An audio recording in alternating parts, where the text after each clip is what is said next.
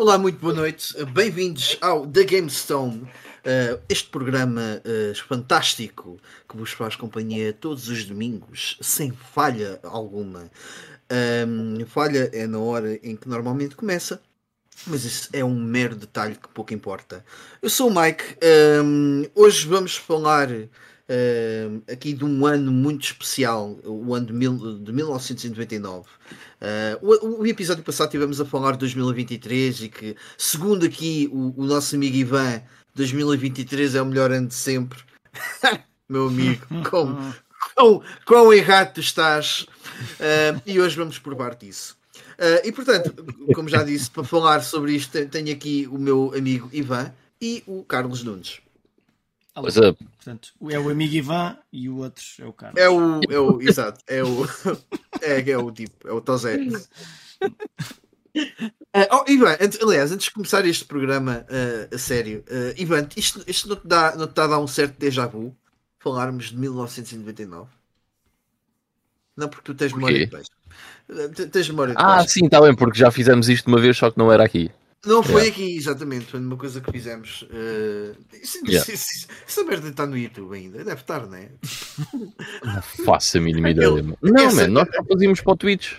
Não, não, era para o YouTube, era o, o Entrebits. Uh, mas pronto, a conta existe, mas deve estar ao abandono. Está-se bem, que eu já nem me lembro da passa aqui. Vocês vão lá, têm milhares e milhões de seguidores à espera que apareça Exato. mais alguma coisa. Estamos a fazer rios de dinheiro e a quantos tens, exato. Sim, senhora. Ok. Sim, senhor. Estão lá os episódios todos. Quantos, quantas milhares de views é que os vídeos têm? É pá, têm todo, todos uh, para cima de 450 mil. Fónix, muito bem. Mas Por acaso não estão cá o. Olha, não estão cá os. Vídeo.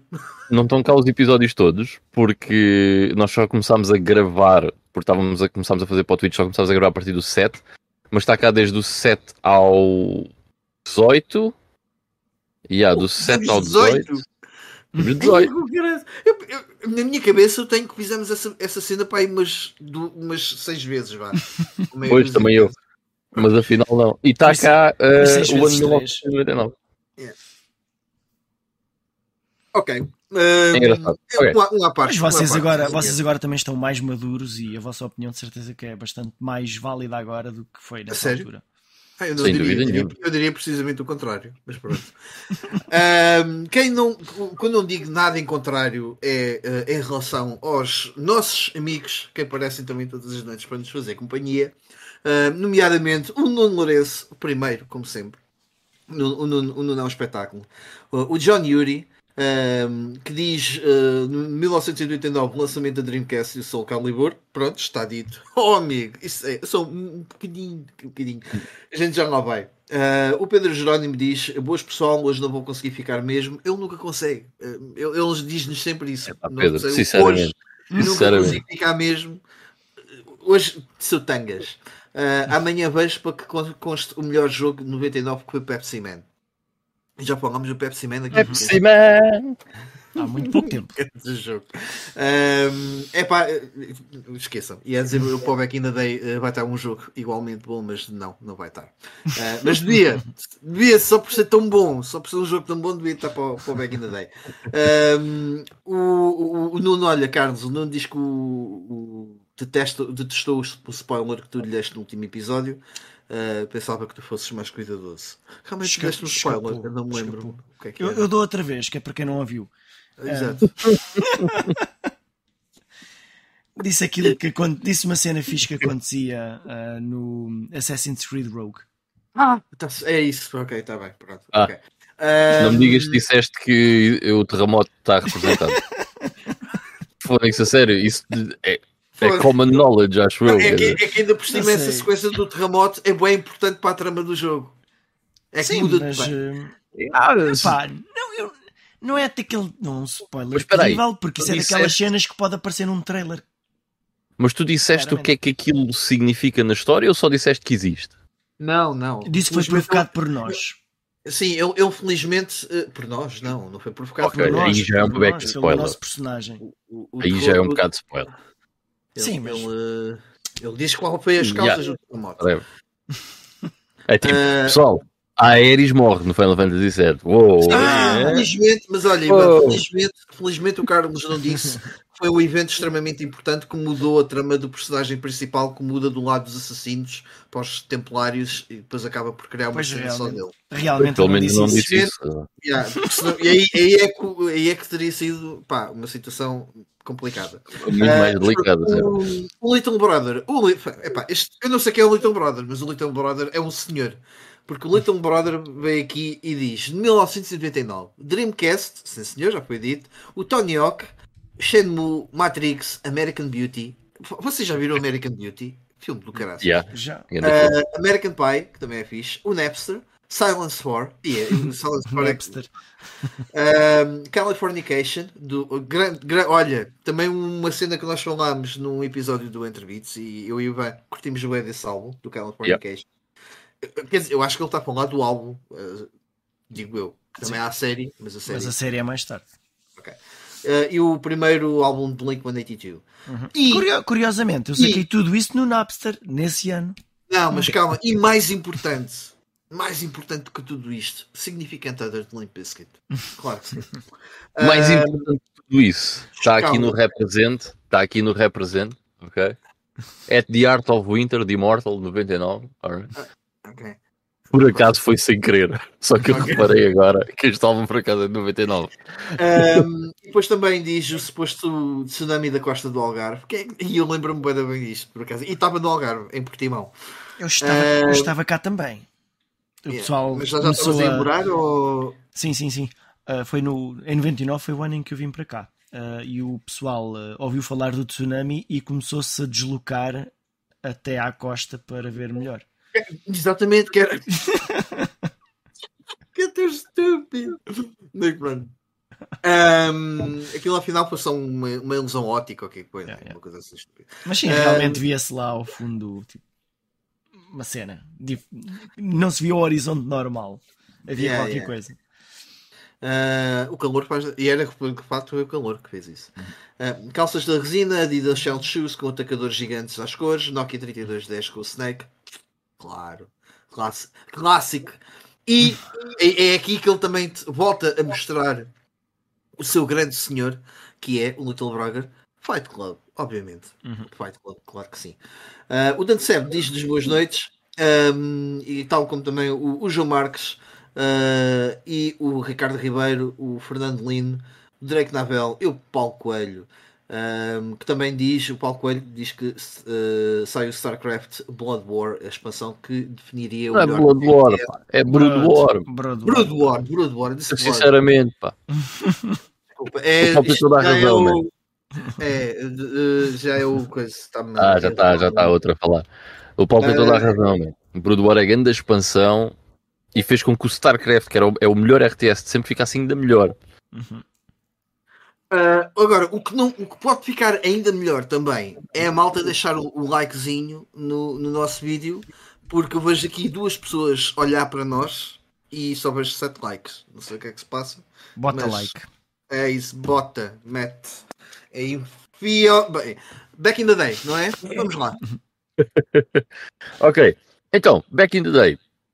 Uh, hoje vai ser algo curto mas vamos ter três coisas muito fixe. Right? Portanto, vamos começar por, neste dia 1 de outubro, em 1983, ou seja, há 40 anos atrás, a SEGA decidiu criar, tendo como uh, General Manager, Project Leader, qualquer coisa de importante uh, à frente do projeto, o Sr. Yu Suzuki, a SEGA cria a SEGA AM2, que I'm gonna argue é o melhor estúdio de desenvolvimento de jogos arcade de sempre.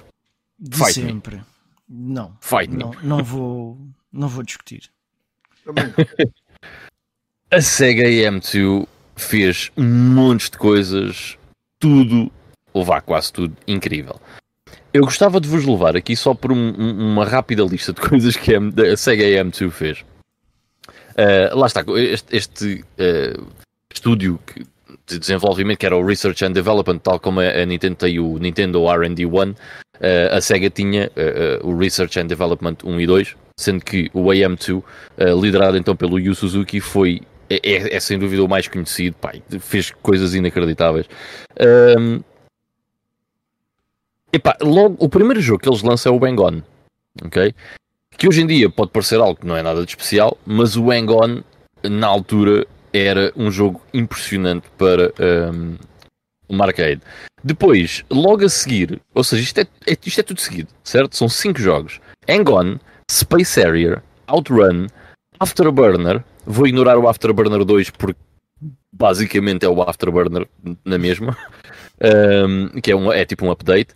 E logo a seguir o Power Drift. O Power Drift é um jogo que se calhar não é muito conhecido, mas que eu ia pedir ao Carlos para meteres aí só um bocadinho do, de vídeo do, do Power Drift.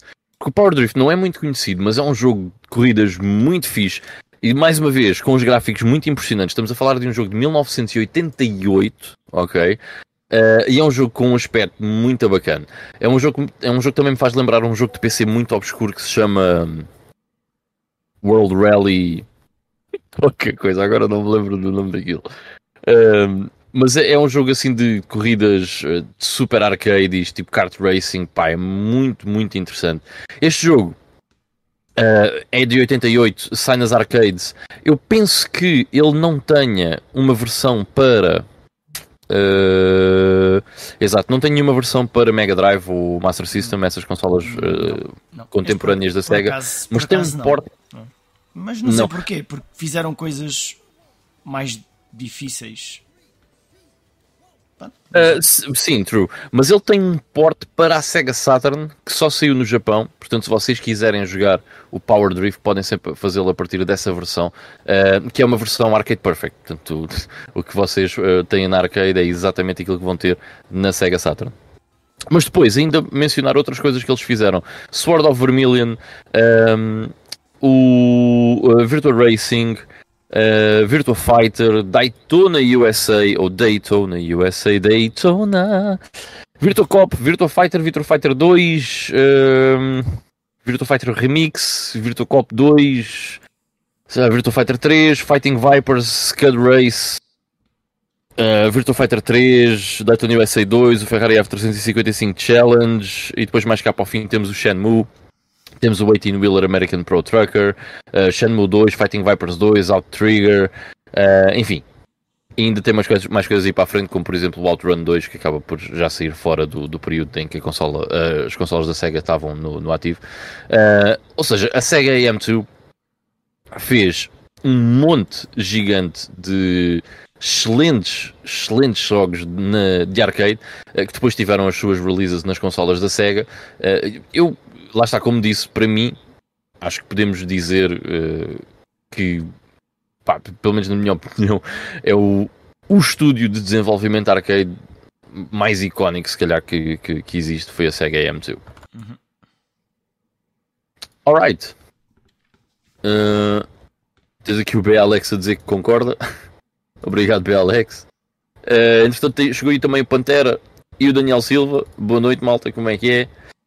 Uh, e o Bruno Mendes está aqui a dizer boa noite também, boa noite Bruno. Algo que guardo na minha memória com muito carinho de 1999 é a compra da, da Dreamcast com o Sega Rally no dia 1 de dezembro na Vorten do Maia Shopping.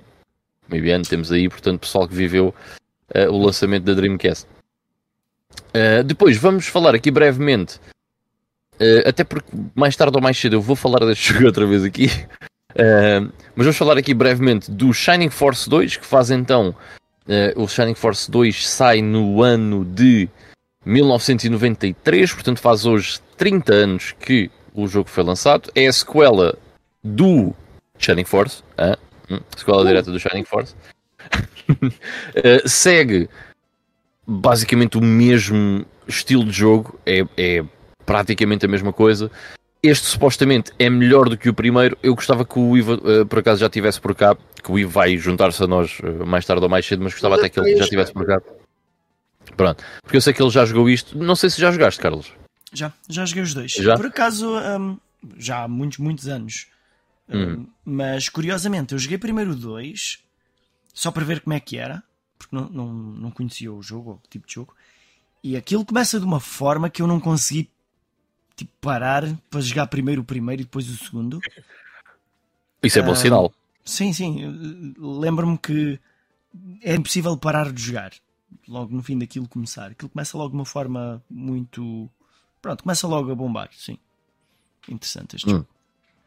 Ok, isso é muito bom de saber. Fiquei fã. É um dos, sim, é um dos meus jogos, que... é um dos meus jogos favoritos de Mega Drive, é este. Dizem, que, dizem que é muito bom, tem, tem muito boa fama. E lá está, eu gostei bem do primeiro, que joguei uh, o ano passado, acho há, há dois anos já, não sei. Uhum. Uh, entretanto, ainda não fui a este, mas certamente, se for como ao primeiro, vai ser muito bom.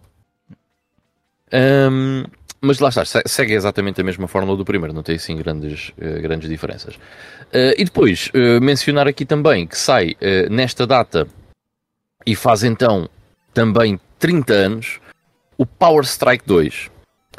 E agora, então, mas qual deles? O da Master System? Não, o da Game Gear.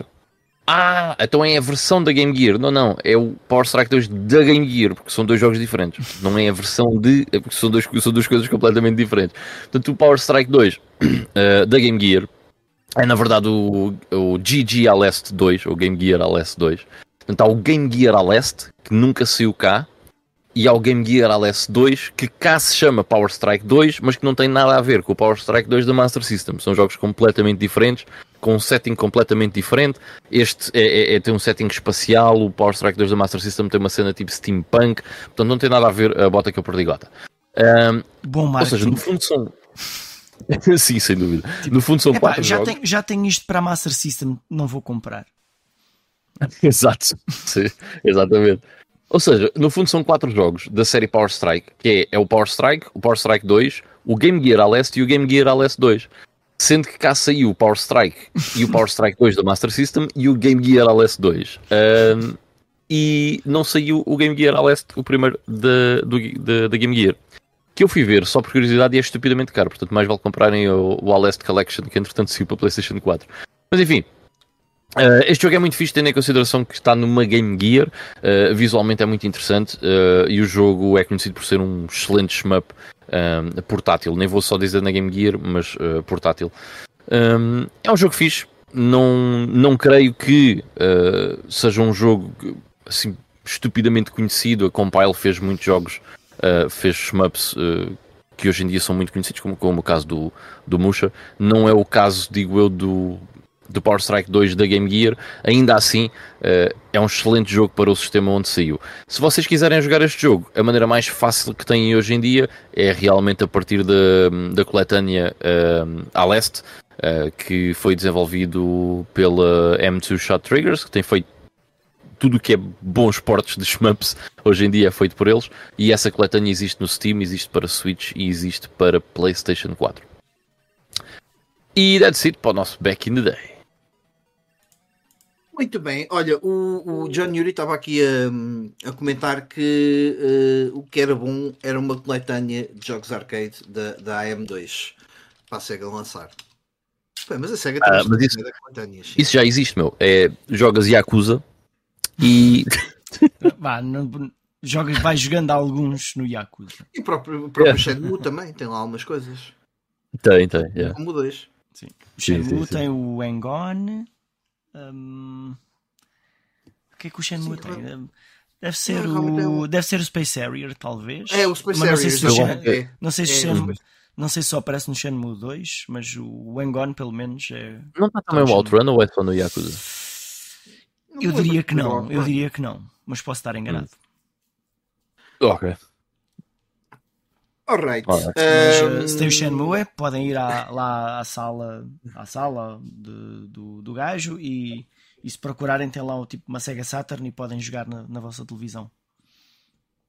O, olha, o B. Alex por acaso está aqui a dizer uma coisa que nós até tivemos a discutir em off. Um, que é uh, o Shenmue não é, de, não é um jogo de 99. É. É de 99 porque saiu no Japão em 1999. Uh, ele, ah, mas nós não somos japoneses eu percebo o que o B. Alex está a dizer, porque eu às vezes tenho um bocado essa luta, porque é que estamos a celebrar um jogo que nós, europeus, não tivemos acesso, ou, ou, muito dificilmente teríamos acesso ao possível, ou capacidade para jogar, porque até podíamos uh, jogar um pirateado, mas vinha japonês. Uh, no entanto, um, aqui, aqui depois o que acaba por contar é Shenmue é um jogo de 1999 e isso não, não podemos uhum. retirar de forma nenhuma. Uh, por isso é que acaba O jogo está mesmo... pronto em 99. Aliás, é, lançado, é um jogo de 99. Ponto. Fazendo aqui um paralelismo com o Back in the Day e o que é que eu vou buscar para o Back in the Day? Eu vou buscar duas coisas. Ou vou buscar a release europeia ou vou buscar a release japonesa. Eu nunca vou buscar a release dos Estados Unidos da América. Ah, não porque normalmente... um jogo americano. Uhum. Exatamente, mas normalmente naquilo que nós uh, falamos no Back in the Day é raríssimo uh, uh, o lançamento americano ser primeiro que o lançamento japonês. É mesmo muito Por acaso, por acaso eu tenho de, das vezes que não, não tiveste cá, não, não tive esse cuidado, mas sim, mas isso é o que faz todo o sentido, claro que sim. Uhum. Mas isto é por um, por um motivo muito simples. Aliás, dois, vá. Que é a release europeia é a nossa, certo? Foi Exato. quando saiu cá ok? Ou seja, é quando a nós nos diz alguma coisa ou é quando nós podemos ter eventualmente alguma história com, com o jogo, certo? Por exemplo, nos apontamentos deste episódio não estava o Ridge Racer Type 4 quando tu mandaste, Carlos. Yeah. Porquê? Porque é de 98 o jogo. Uhum. Sem dúvida nenhuma. Jogos, Mas em 99. Na lista, na lista que eu coloquei, eu não coloquei nenhum jogo que tivesse saído em 98. E não, não é o único caso. Puxa ao mesmo não, não. Em 98. Faz todo o sentido. Não.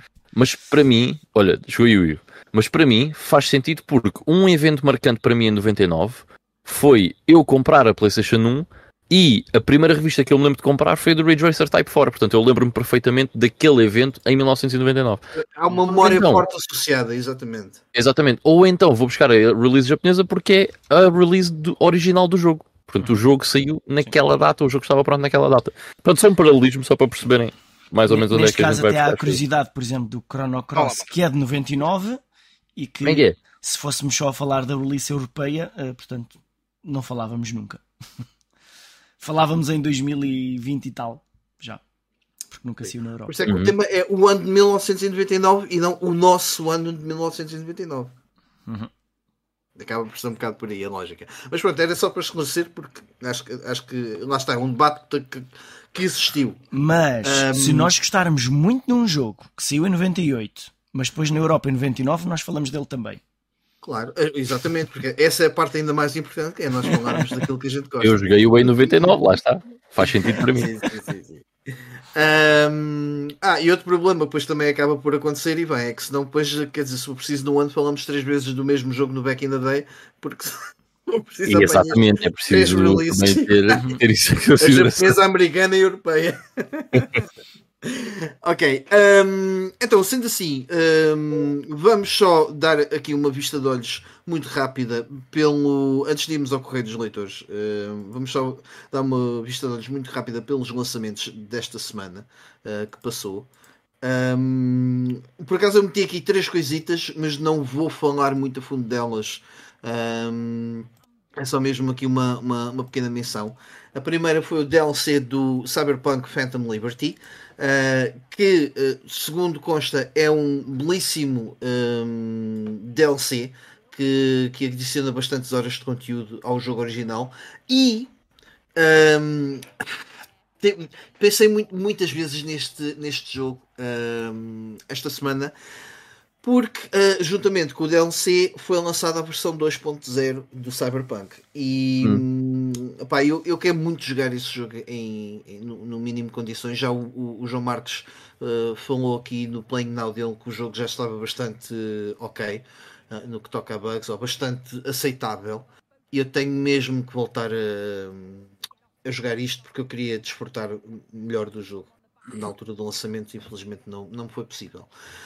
E fui experimentando várias, várias vezes ao longo dos meses seguintes e até, até o, no início eu, deste ano. Eu estou-me a poupar para isso, para mais tarde. Uh, não, é, e fazes bem, e fazes bem. Uh, é preferível fazer aqui como. Já agora das boas noites ao Ivo que já se juntou a nós. Sim, sim. Uh, fazes bem fazer como o IF, que também estava à espera desta expansão para, para depois eventualmente jogar o jogo.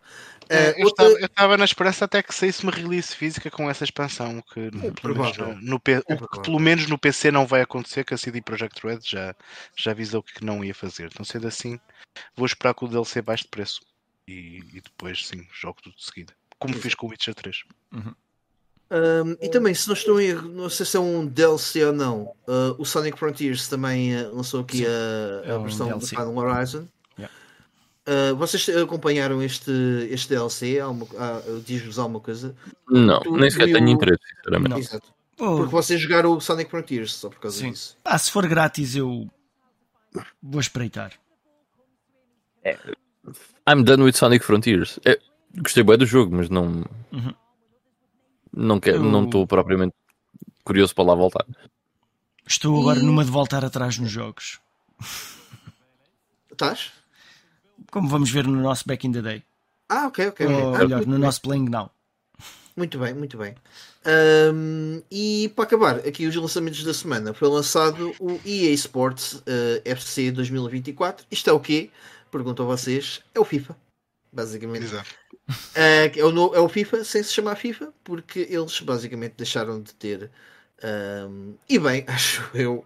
Uh, quer dizer, sim, acho eu, acho, acho eu e bem. Deixaram de ter a, a chancela do, da FIFA, porque só para ter o nome FIFA acho que eles pagavam uma absurdidade de dinheiro. Uhum. acho que nós chegámos a falar aqui nas notícias, depois eles eh, cagaram nisso, mandaram a FIFA. Como se eles também já não ganhassem dinheiro que chega com este jogo. Com uma, uma curiosidade associada a isso, os jogos digitais começaram a desaparecer das lojas. Ah, pois os jogos foi, que se chamavam FIFA. Exato, por acaso nem colocámos aqui nas notícias, mas sim, também passei por isso. Uh, assim, que, assim que este foi lançado, todos os outros desapareceram. Uh, portanto. Uh, engraçado. Agora, o que é que dizer engraçadas. Por acaso não sei o que aconteceu no Game Pass. O Game Pass, então o FIFA deve ter desaparecido também para quem tem o Ultimate. Digo-te já. Deixa eu ver. Um, olha, o João Marcos está-nos a dizer aqui que o DLC do Sonic Frontiers é horrivelmente difícil, frustrante. Uh, diz que fez Rage Quest do DLC ao fim de uma hora de jogo. Hum, estou mais interessado okay. agora. É. Só para ser do contra. Não, não, porque parece-me que é algo que eu quero experimentar sendo assim. Pronto, eh, é por isso é que temos os nossos Tomers connosco para, para nos dar esse feedback quando nós não sabemos. Pelo menos por agora ainda cá estão os FIFAs, não sei no futuro. Uhum. Mas Sim, mas eu também vi essa notícia, eu não fui investigar, mas ok. Um, e pronto, uh, e antes de irmos então para falarmos de notícias, uh, acho que temos, recebemos uma mensagem esta semana, uma mensagem bonita no nosso, no nosso YouTube. Uh, não sei se no Facebook temos alguma coisa. temos sim, senhores. No... Temos? Ok. Temos, então temos, temos, tens aí acesso, Carlos? Claro que sim. Então oh, vamos cá ver. É então vamos por aqui. É o nosso o Rei dos Tomas e fechar aqui o FIFA. O FIFA.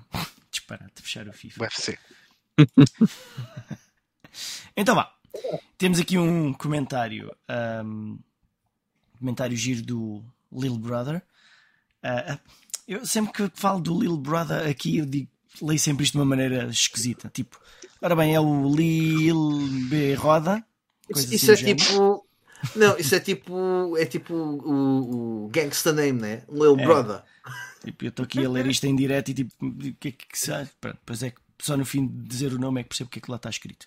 Então, um, portanto, ele, ele tem estado sempre aqui presente connosco, não é? E hoje também está. Então estava aqui a comentar que uh, começou a seguir o canal por causa do Ivan já não uh, ser muito regular a publicar coisas no, no seu próprio canal. Nada regular, mais por aí. No Game Verna.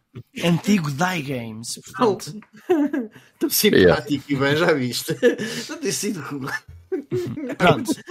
Já não vai um ano e tal desde que meteu o último vídeo. Pronto. E aliado isto ao facto do Mike também já não, já não publicar nada, né? Portanto, então tiveram que os, tiver, teve que os vir encontrar aqui. Não, Estou-me a rir, desculpa. Não, não me estou a rir de ti, Little Brother. É, é, é só porque estás a ser mesmo simpático, porque eu basicamente eu peguei os vídeos todos. Do... É que eu não publico, eu paguei tudo que lá tinha. Isso nunca se faz, pá. pá é assim, mas eu, eu, sou, é. eu sou tipo inesperado, eu faço coisas que nunca ninguém faz.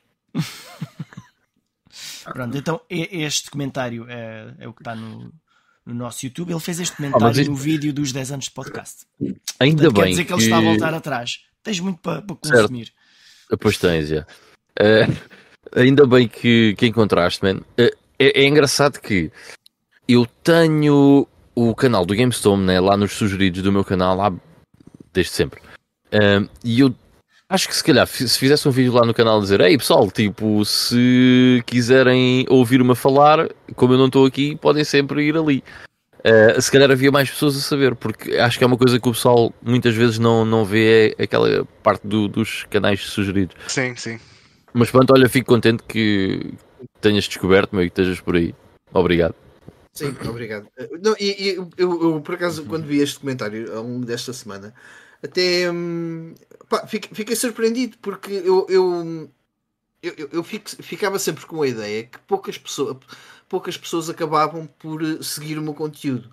Uh, o que é estúpido porque vinha descobrir isto, ou vinha ter essa noção depois de ter apagado as coisas. Que, e, e, é uma coisa que todos nós fazemos. Uh, muitas vezes vemos o conteúdo, não, não damos nenhum feedback e acho que não há obrigação nenhuma das pessoas não têm que dar feedback.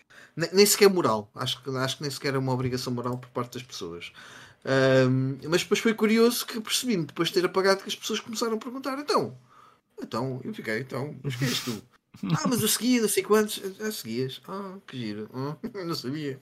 Eram um seguidores silenciosos, era tipo stalker. Era. Tipo, ah, não queriam, não queriam que tu soubesses que estavam lá. E não, exatamente, e é a mesma coisa, às vezes eu, eu tenho um bocado essa noção que muito provavelmente é errada que os números que a gente às vezes vê das, das estatísticas, aquilo não são números reais. Uh, os números estão lá, portanto, alguém está tá a fazer, tá, tá, ou seja, está a fazer o sistema criar aqueles números. Uhum. Uh, não, yeah, yeah. Até podem ser bots, mas aparentemente no, no, nosso caso, e ainda bem, não são bots. e, fico contente, e fico contente por isso, muito honestamente. Portanto, também o meu agradecimento, Little Brother. Muito bem. Um, mais comentários. E... Ah, mais comentários. Ai, do Facebook. Eu publiquei há, há, há tardinho ou de manhã, portanto, que íamos uh, mais uma vez hoje falar aqui sobre o tema de 99. Perguntei o que é que a malta tinha assim em mente 99. O Fernando Lino uh, comenta aqui que é o Gran Turismo 2, muita hora a jogar, portanto, um jogo bastante melhor do que o Gran Turismo 1, é verdade, sim senhor. Uh, o, Rei, o Ridge Racer Type 4 foi o que o Rui Morteiro Gomes mais jogou, que é um jogo 98, né? É, é uma daquelas situações que nós aceitamos. 99k, portanto, jogamos em 99, é um jogo 99 também. O Ricardo Rocha, Pokémon Golden e Silver no Game Boy Color e o Pokémon Snap no Nintendo 64. Já agora, Pokémon Yellow 99 na Europa. Estou correto? Sim. Portanto, Por aí, o Gold e o Silver não veio depois, mano. O Gold e o Silver vem depois, sim. Vem depois. 2000, 2001. Sim, uh, 2000, não, não, 2000, não é, o, é Mas há o. Qual é que é o Pokémon deste de 99? Eu acho que é o Yellow mesmo. Que sei que não, é não, não, não, não, não. Ah, no Japão. Não, é possível lista... que tenha saído no Japão ah. Gold e Silver. É. Veja lá na minha lista, porque eu tenho lá um Pokémon. É fácil ver, é mais é ah, No Japão tenha... está o Gold e Silver, é. Yeah. Sim, é possível que tenha saído em 99. É Japão, não, mas sim, a questão sim, é: o, o, a série Pokémon, por acaso acho que ninguém tinha mencionado aqui, mas a série, a série Pokémon estreia em 99 uh, aqui em Portugal, que é uhum. a série que veio substituir o Dragon Ball na grelha do, dos, do, ou seja, que acabavam tipo os desenhos no, animados. No prime time dos desenhos animados. Yeah, yeah, yeah. Uh, curiosamente, Pokémon, uh, Pokémon Yellow foi. Não sei se era o Yellow sozinho ou se era em conjunto com o Red e o Blue. Foi o, jogo, foi o, foi o jogo mais vendido de 99. Ah, ok. Uh... Apesar de ter saído antes. É? Na Europa, o Red e o Blue sai em outubro de 99. Uhum. Eu também tinha essa noção porque eu comprei o Game Boy para jogar o Pokémon Red yeah. e tive no Natal de 99. Uhum. E Portanto, o Yellow seja, em Portugal? Já tinha ideia tu... que o Yellow saiu na Europa em 99. Não, não 2000. 2000? Hum. Tu, yeah. Ivan, que tens uma t-shirt uh, com re eh, realces azuis, né? Uh -huh. Foste da Team Red e eu que estou com uma t-shirt vermelha fui da Team Blue. hum. Yeah, pois é. Uh, eu fui da Team Yellow way, yeah. e estou de Yellow. Portanto. Tu és o único que está certo. O Ivo teve na Team Black. Não, por acaso acho que o primeiro que joguei foi o Yellow também. Mas isso é um bocado injusto porque o Ivo está sempre na Team Black.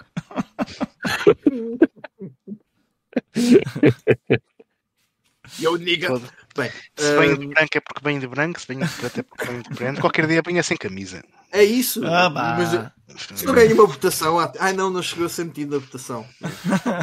Mas é os polos, Ivan. Nunca mais tivemos os, os nossos, Olha, os nossos polos. Eu vou fazer aqui uma poll. Quem é que quer ver o Ivo sem, sem, quem é quer o Ivo sem camisola preta? Eu não estou a dizer sem camisola preta, não estou a dizer que é sem, na, sem camisola de todo. Neste caso é sem camisola, não é? Eu não estou com uma camisola, seus filistinos. Estou com uma t-shirt. Vá, ok, whatever. Potatoes. Olha, enquanto estás aí, uh, aí no, no, nosso chat, uh, dar as boas noites ao Show 71, que diz-nos boa noite, amigos. Vocês não sabem, e bem, Mike, mas acabaram de fazer uh, companhia. Ele não escreveu companhia, mas do que faltou aqui, numa viagem de Leiria a Passos Ferreira comigo. Um, olha, não deu por nada. Para mim, eu estive aqui em casa, mas uh, um porreiro. Nunca fui para Passos Ferreira. Fico muito contente. Um, estava a ouvir o episódio das revistas. A partir da manhã vou adotar a tradição do Mike e ver um episódio do Templo de Jogos a comer leite com cereais. Uh, pelo menos ao sábado e domingo. Não, é, desculpa, João, uh, é cereais com leite. Não é leite com cereais. Primeiro metes o quê? Cereal. Pronto. E depois Leitinho. Leite. Frio. Mas isso acho Leite que frio. é. Sim. acho que isso tudo faz sentido. Exato. Um... Forma, não. Só. Ah, queremos. uh... Já sou. Uh, é, é, possível que a gente venha a ter aqui uma nova rubrica. Vocês lembram-se? o, o, este, esta semana vi no Twitter, uh, isto é só, é só cenas fora do, do tema. Esta semana vi no Twitter uma partilha do, do José Consciência um, a no, mostrar um programa. X, ser, ser moderno. Rabo. No X, Caralho. faz favor. Um, no Twitter. Eu, o José Consciência é partilhar uma imagem de SIC radical de uma senhora a apresentar notícias que trouxe-me boas memórias também. Acho que sei do que é que estás a falar. Acho. É e acho, acho que vamos adotar essa rubrica aqui com o Ivo, talvez. Bem, um, e dar as boas noites também uh, ao Luís Viegas, que diz que malhou muito no Tomb Raider 2 e no Apes Odyssey. Uh, apesar destes jogos não serem de. Mas pronto, foi em 99, que se calhar o fez e está tá no seu legítimo direito de o fazer.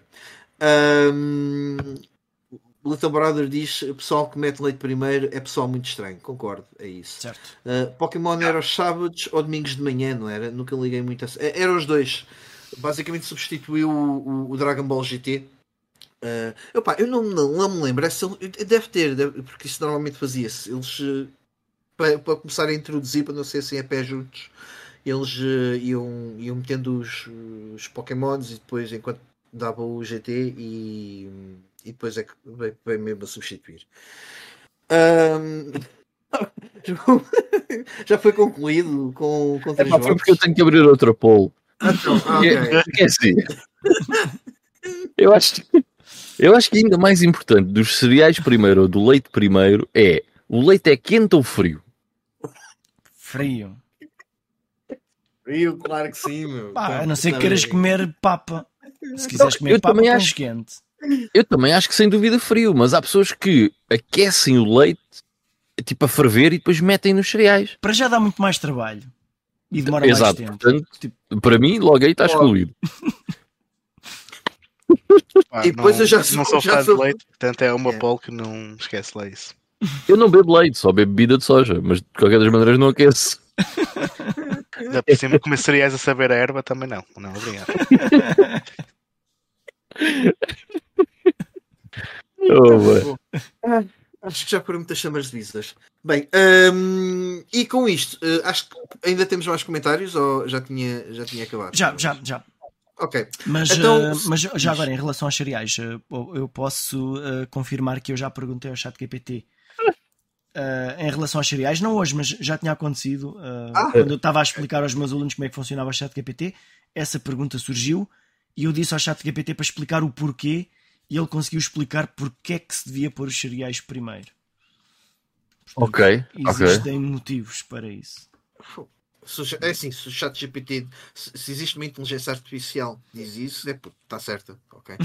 Portanto, acho que não. Um, eu estou a dizer isso porque vamos ser dominados por inteligência artificial, porque já está do lado dela para depois não sofrer as consequências. Digo, digo, que sim a tudo. Quer dizer, vá, mais ou menos. Um, então, vamos às notícias. Notícias, uh, já estou completamente perdido.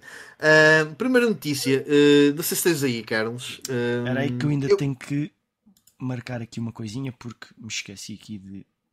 Ah, ainda tenho que ir fazendo aqui o, a, cena do Ivo ter aparecido. Mas, pá, chuta, começamos, okay, faz, começamos uh, eu, eu, até, eu até apeteceu meter aqui um título giro que foi uh, Van Gogh deve estar a dar voltas na sua Pokébola. Uh, então, basicamente, a Pokémon Company fez uma, uma parceria com o Museu Van Gogh para lançar peças de merchandise que vendeu, portanto, tanto em, em, em, local físico no Museu Van Gogh como no site. até que as encomendas do site esgotaram, deixaram de estar disponíveis. E o que é que isso levou a fazer? O que, é, o que é que imaginam? Uh, não sei se vocês. Que, estás a par desta notícia e vem ou não? Uh, não, man, eu não, não okay, estou a par de nada nesta última semana. O que é que achas que aconteceu? A Pokémon Company uh, pronto, ficou sem encomendas no site. E o que é que achas que aconteceu por causa disto? Hum? Mas não estou a entender. Não? Ok. Ok, mas uh, as encomendas era, era material físico, certo? É, exatamente. Ou seja, e, e, a partir do site deixaram poder vender. Eles tinham esta parceria com o Museu Van Gogh, portanto tinham isto hum. fisicamente no Museu Van Gogh. Das duas, ou, ou houve algum museu, problema com direitos de autor, ou então foi scalpers. Ora, aí está, a segunda. Ah, Epá, logo. Ora bem, o que é que aconteceu? Houve uma enchente, uma inundação de pessoas uh, no Museu Van Gogh para fazer um assalto a todo, a todo aquele material. Uh, e sim, e sim, claro, não, era, não eram os fãs que estavam desesperados para ter uh, uh, as únicas peças que haviam porque não, conseguiam, não conseguiram comprar no site. Era mesmo scalpers, segundo o, o que as notícias. Scalpers com scalpers atrás de fanart. Yeah, exatamente, exatamente. Não, ok, portanto, a estupidez humana, nada de novo aqui. Uh, agora, as, sobretudo uma companhia, eh, uma, uma empresa como a Pokémon Company, que já há vários anos uh, tem, entre aspas, recebido queixas porque o scalping de, dos produtos Pokémon está tipo ao rubro. Um, pá, eles não aprendem. E isso é uma coisa que me faz confusão, porque é, é, é muito fácil uh, dar volta à questão dos scalpers, que foi aquilo que aconteceu, por exemplo, assim que a PS5 normalizou uh, a, a, sua produção e, e, começaram a voltar a haver consolas nas lojas. Uh, até acho que nós comentámos aqui, os calpas tentaram devolver aquelas consolas todas porque já não, né, não, não estava a dar. Uh, os calpas existem porque há falta, de, há falta de, de oferta. E porque é que eles limitam essa oferta? E isso é uma coisa porque nós, nós ultimamente até temos eh, falado muito bem da Nintendo. Uh, isso é que a Pokémon Company não é obrigatoriamente Nintendo, mas uh, os produtos da Nintendo sofrem da mesma, da mesma situação. Que é porque é que eles limitam o, os produtos já procura. Quer dizer, eu acho que grande uh, parte das empresas. Eles podem limitar. Esse... Assim, este tipo de cenas parece-me bem ser uma cena limitada. Agora, o que deviam ter feito era implementar algum sistema em que permitissem uma compra por uma pessoa. Pelo menos. Sim, mas esses sistemas vão dar. Eh, vão dar eh, eu, ah, sempre há uma coisa boa. Mas porquê que, porquê que onde limitar isto? Porquê que se eu gostava de ter isto, porquê que eu não posso ter? Se, se eu quiser isto agora, porquê que só, conheci, mas só é tomei conhecimento disto agora, porquê que eu não posso ter? Isso vai bater não, naquilo que eu Porquê que eu, eu não posso comentar? dar dinheiro à empresa? Eu, eu, isso vai bater no que eu queria comentar que é uh, eu tenho visto uh, agora ultimamente um, então temos aquelas empresas tipo a Strictly Limited, né? E isso uhum. tudo que tiveram muitos problemas com a cena do scalping aí durante, durante uns tempos. Uh, eles neste momento, algumas dessas empresas, e hão de reparar que principalmente jogos retail têm sido reeditados conforme à procura. Não sei se vocês uh, tiveram percepção disto em algum jogo, mas tem acontecido a vários mesmo, muitos. E há muitas empresas dessas que antigamente faziam uh, esse tipo de negócio que hoje em dia têm cópias on demand. Queres uma, eles fazem-te uma, mandam-te. Uhum. Yep. Estás a ver? Ou seja, já não precisa. Eu acho que isso é porque talvez, como esse Continua negócio a haver um problema de tempo. normal. Quem compra naquele tempo tem, quem não tem conhecimento não tem. Mas pronto, Sim, menos, isso, menos, mas menos também. Mas, mas atenção, eu estou a falar mesmo já em não é limitado, ou seja, não há um limite de 3 mil cópias, nem sequer há uma time frame. Uhum. É o jogo está à venda no site da loja e é on demand. Queres uma cópia? Eles fazem-te uma cópia, estás a ver? Eu vou presumir que uh, este tipo de negócio tem sido tão comum nos últimos tempos e há tantas empresas a requerer este tipo de negócio que o que normalmente acontece é que começa a ficar mais barato porque há mais competição para fazer este tipo de, de, produção. Ou seja, os custos de produção, se calhar para uma tiragem mais pequena, diminuíram ao ponto de ser possível fazer um produto on demand. Sim, ou, ou, existem fábricas Talvez. que já estão construídas a pensar nesse modelo de negócio. De...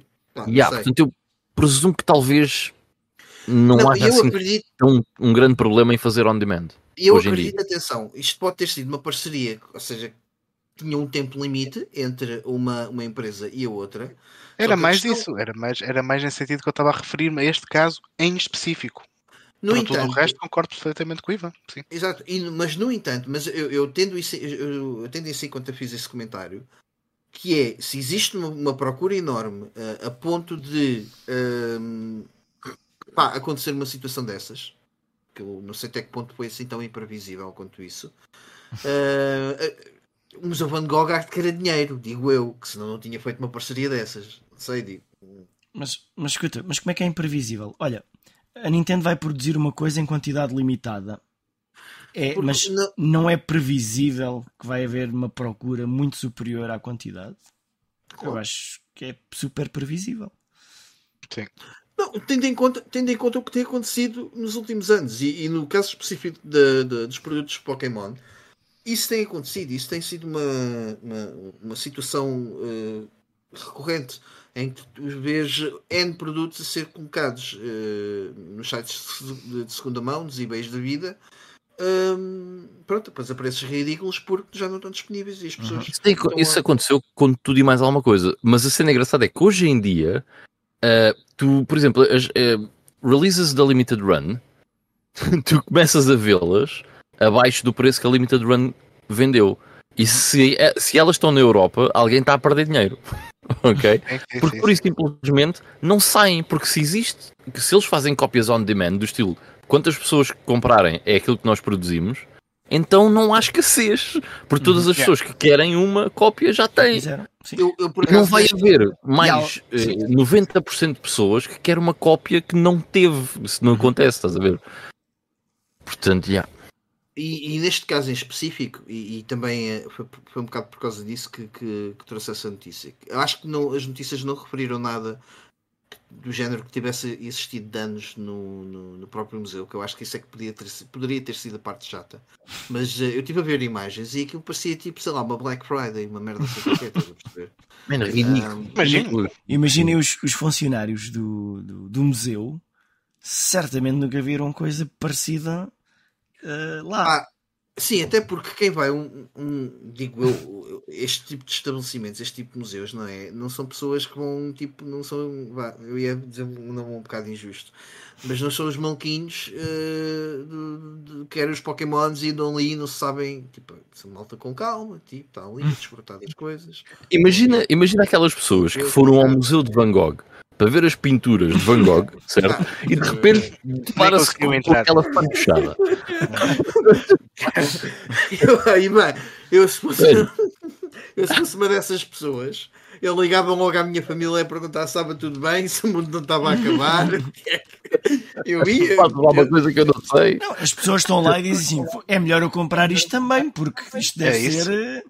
Eu pensei que lhes fosse perguntar se. Deve ser máscaras, máscaras para o Covid.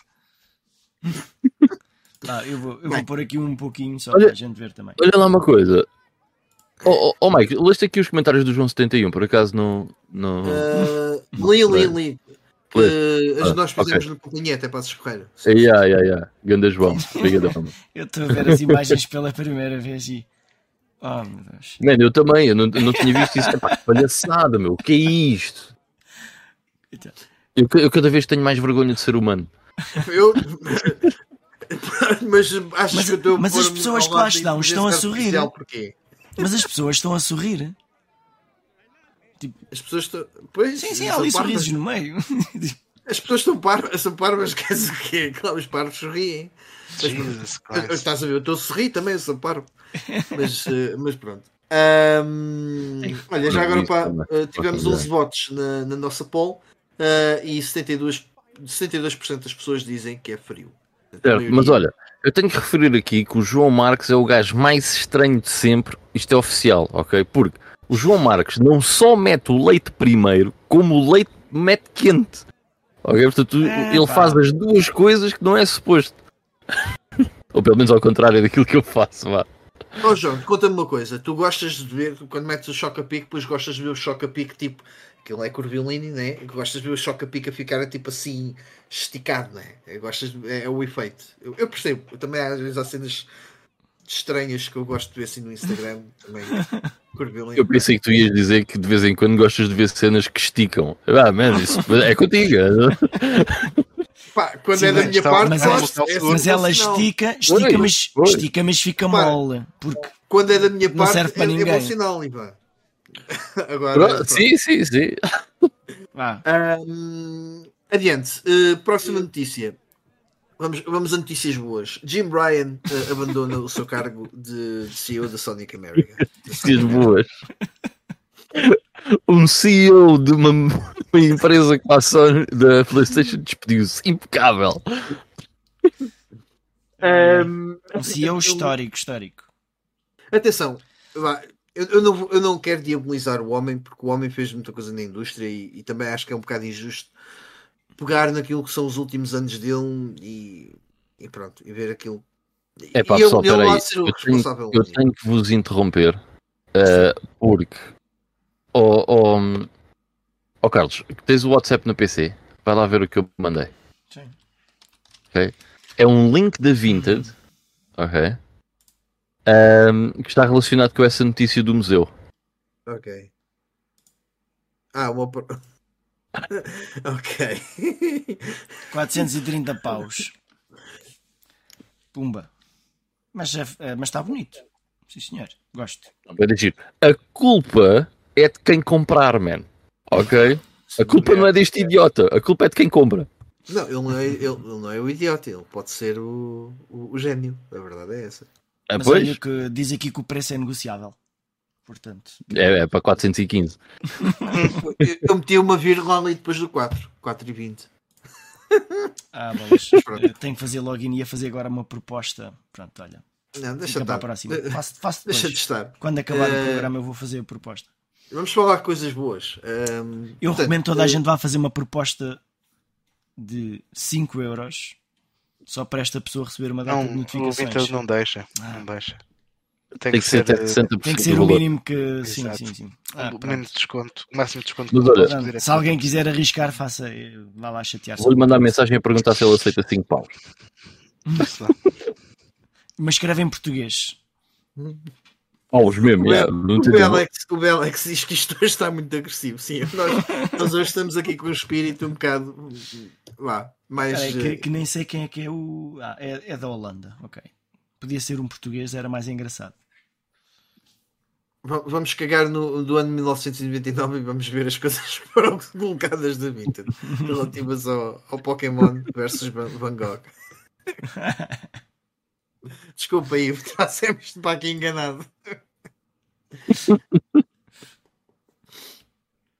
Uh, adiante, então, Jim Ryan. Jim Ryan abandonou o cargo. Estava uh, a dizer, uh, também não quero, não quero diabolizar o homem, até mais não. a verdade é que houve uma diferença na, na PlayStation no geral, desde que ele entrou para este cargo. Decisões que acho que, que, enfim, não. não vá, não, para mim, enquanto jogador, não abonaram a favor da empresa. São Agora... boas, meu, desculpa lá, são boas, olha aqui. Acredito que tenha imensos. Claro, foram todos meu. Procura o mais barato. Mano, incrível. Tu, tu, achavas que era mentira, Ivan?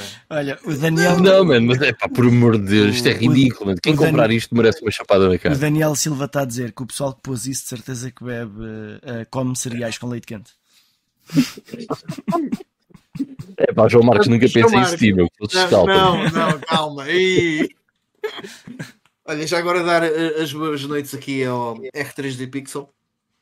Olha que deve estar aqui a ouvir-nos uh, na, na, sua bela caminha uh, enquanto, enquanto vai adormecer. Desculpa, estamos aqui a falar de, de, de, de parvos que cometem coisas parvas na vintage. uh, querem falar do Jim Bryan ou, ou, ou, ou, ou Okay. Vamos, vamos, virar a página. Vamos virar. É isso. Então, uh, Jim Ryan basou. Uh, eu sinceramente não, nos últimos anos acho que ele não fez, não teve um papel uh, muito positivo. Uh, há, ter, há ter tido um papel positivo na, na, na Sony, porque acho que a Sony faturou bem com a presença dele. No entanto, para mim, enquanto jogador, não acho que tenha sido um, um bom caminho. E ele neste momento abandona. O que é curioso é que Uh, coincidência ou não, ele está a abandonar o cargo depois uh, de todas as investidas contra a compra da. Ai, desculpem, a compra da Activision Blizzard por parte da Microsoft terem falhado, não é? Parece que foi necessário o acordo. O que tu estás a dizer literalmente é: ele perdeu a guerra do Call of Duty, borrou a cueca e vai-se embora. Fez rage quit. É isso.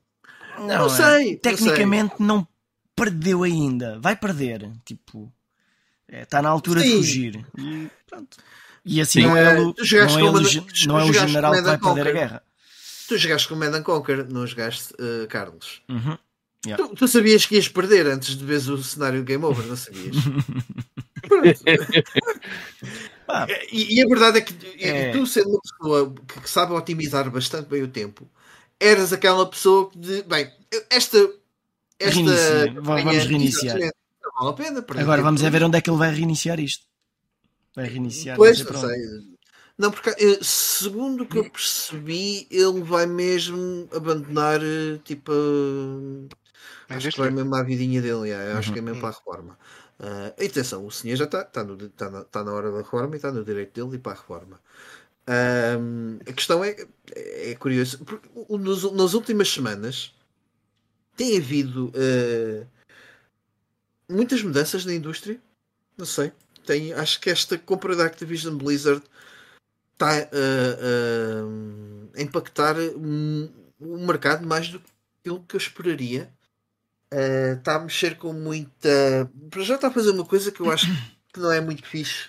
Pá, pelo menos para mim, não é para mim enquanto jogador, mas como eu vejo a indústria dos videojogos, que está a meter muita política à mistura. E esta compra da Activision Blizzard veio provar isso. É compreensível porque estamos a falar de valores astronómicos e quando se mete, quando há muito dinheiro uh, envolvido, obviamente vem a política atrás, que, que a política quer o dinheiro. Uh, mas e fico um bocado triste com isso. No entanto, há aqui uma data de, de, de, situações. Acho que a semana passada também falámos aí, da, uh, por exemplo, a questão da, da Unity, uh, não, não estou a dizer que está tudo relacionado, ok? Mas uh, pá, eu, sou, eu sou um tipo de, pessoas, um tipo de pessoa que não, não, não acredita muito em coincidências e, e, e tá, tudo isto a acontecer ao mesmo tempo há de ter algum motivo. Não sei se é o motivo da compra da Activision Blizzard, eu apostaria que sim, não entendendo muito sobre o assunto.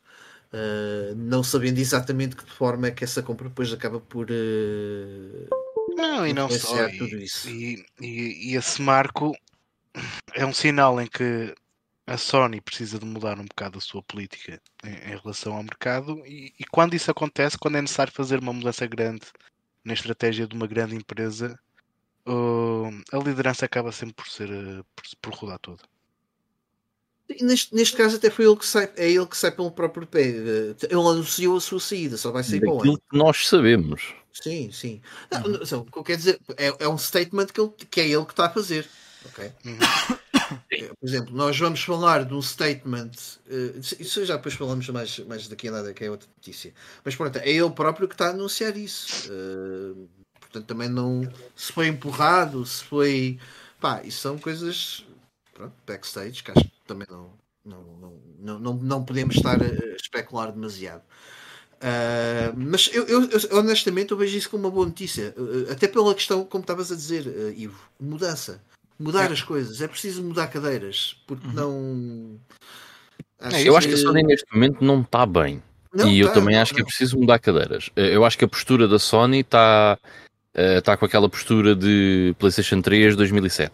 Uh, e eu acho que isso não é nada bom. Para além disso, vejo, vejo a Sony um bocado perdida com coisas que não me parecem fazer muito sentido, como o tal PlayStation Portable, uh, Portal, que vai, que vai sair, uh, que é uma coisa que me parece um bocado bizarra. Eu percebo para quem é que aquilo é, mas acho que é para um público tão específico que parece um bocado estranho.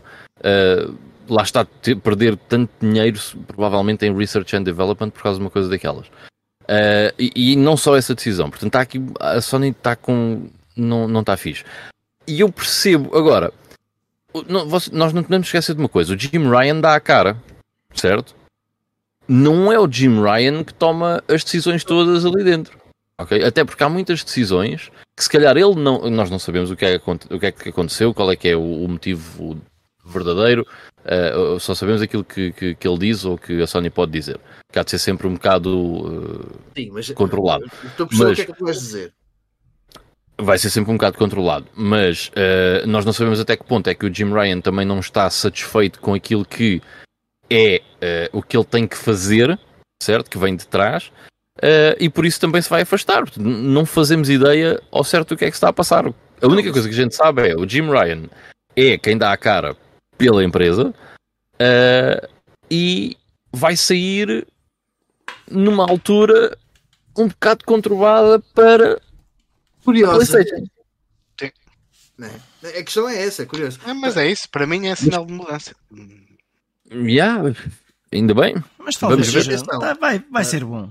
Acho que eu, mas, reparo, também há uma coisa está que... a ver, está a ver decisões, se calhar tantas decisões erradas e ideias erradas que pá, pode ser que seja positivo aparecer agora outra pessoa com, Olha, com ideias diferentes. O Rui Santos está a dizer uma coisa e já agora boa noite, Rui. Ele está a dizer, Mike, a Sony nunca iria dizer que eu tinha demitido. A forma cordial é sair pelo próprio pé e receber cash. Yeah, porque não estamos a falar. Pá, não quero estar aqui a. a não vou dizer nenhuma profissão em particular, mas estamos a falar de um, de um CEO, ok? De uma grande empresa. Não é bom, não, nem para um lado, nem para o é outro. CEO, atenção, não, era sim, CEO. não é CEO, sim, sim. Mas não é bom nem para um lado nem para o outro. Alguém que é uma figura pública para aquela empresa estar a sair a mal com a empresa, certo? Portanto, uhum. nunca se vai saber ao certo o que é que se passou aqui para isto acontecer. Se só, existe alguma coisa. Só voltando uma coisa atrás também, estavas a dizer, que é ele dá a cara, sim senhor, e, e nem, nem, nem, todas as decisões têm que partir dele. Eu percebo isso perfeitamente mas ele aceita dar a cara pelas decisões que estão a ser tomadas. Portanto, eu também presumo. Mas por isso é que eu estou a dizer que, ele... que se calhar ele sai por causa disso, porque ele não quer dar a cara pelas decisões que estão a ser tomadas mas, neste momento. Mas ele aceitou fazê-lo. Ele podia não aceitar Sim, sim, mas é tal coisa. Até ele também ah, pode achar. dinheiro. Oh meu, então, mas, sim, mas... Se, se, recebes o dinheiro e estás a dar a cara, tu tens que assumir isso. Temos sim, que... mas, mas ele também pode achar, tal como nós, que o que está a acontecer são tudo más ideias, não é? E, e é isso. E, e mas está ele não está pelo próprio pé porque não está a gostar das ideias que ele é obrigado uh, a dar a cara. É tal coisa. É obrigado yeah, a dar exatamente. a cara por aquelas coisas. Ele pode não querer, pode ser essa a situação. Vamos ver. Ah, eu, quando tive para ser CTO da Microsoft, não estava a gostar do caminho do Windows à vista e então vim-me embora. Exato, recusaste os 20 milhões que eles. Exatamente. eu também recusava. Nem que fossem 40 milhões. Eu queria lá saber daquilo. Eu sei que é lá eu saber. Não gosto do caminho que isto está a levar e pronto.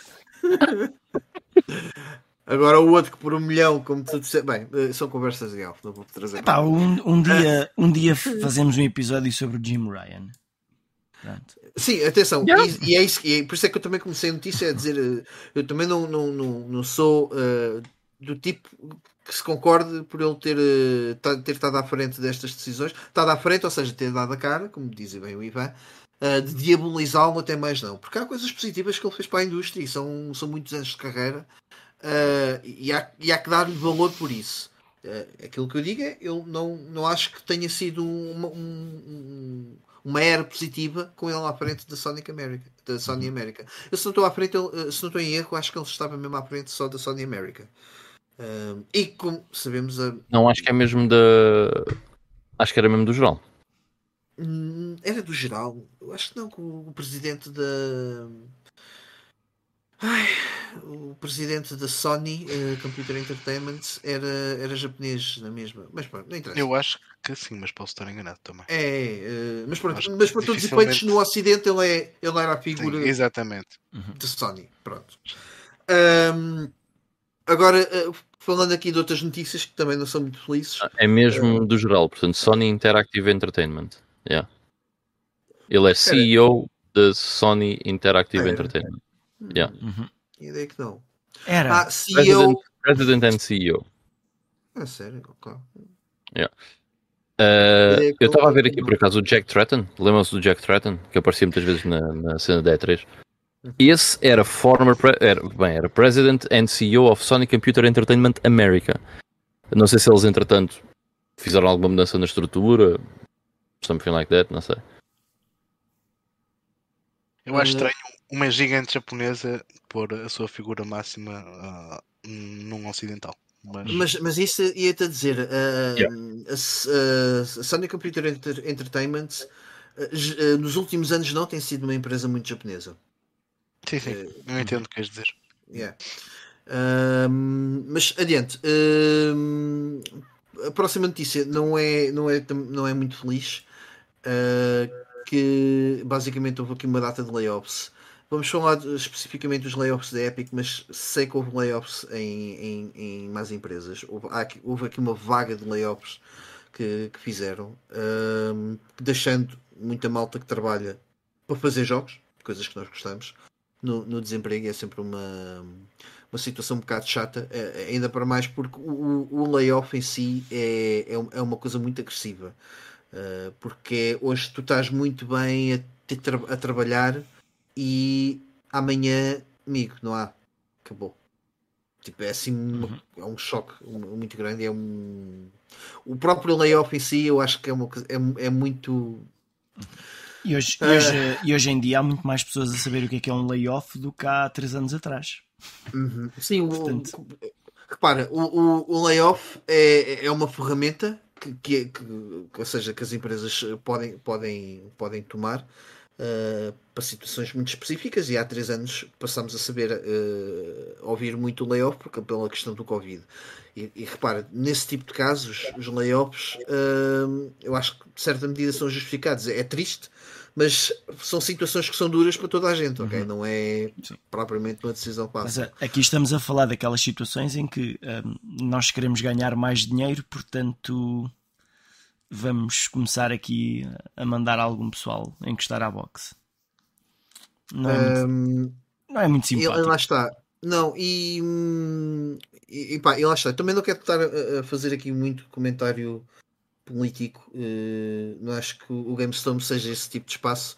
No entanto, um, novamente, eu acho que é, é, é esquisito o, o, momento que estamos a, a, a, ver na indústria nesse aspecto. Lá está uma data de coisas parvas que andam a acontecer, tudo ao mesmo tempo. É sempre, é sempre um bocado estranho, não querendo especular demasiado, mas como disse há pouco, uh, esta compra da Activision Blizzard parece-me estar a mexer mais coisas do que é suposto. Não sei se isto está, uhum. está diretamente ligado a isso ou não, mas lá está uma notícia triste que, que, uhum. que acabamos por, uh, por ter conhecimento esta semana.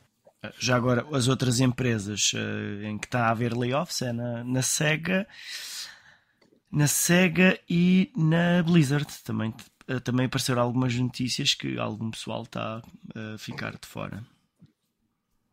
Em que parte da Sega é que esses layoffs aconteceram? Olha, Pá, olha eu, eu ainda não tive tempo de ler, mas não, não sei exatamente que parte é que foi, mas vi que alguns jogos não anunciados já foram cancelados. Inclusive, um jogo que estava prestes para sair foi cancelado. Ainda não confirmei noutras fontes, mas uh, aquele jogo Hyenas, tipo um shooter multiplayer também qualquer, tipo manhoso genérico, que apareceu bem, também. Ainda bem que foi cancelado. Mas nem sei se estão a ver que jogo é que é. Não faço ideia. pronto, escrevam Sega, Sega, shooter multiplayer Sega, e o interesse. E, epá, tipo, saiu o trailer de lançamento uh, e há, há, uns meses atrás e, tipo, é, tipo, logo recorde de dislikes. Ah, e fora, fora também aquela questão da Epic Mas o jogo, o jogo estava quase na. Uh, estava já, já, tinha, já tinham feito um, pá, já, já havia pessoal a jogar e tal estava pronto para ir para Gold e de repente pronto, afinal percebemos que este jogo ia ser uma é, grande é, cagada. Depois, o, o, o, triste nestas situações, hum, eu, eu, digo triste porque hum, isto muitas vezes uh, acontece devido a más decisões que são tomadas. E quem vai sofrer diretamente e, e mais agressivamente com essas decisões é a malta que está cá em baixo. Não se pode fazer só boas decisões, meu. Não, faz parte... Certo, mas há, há, há, mais decisões e mais decisões. E realmente esta questão da, da, da, da Epic Store, uh, que foi muitos anos a, um, pronto, a a, a, queimar dinheiro para pronto, depois se calhar não conseguirem fazer aquilo que se calhar era mais ou menos óbvio e não, não conseguiram fazer o damage control a tempo para, para evitar esse tipo de layoffs, digo eu. Lá eu está. acho que aí nem há damage falar... control. Epá, eu, não, eu, não, eu não quero estar a falar muito sobre isso, até porque a minha opinião sobre esse tipo de coisas se calhar é, é um bocado não popular. Mas uh, eles contrataram um monte de pessoas com um objetivo, certo? Não conseguiram alcançar esse objetivo, essa workforce que foi contratada tem que sair. Pá, não... Certo, mas uh, é, o que é. Mas, tempo para isso mas, mas às vezes não é isso. Às, às vezes esse plano. Mas eles tinham um plano. Mas às vezes esse plano não falhou, dessas pessoas que foram contratadas, houve outro plano que não tem nada a ver com essas pessoas, é que falhou. E como aquilo está a sugar muito Para... a empresa, vão começar a cortar no outro lado. Para uma coisa, não tá, estamos a falar de layoffs e nós não e sabemos estamos bem a falar é, é, de. Repara uma coisa, Ivan, estamos a falar de, de layoffs e não estamos a falar de despedimentos em que as pessoas são compensadas por, por esse despedimento por uhum. uh, não chegar ao fim do seu contrato ou por chegar. Percebes? Estamos a falar em situações contratuais é muito degradantes, degradantes percebes? É, eu, eu percebo o que é que estás a dizer, aceitam, mas. mas... Hum. Eu, eu, percebo o que é que estás a dizer, mas uh, repara uma coisa. Epá, eu, eu não vou entrar por aí. Lá está, a minha, a minha, opinião não é propriamente popular nesse tipo de coisas, mas neste caso da, da, da SEGA, por exemplo, em que eu estava a ler aqui, isto foi um estúdio que existia no UK, ok? Uh, em Inglaterra ou whatever, uh, que estava a desenvolver este jogo, que era o Hienas, e a SEGA decidiu que o jogo não ia para a frente, com razão, porque não existe se calhar uma razão para lançar o jogo. Sim, mas, mas, um jogo fechou, mas um jogo acabado. Mas um jogo acabado, não estão a começar. Só que imagina, do jogo estar acabado uh, para ser lançado, sim, sim, sim, há um mas, investimento. Mas, Esse tá, investimento, claro, se calhar, não compensava à SEGA estar a fazê-lo. O que é que a SEGA fez? Cancelou o jogo sendo, e fez um, um jogo... estúdio. Uhum. E sendo um Porquê? jogo porque não lhes interessa ter aquele estúdio, porque aquele projeto acabou.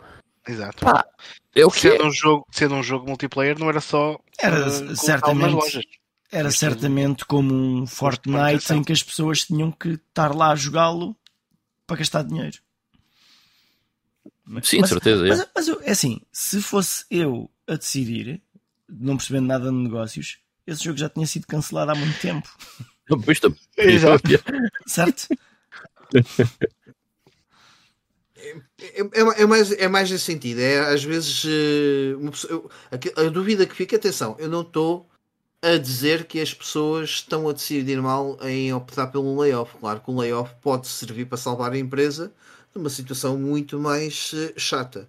O que eu quero dizer é, se calhar, uh, as pessoas que andam a tomar decisões e as pessoas que estão à frente dessas, de, de, das empresas que fazem do layoff uma, uma ferramenta tipo em cima da mesa, pronto a usar. Uhum. Ah, não sei, não acho que sei, não. Hum, hum. Lá está, uma pessoa ah, não sabe, é... não estão lá a tomar decisões, não. não, não mas olha lá, imagina. Não, não, não quero estar a armar. Diz. O layoff em cima da mesa. É claro que o layoff tem que estar em cima da mesa. Então, uma empresa que, imagina, a faturação de uma empresa é 2 milhões e há uma branch desta empresa que está a perder Sim. um milhão, certo? Esta empresa, para sobreviver, tem um que deixar de ter isto. Perde um milhão do dia para o outro. Não, é, não estamos a dizer de um dia para o outro nem nada disso. Estou só não. a dizer. Só há uma empresa que faz 2 milhões, está a perder um milhão do lado. Perde certo? um milhão do dia para o outro? A pergunta é se Perde no mesmo mês. Perde no mesmo mês, então. Mas não interessa para aquilo que eu vou dizer. É que, não, mas interessa para aquilo que eu vou dizer, que é as pessoas são despedidas de um dia para o outro. Yeah, man, porque imagina, tu Mas tens uma equipa. Não, não se perde de um dia para o outro, percebes? Então, As coisas estão. É, então eu vou dizer, então eu vou ser ainda mais chato, certo? Ou, ou menos popular, que é a SEGA agarrou em 50 marmãs, abriu um estúdio no UK, ou whatever, é um estúdio que já existia, mas não interessa. Agarrou em 50 marmãs e diz assim: olha, nós queremos um produto assim que tem que ter sucesso, certo? Porquê é que tem que ter sucesso? Porque a SEGA não é uma Santa Casa da Misericórdia, uhum. é uma empresa e tem que gerar lucro, ok? Pronto. Esses 50 marmanjos criaram o Ienas, certo? O Ienas é uma grande merda. Eu não estou a dizer que era o jogo era uma grande merda. Estou só a dizer que hipoteticamente isso poderia acontecer. O Ienas é uma grande merda. Até a própria é SEGA acha isso, pá. Não tenhas medo. Pronto. De quem é que é a responsabilidade agora? Certo? É do grupo de trabalho Ienas e da gestão de, de quem fez o Ienas ou é de, de, da SEGA mãe que está no Japão? Na verdade é da é SEGA. Claro que é dos dois. É da SEGA, é claro que é dos dois. isso. A SEGA é quem encomendou, a SEGA é que disse o que é que queria que eles fizessem, a SEGA é que provavelmente vai lá um gajo de vez em quando uh, ver como é que está o projeto, não sei o que, não sei o que mais. Mas se aquilo não resultou, se o projeto Ienas não resultou, tem que acabar. Pá, é... Este gajo foi lá de vez em quando, também levou o layoff. Opa, olha, Quem é que eu... as pessoas que davam layoff? É aí que está, percebes? A, minha, a minha cena é essa. Eu sou, eu Mas olha uma coisa. É, agora, esse, esse tipo gajo... de coisa eu, eu, eu, coloco em questão é se. Hum, pá, é sempre um bocado shady. Não sei, é um bocado chato. Eu não é acho chato. nada shady, man. Eu, eu, eu vejo a coisa como it's business, certo? Se não gerou dinheiro, tem que fechar. Ah, olhem, vejam lá este argumento. O meu pai é mais forte que o vosso. Pronto. Passamos à próxima. ok, siga. Sim, mas exato. Não, não, não, não, Epá, não estas, as, as, notícias de hoje são todas tipo boeda más. Não, não, não, não, não, é fixe. Falando em más decisões. Ah, exato. Ora aí está, ora aí está. Então, basicamente, uh, a empresa. Como é que. Agora perdi o nome da, da, da empresa que faz. Uh, Gaming Heads, obrigado. Meteste aí, uhum. Carlos. Yeah. Um, então, basicamente, acho que, segundo uh, esta empresa, Gaming Heads, uh, a Sony uh, decidiu que não queria fazer mais estátuas com eles e ordenaram a Gaming Heads para destruir as estátuas. Estátuas, então, já, vend... estátuas já ah. vendidas. É isso, é isso. Tens que, tens que meter o icing on the cake. E, exato, mas é isso. Incluído aquelas que já estavam vendidas. Um, e a Gaming Heads, muito bem, sim senhor, uh, cumpriu com isso, até porque tem uh, reclamações dos seus clientes a dizer que não receberam as, as suas tatas nem o dinheiro de volta das mesmas. Ao que a Gaming Heads diz: Ah, pois, mas a culpa não é nossa. Nós só cumprimos ordens da Sony. A Sony não quer, nós a gente faz o que eles querem. Isso agora falam com a Sony para lhes o dinheiro. E, hum, e o que é que eu acho desta notícia? Porque é que eu acho que essa notícia é gira e estúpida ao mesmo tempo? eu sou dono de uma empresa que faz estátuas. Alguma vez eu vou estar a dizer aos meus clientes, ou vou estar a dizer publicamente aquilo que são o, o meu acordo interno com a empresa que, com a qual eu tenho a, a parceria. Hum, ou vou fazê-lo porque eu quero meter o dinheiro ao bolso e os outros que tomaram uma decisão estúpida, talvez, que, que, se aguentem com a bomboca e talvez eu até tenha aqui uma, uma getaway uh, legal que me, que me permita ah, fazer isso. A única coisa que eu vi foi esta open letter. Eu não vi mais nada dessa, dessa cena. Não, e a open, letter, a open letter que eles escreveram, sem eu saber de mais nada, pareceu-me um gesto em condições. Sim. Agora, se, se afinal houve mais cenas, então por favor, elucida-nos. Não, porque... houve, houve basicamente. Uh, pois, porque, uh, a Judy já veio responder, é isso? Não, não, a Sony não. Já não tem e-mail, a Judy, como tu disseste. Eu fui à procura já mesmo já agora, daquilo que fosse uma resposta. Só, só um bocadinho, só para o pessoal perceber a piada. Uh, há algures aqui no, na, na carta aberta. Eles disseram assim: Olha, pessoal que comprou as estatuetas e que não vai receber, enviem um e-mail a esta rapariga da Sony para se queixarem. Não, aquilo, aquilo, eh, a cena é, lá está. Quem é, quem é que agora está a sofrer com isto? Não são estes gajos, digo eu, nem a Sony. São as pessoas que pagaram o dinheiro por um produto que agora não têm. E ajude. Agora estão. Pois é, Judy. E Judy. Não, a Judy basicamente pediu à Sony amigos, troquem-me o mail, e está resolvido. Um, a Judy, acho que o problema é fácil de resolver, muito honestamente. Uhum. Pronto, há uh, aqui um pequeno, um pequeno pormenorzinho também acho que, que, é importante. E isto aqui, do que eles disseram na, na sua carta aberta. Um, a Sony já tinha recebido uh, a sua fatia dessas encomendas já feitas pelos clientes. Portanto, encomendas os clientes pagaram a estatueta. Uh, esta empresa das estatuetas pagou à Sony e a Sony diz: Pronto, ok, agora uh, destruam lá as estatuetas e não queremos que envie nada a ninguém. É, é, isto, não, é uma situação aborrecida. Nós temos, uma, não, nós temos uma, uma expressão muito gira uh, em português. Isto chama-se lavagem de roupa suja. Uhum. É.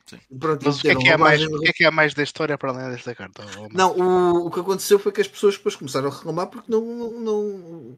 Ou seja, fizeram a reclamação à Gaming Heads porque é, foi eles que compraram, não é?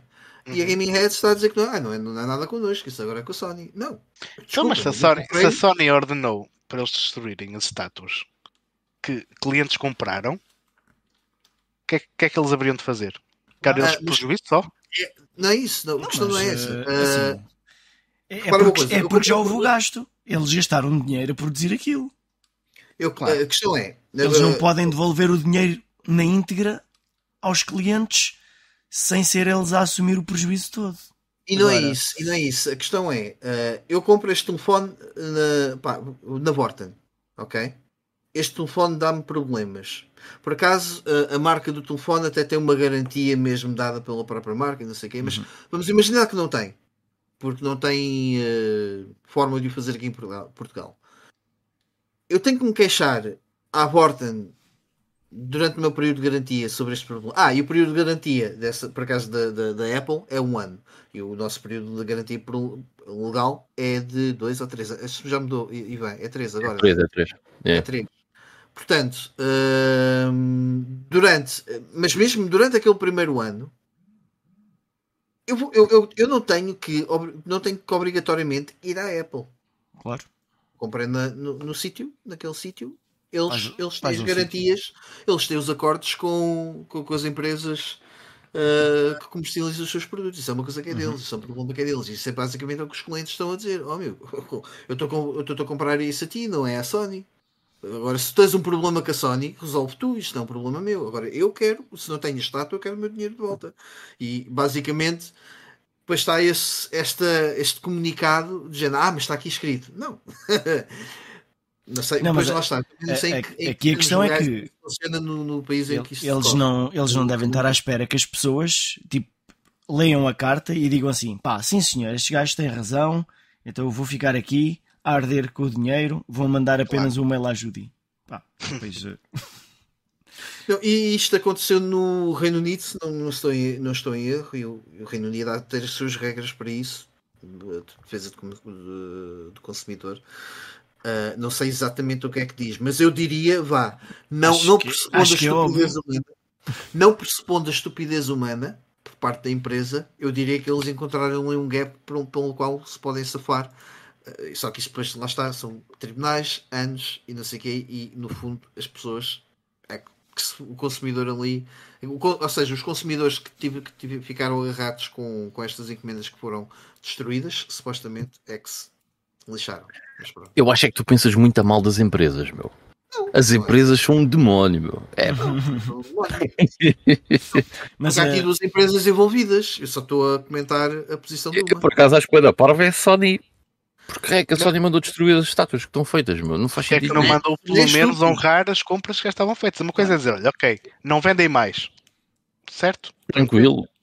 Aliás, podes fazer refund às estátuas que ainda não fizeste, né? agora destruir mas, as estátuas que estão feitas ah, é um bocado é assim, mas... Mas, é, é, isso, mas repara uma coisa, estamos a falar de notícias, não é notícia nenhuma que a Sony anda a ter uh, decisões parvas ultimamente. Uhum. Eu acho que foi por causa desta notícia que o outro foi embora. Olha, é isso, mais, é mais uma, uma cena de alguém que não percebe nada de negócios. Porque é que esta empresa, ao receber a comunicação da Sony, não disse assim: Olha, encosta aí um bocadinho, vamos fingir que não vimos isto e vamos despachar já todas as encomendas que temos. e pronto. tipo, dizemos, que o, dizemos que o fax ficou encravado. Não sei. Até porque, até porque isso é, é, é feito on demand, certo? ah, recebemos Sim. isso, coisas e cagava um bocado de cena ou whatever. Pronto, né? E ficavam bem vistas. Não sei, não é? Uhum. Não sei, é um bocado por aí, Carlos. É tipo. É. Sério? Pronto. Agora diz-me uma coisa. Um, mas eu por acaso nunca conheci esta empresa. Estou a conhecê-la pelos, pelos, por motivos que não são os melhores. Eu não sei que tipo de publicidade é esta, é esta mas eu diria que é má. Mas pronto, já diz o outro: falem não, bem, falem mal, desde que falem. Uh, certeza que muitas pessoas já foram ver o que é que eles fazem. Olha, ninguém, se calhar, estamos aqui a ver esta fotografia do, do, de uma figura e diz: pá, isto até parece porreiro, vou ver o que é que eles têm mais. Acaso, exatamente o contrário. Quem é? Quem é que são estes gajos aí? Se calhar eles... está aí o motivo por causa só nem mandou destruir tudo. Eles, eles, na, eles na carta dizem: atenção, o pessoal que tem outras estatuetas que não tem nada a ver com a Sony não tenham problemas porque vai tudo chegar. Portanto. Repara, repara não sei se é da imagem, mas até o cano dessa espingarda está torto. Isso não dava. Man, é um apocalipse não zombie, tu, não podes, tu não podes simplesmente fazer espingardas novas só porque sim, Eu não, eu, eu não sei, mas eu não disparo essa espingarda. Aquela personagem. Mas pronto. Não, mas sou é, eu. Ali o, o Joe lá atrás parece. Na verdade, parece um primo dele. Parece um primo dele. É isso. É um, é um primo parecido. Tem 20, 25 anos, aquele rapaz, não é? Mas pronto, ok. Oh. Um, e vá, para acabar, foda-se, já está da tarde. Um, para acabar as notícias, uh, Ivan, tu tinhas aí uma coisa gira, só para, para descomprimir aqui. Ah, yeah, queria só, queria só uh, mostrar esta cena. Isto até já não é, já não é recente, mas eu uh, vi isto hoje por causa de um vídeo do Carl Jobs. Epá, e adorei ver isto, que foi basicamente houve um gajo uh, que ao fim de 24 anos conseguiu fazer uma coisa que nunca ninguém uh, tinha feito uh, no Doom, no Doom 2. Portanto, isto é no nível 1, 8, acho eu.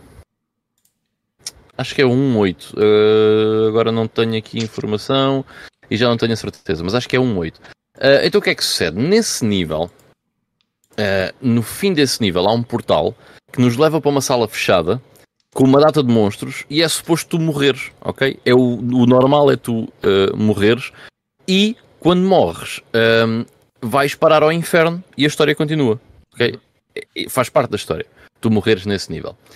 A cena é que quando tu fazes speedrun neste, neste jogo uh, e estás a jogar na dificuldade máxima e não sei o quê, é impossível tu conseguires fazer 100% de kills naquele nível porque esses monstros estão incluídos nas kills daquele nível. E então acho que era 63 ou 68% que era considerado o normal nesse nível. E é o único nível do Doom 2 em que uh, os, o pessoal que faz speedruns chegou à conclusão que se tiveres 63 ou 68 o que é que é, está-se bem. É o normal, continuamos para a frente. Naquelas speedruns que é 100% de tudo, certo? Uhum. Então houve um gajo que decidiu que não estava contente com o facto disso acontecer. E então fez milhares de tentativas e tentou milhares de estratégias diferentes de como é que ia resolver este problema com 24 anos. E conseguiu. Portanto, ele, uh, isto, a speedrun é fazer 100% de kills na dificuldade máxima o mais rápido possível. Um, algo que até então considerava-se que era impossível e que esta pessoa conseguiu então finalmente uh, fazer ele delineou uma estratégia ao fim de experimentar milhares de estratégias diferentes e depois agarrou nessa estratégia e tentou centenas de vezes até conseguir. Ou seja, isto tens de ter aqui muita sorte envolvida, ok? Hum. Uh, mas envolve o tipo de monstros que está naquela sala, que uns conseguem parar as balas dos outros, tem a ver com o friendly fire uh, entre os próprios inimigos. Portanto, há ali uma data de variantes, certo? E ele, passado uma data de centenas de tentar a técnica que ele estava a, a, a tentar, lá conseguiu um, resolver o problema. Ah, é, é, muito importante que esta speedrun, uh, este tipo de speedruns, uh, tu começas o nível uh, com nada, ou seja, só com a pistola, certo? Ou seja, o, o armamento que tu tens disponível é só o armamento que está disponível no nível. Certo. Um, pronto, e ele lá conseguiu. Depois acho engraçado que o John Romero no Twitter comentou e disse: Congrats, Zero Master, que é o nome desse speedrunner. After 24 years, to win the game, you must get 100% on level 15 by John Romero. Great trick getting that, to that secret. To that secret. Eu não sei o John Romero às vezes é um bocado full of bullshit, mas uh, ou seja, ele está a dar a entender que isto já tinha sido pensado. Já tinha previsto tudo, pá. Hum. isto, isto, acho que isto é por acaso. Eu até, eu até ia perguntar, not playing as well. Até porque ia perguntar se é suposto tu morres nesse nível para avançar, o que é que aconteceu? Acabou o jogo tu, ali. Morres, tu morres sempre porque o chão dá-te dano. Ou seja, não ah, só okay, os monstros, okay, mas okay. o próprio chão dá-te dano. Ou seja, tu vais sempre morrer. Faz parte. A, a, a, cena era mesmo no, no ecrã final, quando tens as kills, os secrets e não sei o quê, teres os 100% nas três cenas. Uh, e foi isso que ele finalmente conseguiu. Uhum. Uh, mas enfim, pronto, era só para pa, pa vos contar isto, achei, achei não, muito é, interessante. Não, é fixe, é, porque mostra o nível de dedicação das pessoas. Milhares de tentativas. Yeah, há, que, há que adorar as pessoas que têm tempo para coisas deste género. yeah. Não, yeah. por, por, exemplo, há quem acabe sem jogos no ano. Este gajo faz dedica-se a isto. Pronto. e achas que ele é mais ou menos feliz? Não, está porreiro, está fixe. O gajo está a fazer a cena então, dele. Pá, se ele, se ele fizesse parte do nosso podcast, então, Playing Now, o que é que tens? Durante dois anos seguidos. Pá, do 2, o nível 15. É, exato. Mudava era os níveis de episódio para episódio. Não, era que era sempre o mesmo nível, ainda por cima. É. Era sempre o mesmo. Mas estou quase lá, estou quase lá. Ok. Então, sendo assim, vamos dar. Uh... Bem, eu nem tenho ido aos comentários, estivemos aqui numa, numa discussão acesa, nem, nem, nem vim aqui ver o que é que o pessoal foi, foi comentando. Uh, olha, o Rui Santos falou aqui que por termos a falar do Windows Vista, foi por isso é que o Vista foi rapidamente eliminado e substituído pelo Windows 7 muito rapidamente. Sim. Ei, vocês lembram-se do, do 8? também, do Windows 8. Que uhum. não, não teve assim muito tempo. porque as pessoas. É, uma, uma semana, uma semana para aí. Isso yeah, então yeah, e o Windows 9? Uh, não existe. Porquê? Sabem? Porque existe o um milénio que hum, não. fez o. Na verdade. Não, não foi porque existiu o 8.1 e então decidiram dar o nome 10 ao outro? Não. Não. Eu sei. Era para não haver problemas de compatibilidade por causa dos Windows 95, tipo Windows 9. Ah, ah boa. sério? sim, sim, sim. Tipo, não okay. quiseram correr riscos. Isso vai dar problemas. Aquilo... Tipo, tipo ano 2000, tipo a cena do clock do ano 2000. Talvez uma coisa do género. Portanto... Yeah, ok. Ah, fixe, fixe, fixe. Uh, olha, isso, isso, quase que dava para, para uma cena de 99, não é? Ficar ali no, no lusco-lusco. ok. Um, não, aliás, é, é o ano 99, porque esse problema começou primeiro em determinadas partes do mundo. Mas à medida que o, a hora foi avançando, né? por causa de, das time zones. Um, mas pronto, adiante. O Windows uh, Millennium já está preparado para aguentar isso tudo. O, o, João Marques também acrescentou aqui: uh, by the way, layoffs não estão só a ser comuns agora nos estúdios de videojogos, mas, mas, em toda a indústria tech inteira. Acho que estamos a entrar numa recessão nesta área. Sim, e é possível as coisas estarem a acontecer todas ao mesmo tempo. As crises, eh, as crises são isso, não é? Uh, as empresas é, às vezes também precisam tirar férias dos empregados. Não, mas, mas as crises. Não, mas é isso que eu estou a dizer. As crises, as crises também acabam por ser um bocado disso. Uh, na, na, na só, só para que fique claro, na discussão que eu estava uh, a ter com o Ivan, eu não, eu não estou contra o, o, o Ivan, estava era apenas a mostrar o outro lado da opinião. Eu acho que é isso que torna uma discussão interessante, é ver os dois, os dois lados, porque eu consigo compreender perfeitamente o ponto que, que o Ivan e o ponto por parte das empresas. Uh, agora, pronto, lá está. É, por isso é que se chama uma discussão, não é?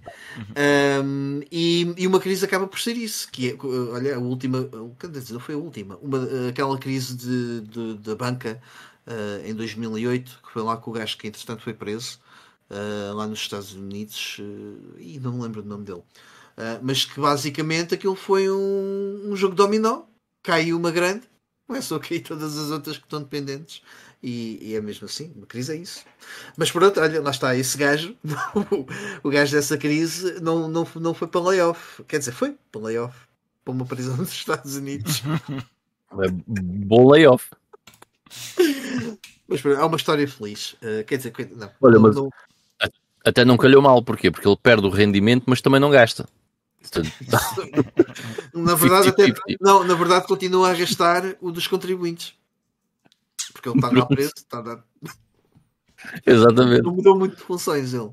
É, pá, o, gajo, está aqui a brincar com, com, com merda das séries, mas é só mesmo para descobrir um bocadinho. Foda-se. Um, bem, adiante. Coisas giras, coisas giras. Uh, 1999. Uh, que idade tinham vocês em 1999? 25 menos 14. É isso? Eu estava nos meus. Eu era adulto, digamos assim. Era adulto só. Por lei, por lei. Tinhas ficado adulto. Por lei já eras adulto. Tive 18 uh, anos durante uma boa parte de 99 e houve ali uns meses em que tive uh, eh, 19 anos. Depois está a tropa, em 99? Não. Nem em 2000, Pô, já, já, nem em 2001. Já tinhas. Era obrigatório ainda no, no teu ano de nascimento? Ou não? Sim. Era. Ah, mas tu foste sacana, não é? O tinha... que, que é que tu fizeste? Podes contar que já prescreveu, Carlos. Parti uma perna. Foste... Aquele... Não, tinha, tido, tinha tido um acidente um, em março de 90 e... Hum, março de 98. E então, quando fui à inspeção, mais tarde nesse ano, uh, estava lá o, o, tipo lá a fazer a apresentação inicial. Se tiverem estes problemas, vão para ali. Tipo, uh, sei lá, excesso de peso, não sei o quê, e tipo próteses. E eu tenho um ferro na perna. E eu, ah, não custa nada, vou para ali. E então fui lá e, uh, e toda a gente estava ali, tinha tipo radiografias, exames médicos e cenas, e eu não tinha nada. Uh, e então fiquei mesmo, eu fui mesmo o último a ir Chega lá o médico um, e pergunta-me: então o que é que você tem? Eu, ah, eu tenho um ferro na perna. Então eu não trouxe nenhuma radiografia, nenhum exames, não, mas trouxe a perna. Portanto, está aqui, dá para ver. e mandou-me embora. Mandou-me embora. Fui almoçar a casa. Normalmente fica-se lá dois dias. Eu fui almoçar a casa no primeiro dia. Boa. Calma lá, deixa-me adivinhar. Uh, trazendo aqui um bocado à baila o, o, tema de há duas semanas do que é que aprendeste com os videojogos. Tentaste aprender eh, coisas com o Road Rash, foi? Foi quase isso, foi quase isso. Mas só a parte do cair, alegado por alguém. Só... Ok, tá bem. Então foi, foi só motocross. Mas pronto, mas vá, detalhando um bocadinho mais, 99 foi o ano em que eu saí, acabei o secundário e vim para a universidade em Faro. Portanto, só para me localizarem no tempo e no espaço. Ok. Olha, eu em 99 tinha 11 anos, portanto, o que foi fixe, e bem, nós, nós somos do mesmo ano, um, a cena do Pokémon, acho que nós estávamos na idade certa, porque yep. os miúdos, ou seja, éramos aqueles miúdos, podíamos ser aqueles miúdos de 10 anos, vá. Éramos e... o público-alvo perfeito. One point, né? Yeah. Point. Yeah. Um... Eu tinha que jogar escondido no emulador sem ninguém saber. Tipo... Eu já não posso jogar isto, já tenho 19. Mas não, um... não, a verdade é que não via grande apelo naquele jogo até o começar a jogar. Sim, sim. Uhum. Uh, se bem que a gente já falou aqui várias vezes, é, se não é o melhor, eu diria que é dos melhores RPGs para tu começares a jogar. Sim, sim, mas é é um eu, eu já tinha jogado os Chrono Triggers, os Final Fantasies, já, sim, sim, sim, o Fantasy, Fantasy Stars, portanto, eu já tinha passado por isso. Portanto, eu, eu não via grande apelo quando diziam que aquilo era um jogo daquele género, porque não. não parecia, não, não, parecia, não parecia grande coisa ao jogo em si. E a verdade é que o jogo não parece grande coisa. Uh, e, e estava aqui a perguntar uh, ao pessoal que idade tinham em 99 eh, chegaste mesmo a tempo de 13 anos. Estavas aí na, na, a iniciar a tua fase rebelde, a ouvir o metal, não é? Ainda não, nessa altura ouvi um rockzinho já. Sacavas as coisas do Napster? Não, não tinha net em casa ainda nessa altura. Uhum. Na escola Mas, sacava, a única coisa que sacava eram ROMs de Mega Drive. E tu tinhas a, a única consola que e outras coisas que me E outras coisas que nos, nos expulsavam da biblioteca e nos, nos suspendiam de usar a internet durante um mês ou, ou semanas. Uh, e estava-te a perguntar, tu tinhas a Master System ainda ou já tinhas. Tinha Master System só, tinha Master System só e um Pentium onde corria praticamente emulação, porque o último jogo que corria no meu Pentium foi o Tomb Raider 2. O último jogo recente. Uhum. O 3 já não consegui correr, por exemplo. Nem o Quake Era um 2. Pentium que 133, inicialmente com 16 MB de RAM, mas depois consegui fazer o upgrade para 32 quando avancei o, o muro de trás da escola que tinha um ecocentro e, e, e peguei numas ramos que por acaso eram compatíveis e, e, fiquei, fiquei com um upgrade dessa. Muito bom. Yeah. E, e no, eh, no, que toca a videojogos, eu vou fazer essa pergunta para, para vocês pensarem um bocadinho, que depois eu vou só ler só aqui um bocadinho ao chat que a malta também está a responder. Uh, pense em 99 em videojogos e aquilo, aquilo que vos vem mais à baila. Tipo, quando, quando voltam atrás no tempo, 99 era uma altura que o que é que vos estava a bater, o que é que o que é que eram tipo os videojogos para vocês, um, uma cena assim, tipo, tentar Yeah. viajar no tempo e, e pensar uh, nesta altura o que é que eu estava a curtir bem nos videojogos. Uh, não tem que ser um jogo em específico. Mas... Para mim foi, foi o ano dos emuladores, porque eu conheci emuladores no final de 98 e em 99 foi. Os primeiros meses foi, foi sacar jogos um, na escola todas as semanas, levava sempre um molho de disquetes para conseguir meter para lá ROMs.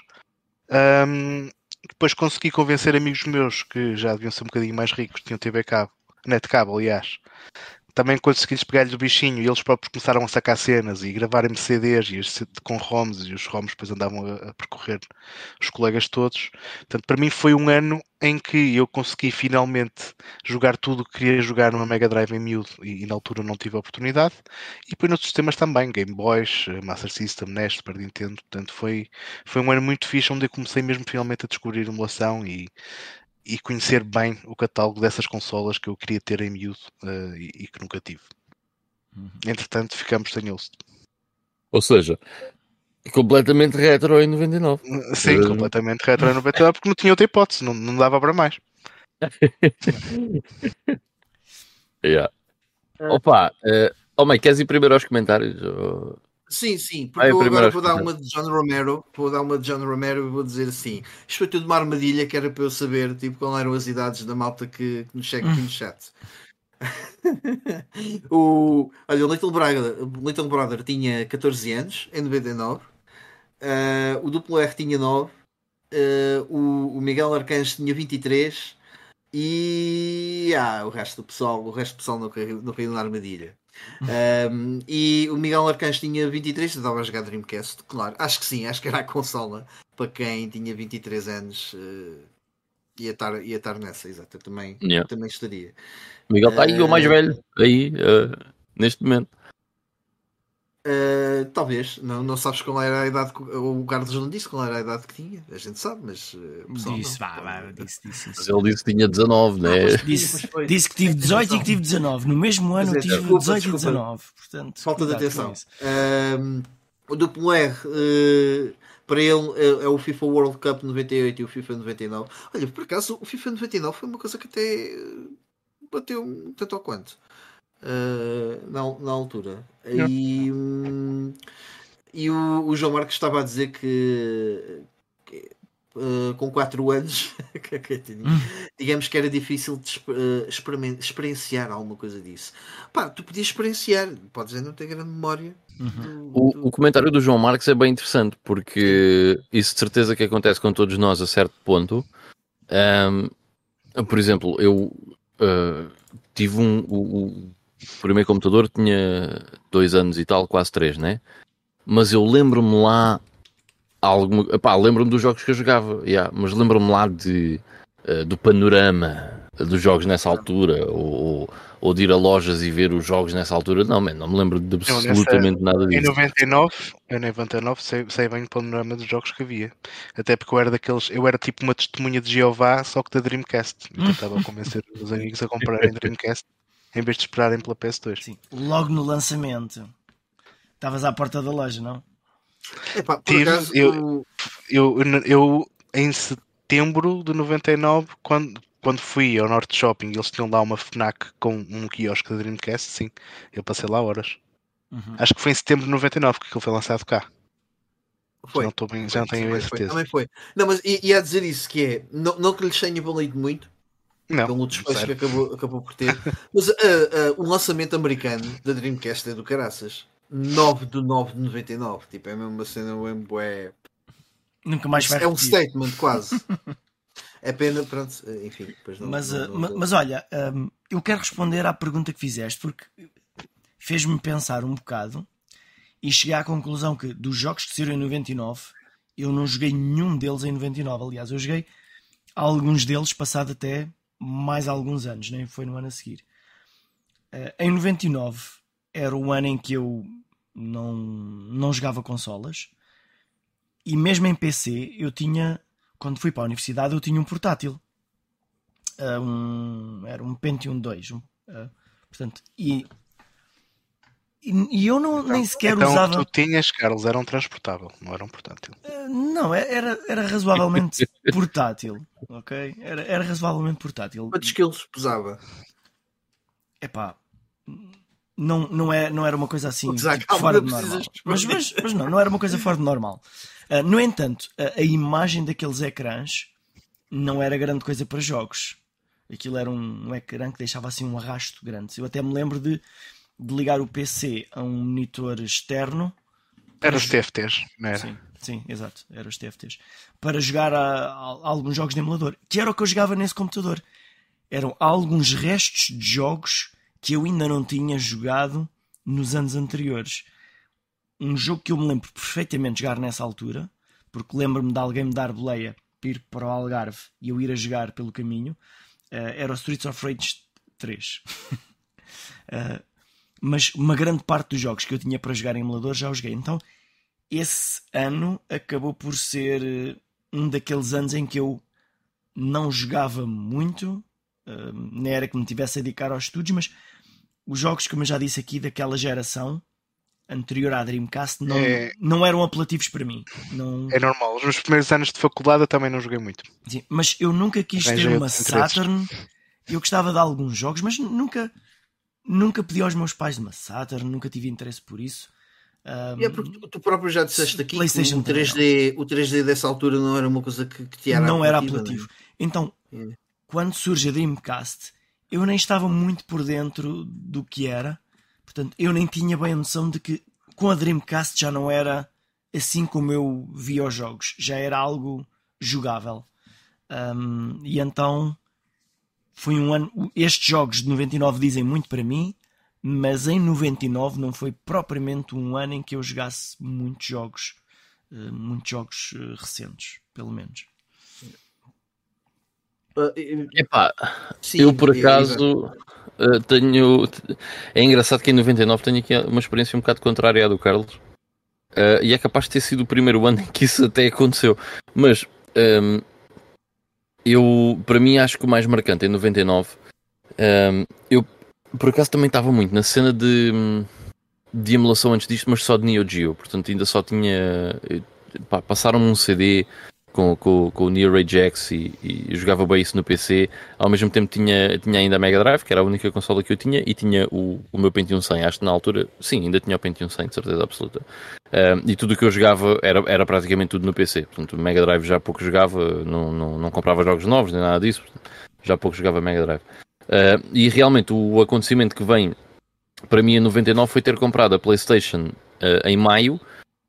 Isto porque Uh, ou seja, eu sempre quis uma Sega Saturn, porque era a continuação da Mega Drive, uh, até o meu vizinho comprar uma PlayStation e no Demo One tinha o Tekken 3. E eu na altura era mega fã, acho que já disse isto aqui, era mega fã de jogos de, de luta. Um, ehm, também em parte por causa da emulação toda de Neo Geo, mas muito, muito. Eu diria que muito, muito, muito, muito em parte por causa do primeiro Mortal Kombat, do Mortal Kombat 3 e do Super Street Fighter 2 Turbo que eu tinha no PC. Então eu adorava jogos de luta. Um, e quando vi o Tekken 3 foi, oh my god, eu quero isto. Não, não quero mais nada na vida, quero isto. E então em maio lá tenho a Playstation uh, e vinha com o Tekken 3. Uh, que foi o jogo que eu pedi aos meus pais, portanto eu quero uma Playstation e quero o Tekken 3. Uh, e neste, nesse ano eu joguei algumas coisas que realmente saíram nesse ano. Eu estava aqui a olhar para, para a lista que, que, até aqui o Carlos pôs aqui, uh, a lista que, ele, que o Carlos nos fez. Pá, eu lembro-me de alguns jogos que joguei nesse ano que tinham acabado de sair. Porquê? Porque hum, o meu vizinho tinha a consola chipada e então jogos eram baratos, certo? Então eu lembro-me muito bem de, do Driver, de jogar o Driver nesse, nesse ano quando ele sai. Uh, o Final Fantasy VIII também, porque eu comprei o Final Fantasy VII pouco depois de ter a, a PlayStation, adorei o jogo e no Natal pedi o Final Fantasy VIII, portanto eu joguei o Final Fantasy VIII no dia 25 de dezembro uh, de 1999 quando cheguei. Aliás, sim, 25 de dezembro, sendo que era de madrugada. Um, e Pokémon Red e Blue, que chega cá nesse ano, também joguei na, no Natal. Foi no mesmo Natal, foi o que eu recebi, foi o Final Fantasy VIII, o Pokémon Red e Blue e o meu Game Boy Color verde. Um, pai, não sei mais. Age of Empires deve ter sido depois, mas de certeza que se procurarem há aqui mais um ou outro uh, que joguei nesse, nesse ano. Ah, o Ridge Racer Type 4, yeah. Uh, portanto, não era muito comum para mim, mas houve aqui alguns jogos que eu ainda joguei uh, de 99 em 99. Mas pronto, isto para, para, para respondendo à tua pergunta, Mike, para mim foi mesmo o facto de ter a PlayStation 1 uh, e todas as novas experiências que acabei por ter com, com a consola, com, com a PlayStation 1, que na altura, tendo em consideração que eu tinha um Pentium 100 Uh, já a PlayStation já fazia coisas que o meu Pentium 100 velhinho uh, já não fazia. Opa, yeah, para, mim, para mim também foi o. Eu acho que foi, foi o ano em que eu fiquei convertido à, à Sony, por, por, hum, sobretudo devido às revistas oficiais da PlayStation. Porque eu, eu recebo a minha primeira revista oficial da PlayStation no Natal de 98 e que não tinha conhecimento nenhum que, que havia revistas com CDs que tinham demos e o catano. Uh, acho que não tinha esse conhecimento, não. Um, e a partir do momento em que tenho conhecimento disso, eu todos os meses quero uma revista dessas porque trazem jogos e eu quero jogá-los. Um, ainda que fossem uh, meras demos, mas uh, foi muito rápido até começar uh, a perceber-me de todo o conteúdo que as revistas tinham e de perceber ou seja, que isto era o um mundo, que não era só, não estava limitado a meia dúzia de jogos que pudessem existir, porque a minha noção daquilo que era uma indústria de videojogos era muito redutora. Um, e a verdade é que, lá está, 99 é quando eu faço, passo de 10 para 11 anos um, e nós já temos aqui outro. já, já temos um pensamento um bocadinho mais elaborado e uma, uma noção muito melhor das coisas e acho que é uma fase até muito gira da nossa vida em que começamos a, a, a desenvolver pensamento crítico e tudo mais, e, e acaba por ser interessante eh, nesse, nesse aspecto. E isso ajudou-me muito a que vivesse muito a, a, a indústria dos videojogos através de, das revistas. Eu, se tivesse que encapsular 1999 a uma, uma, uma, coisa relacionada com videojogos que me ligou muito uh, à indústria, foram as revistas oficiais da, da PlayStation. Foram essas que me permitiram saber que existia uh, a sequela do Croc, foram essas que me, que me permitiram saber uh, o, um jogo de cartas tipo Super Mario uh, ai, o Mario Kart 64 que era o Speed Freaks uh, ou o Crash Team Racing que, que viria a sair nesse ano. O Quake 2 foi um jogo que eu joguei na altura eu sei que não é a, a melhor experiência para ter com o Quake 2 a da PlayStation 1 foi a que eu tive, foi uma experiência que eu adorei. O Tomb Raider The Last Revelation, que é o meu acho que ainda hoje é o meu Tomb Raider favorito. Uh, dos que joguei uh, também foi, foi lançado nesse ano e foi através das revistas que, que, que também acabei por ter conhecimento do mesmo. Epá, e vai, o, o driver também. E estava aqui a ver se, se, me lembrava assim. Ah, Roll Cage foi outro. Também que eu curti bué de jogar em, em 99. Um, porque eram as revistas. Tony Hawk. Ai, o Tony Hawk. E que estupidez, claro que sim, o Tony Hawk. É. Um, man, houve, com as revistas vieram bué de jogos. Uh, o Ape Escape, outro que também joguei, joguei na altura. Uh, assim, assim que joguei a DM, eu quero isto. E lá está. Uh, Fala-se muito na altura de Spectrum em que as lojas tinham aquelas listagens de jogos né? para, uhum. para comprar nas papelarias ou nos espaços que vendiam esses jogos. Uh, essa minha listagem eram as revistas. Portanto, uhum. yeah, claro, claro que sim. Uh, Phonics, yeah, como é que a gente estava a esquecer de Tony Hawk? yeah, man, também foi grande a cena na altura. Yeah. Nós experimentámos o demo, lembro-me disso, de vir na, na revista, experimentarmos o demo uh, pá, e, o, e o meu vizinho ter comprado logo, logo a seguir. ok, tenho que ter isto. Olha, mas um, um, jogo que eu joguei imenso em 99 e que não é de 99, um, com o Little Brother, uh, estava aqui agora a mencionar, mencionou aqui uma data de jogos, o Tekken 3, o Call McRae 2.0. Uh, o 2.0 é de 99, eu diria que era de 2000 por acaso. Uh, o primeiro Colin McRae, sem dúvida, não é de 99, é de 98, se não estou em erro. Uh, é de 2000 o segundo. Yeah.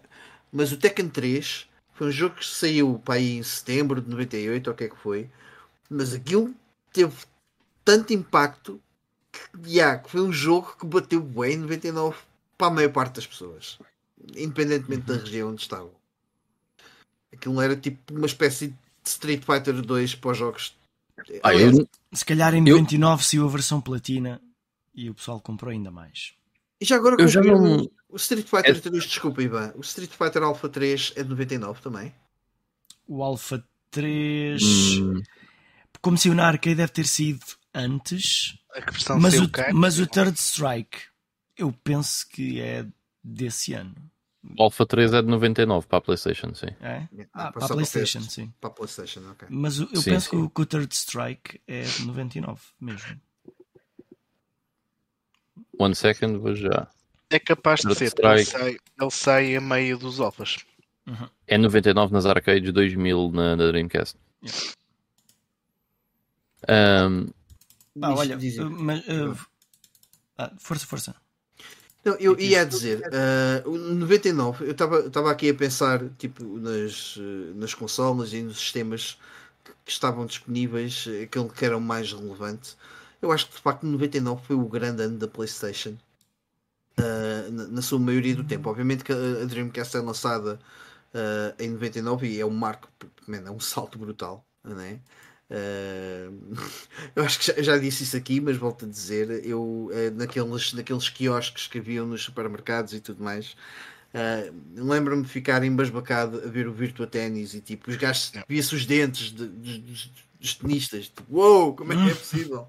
Dá para ver os dentes. Uh, que detalhe incrível! Um, e, e, foi um salto bem grande, mas a verdade é que a Dreamcast só sai em, em setembro Uhum. Pá, não, não, não acho que fosse muito cara, não tenho ideia de, ter, de ser muito não, cara. Não, era.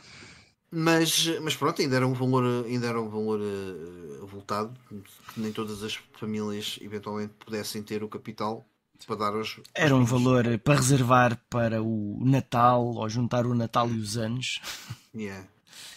Não, por isso é que há bocadinho disso. Miguel Arcanjo tinha 23 anos e estava a jogar Dreamcast. Yeah, é, é esse, é, é, uhum. Ali o público entre os 20 e os 30, um, esse era o público certo para a Dreamcast. Porque era a malta que tinha eventualmente o capital para entrar com o dinheiro para comprar uma consola. Uhum. e tinha ali tipo. A, a, a, o último grito das arcades estava ali disponível, né? Uhum. Sim. Pá, olha, o já agora estávamos aqui a falar da Dreamcast e do, do lançamento. Um, apesar de eu não ter acompanhado o lançamento na altura, a verdade é que se eu começo a olhar para os jogos uh, que surgiram neste ano, uh, a minha atenção vai logo para o mês de setembro de 99, porque podíamos passar este episódio todo a falar do mês de setembro de 99 e tínhamos aqui muita coisa para dizer. Mas jogos como o Sonic Adventure, Soul Calibur, Resident Evil 3 e o Tony Hawk, que surgiram assim de rajada, pá, são dos, dos meus jogos preferidos de sempre, de qualquer ano. Uh, e, e nem, nem, realmente... tinha, nem tinha a noção de que eles tinham saído todos no mesmo mês. É curioso. Realmente é incrível. O Sonic Adventure é um dos teus jogos preferidos de sempre, Carlos? Uh, epá, sim, porque eu gosto do Sonic e foi aquela passagem para 3D e que, na verdade, como eu vi na altura em que joguei, eu gostei da forma como aquilo funcionava. Ok? Eu, para mim, é bastante nostálgico. Não é que o... gosto pá, muito, mas é nostálgico.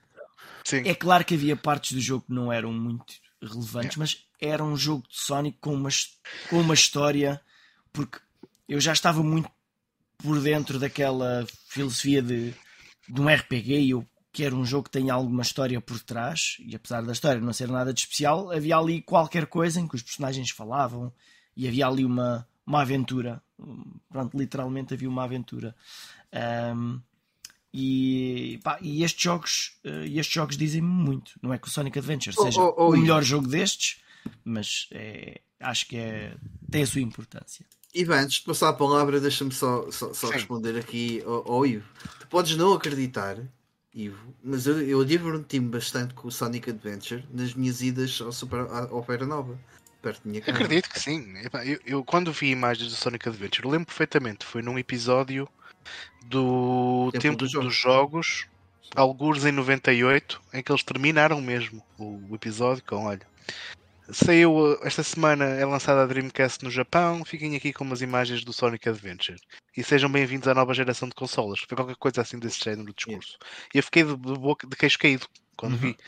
Mas a cena é, eu quando joguei esse jogo, também já o joguei mais tarde, confesso que fiquei um bocadinho desiludido. Não pelos níveis do Sonic, mas os outros.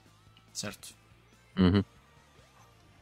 É, só, só, só isso. Opa, eu ia dizer até para meter aqui o comentário do do João Marcos, que o João Marcos estava a dizer, entretanto há aqui mais comentários, Mike, depois uh, passas, mas eu vou só ler o do João Marcos aqui, que ele diz, curiosamente só sobre a Dreamcast anos depois, tipo alguns em 2005. Uh, no entanto, a PS1 desde muito cedo que joguei, em casa de primos meus, e sempre achei aquilo o pináculo da tecnologia, mesmo já depois da PS2 e Xbox terem saído.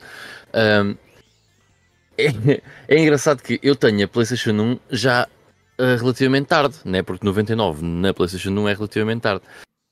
E eu tenho a PlayStation 2 em, no Natal de 2001, o que significa que a minha consola, a, minha, a PlayStation foi a minha consola principal durante dois anos e meio, que é um período bastante curto, ok? É um período muito curto.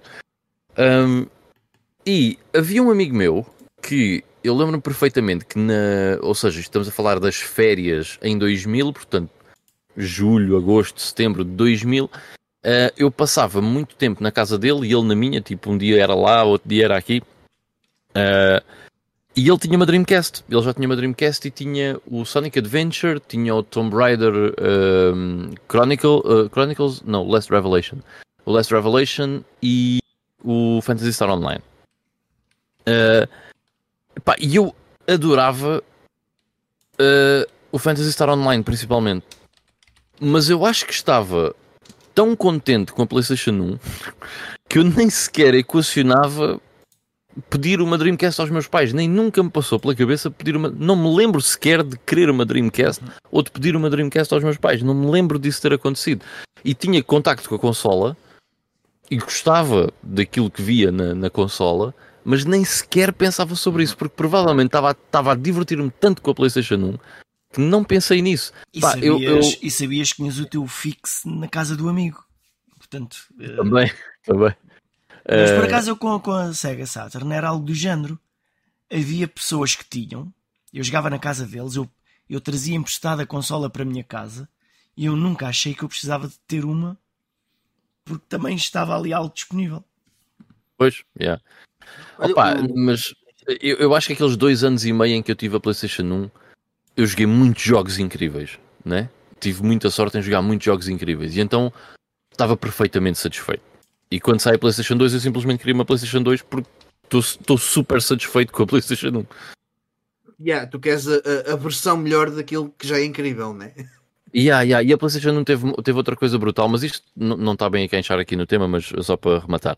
A PlayStation não teve uma cena brutal que é. Hum, acho que até já falámos disto aqui, da cena de haver de repente os Value Series os yeah. Platinum, certo? A 1990, a 3990, mesmo 5990, era muito mais acessível aos nossos pais nessa altura Sim. comprar nos jogos.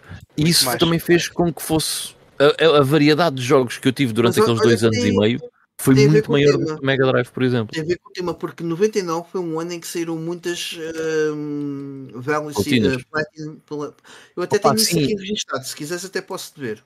Eu lembro-me que, e corrijo-me se estiver enganado, mas eu comprei, eh, eu recebi a PlayStation em maio e eu acho que nesse mesmo mês ou no início de junho sai a platina do Gran Turismo, que foi um dos primeiros jogos que eu também comprei para, para a consola. Mas eu vejo, vejo aqui no instante que eu tenho isso aqui no. Ah, foi também um jogo absolutamente incrível eh, que eu joguei muito durante 99. Mas eh, pronto, mas isto era para dizer que pá, eu, eu, a Dreamcast eu percebo hoje em dia acho uma consola muito fixe, acho que tem títulos incríveis. Virtua Tennis é um dos meus jogos uh, de desporto ou jogos de arcade, vá, digamos assim, favoritos de sempre. Uh, mas na altura, pá, eu estava simplesmente muito satisfeito com, com a PlayStation. Não, não tinha nenhuma vontade de ter uma Dreamcast. Olha, enquanto eu vejo aqui esta cena, ia-te pedir, Ivan, só para dar aí uma, uma, uma redada nos comentários. Eu ia falar do, uh, do comentário do Miguel Arcanjo, uh, que estava aqui a comentar que, que comprou a Saturn com, com, o dinheiro que ganhou no, na, na no tropa. serviço militar. Yeah. Ele disse que na altura ganhava 7 contos por mês na tropa. Passado um ano comprou a PlayStation porque tinha melhores gráficos. Não, hey, is not wrong, certo? É, é, basicamente é isso, Miguel. Uh, eu, eu acho que não. Quando vamos olhar para a era 3D, acho que é impossível dizermos o contrário. Embora eu gosto muito da Saturn e já lá joguei coisas incríveis, mas a verdade é essa: é que visualmente a PlayStation conseguia resultados impressionantes para, para a altura da consola. Uh, ele estava a dizer que na Sega Saturn tive todos os jogos originais, na PlayStation tinha um chip e a partir de a partir foi um tal jogar tudo o que havia para jogar. Pois e havia também essa, essa facilidade, não é? é montes de gente teve a PlayStation no chipada, mas boa da gente que eu conhecia. Muita gente, sim.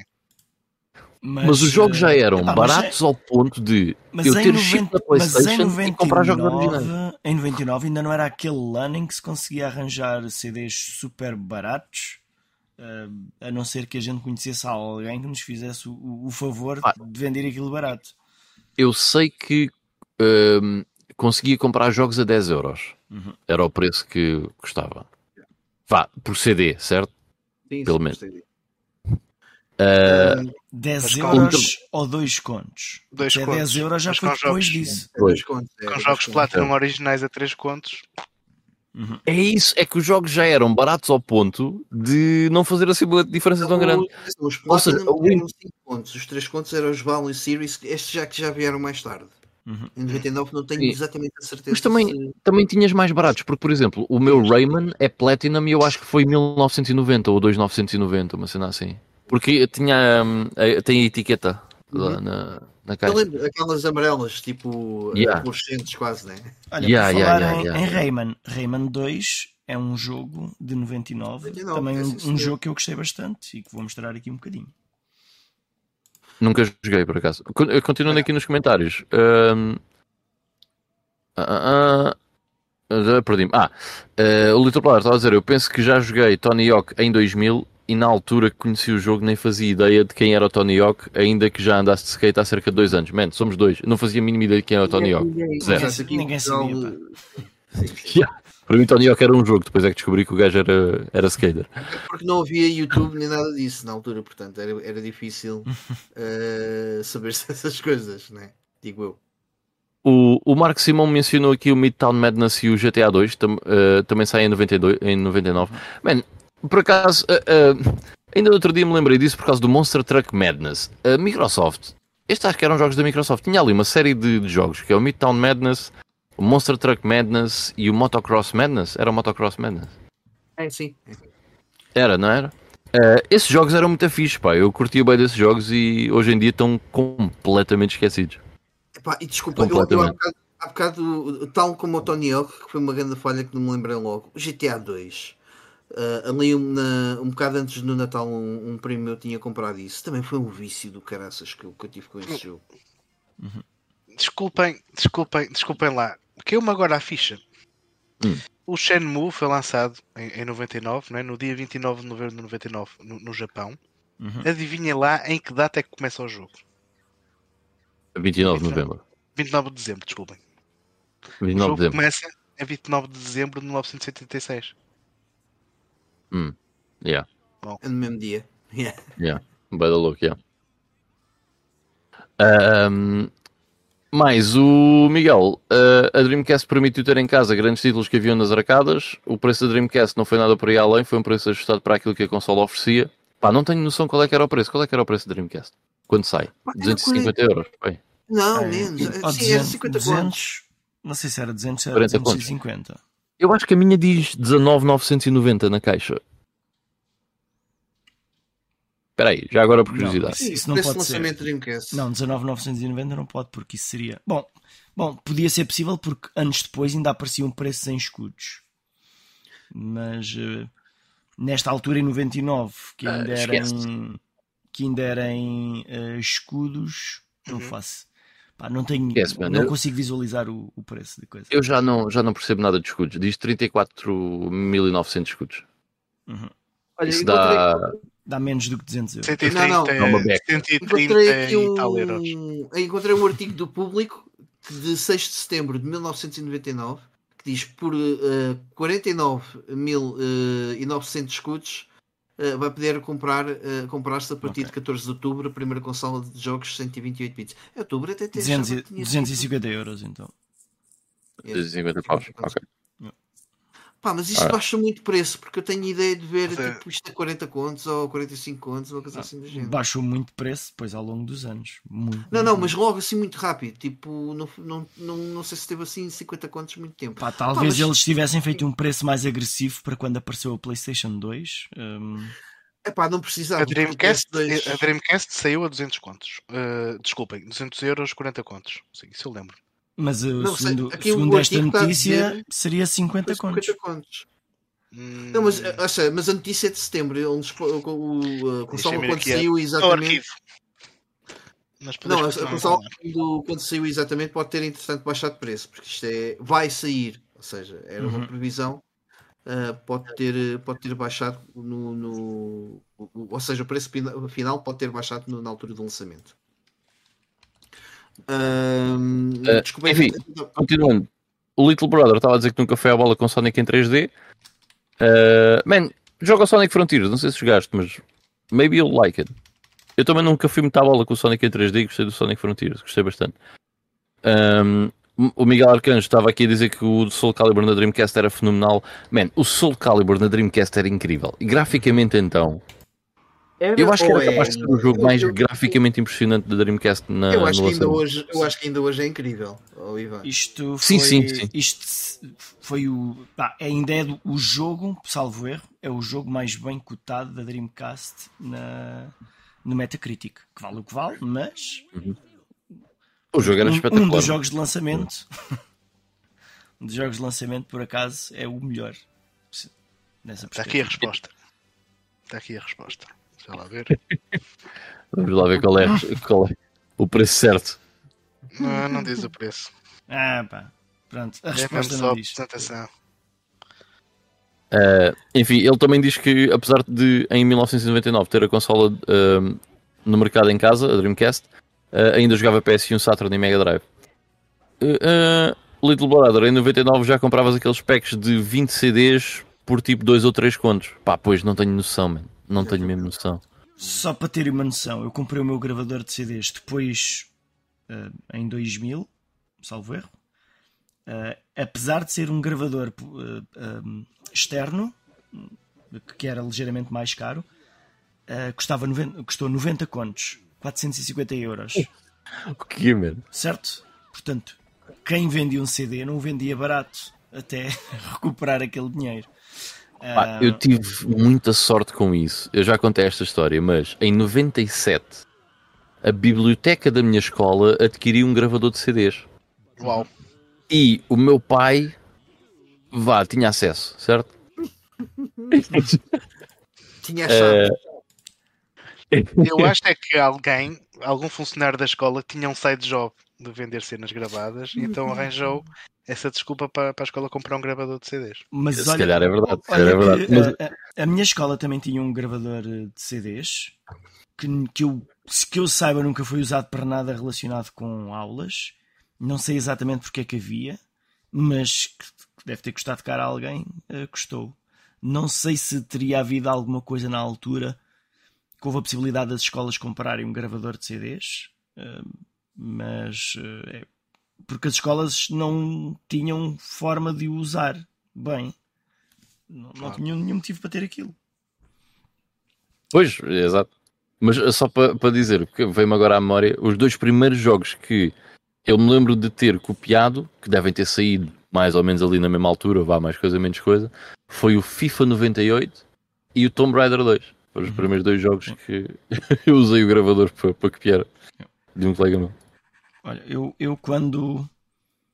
Já em 2000, quando eu comecei a vender os meus primeiros CDs de música sacada do Napster, uh, cada CD eh, eu vendia por 1500 escudos.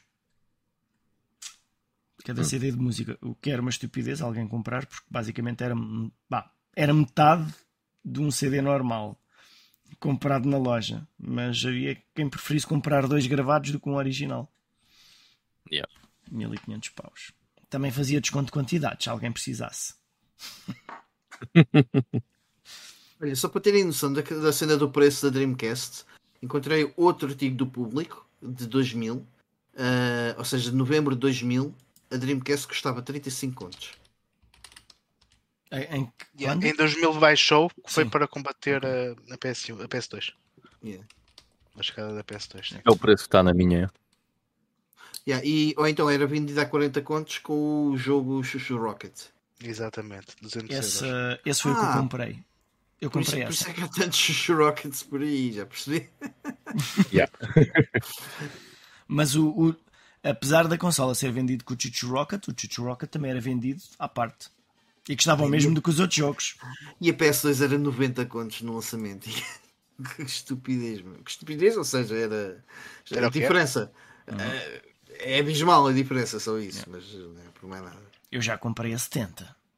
Mas ainda a 90 não era um preço mau para um leitor de DVDs. Não, era, era, era o mais barato do mercado.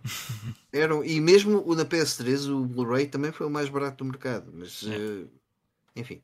uh, entretanto, já acabaste os comentários, não foi, Ivan? Uh, não, tenho só aqui mais uns quantos.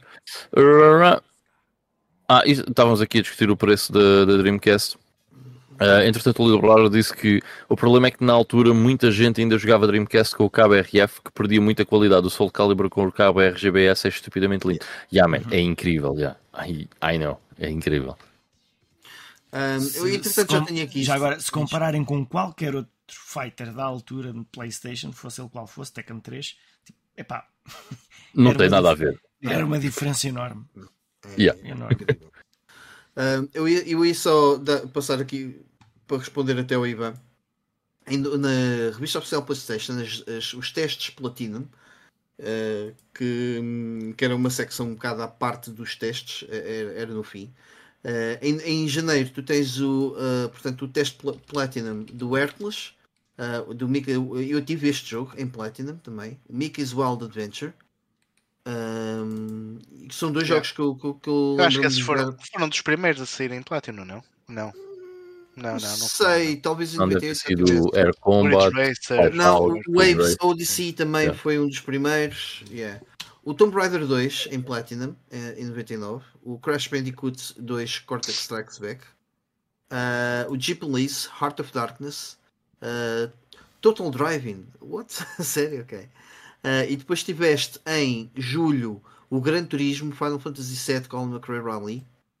Uh, em, em agosto, Resident Evil 2, FIFA 98, Road World Cup, Command and Conquer Red Alert.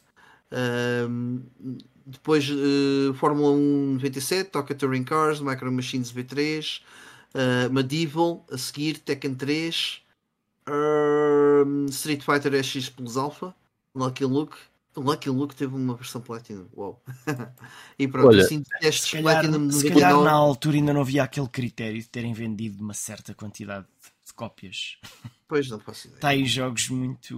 Esse, esse, é o, hum. esse era o pretexto das versões Platinum. Ah, o, o, o, do Mickey é um, é um caso disso. Quantos Mickeys Black Label vocês já viram? Boa da poucos, já. Boa da poucos.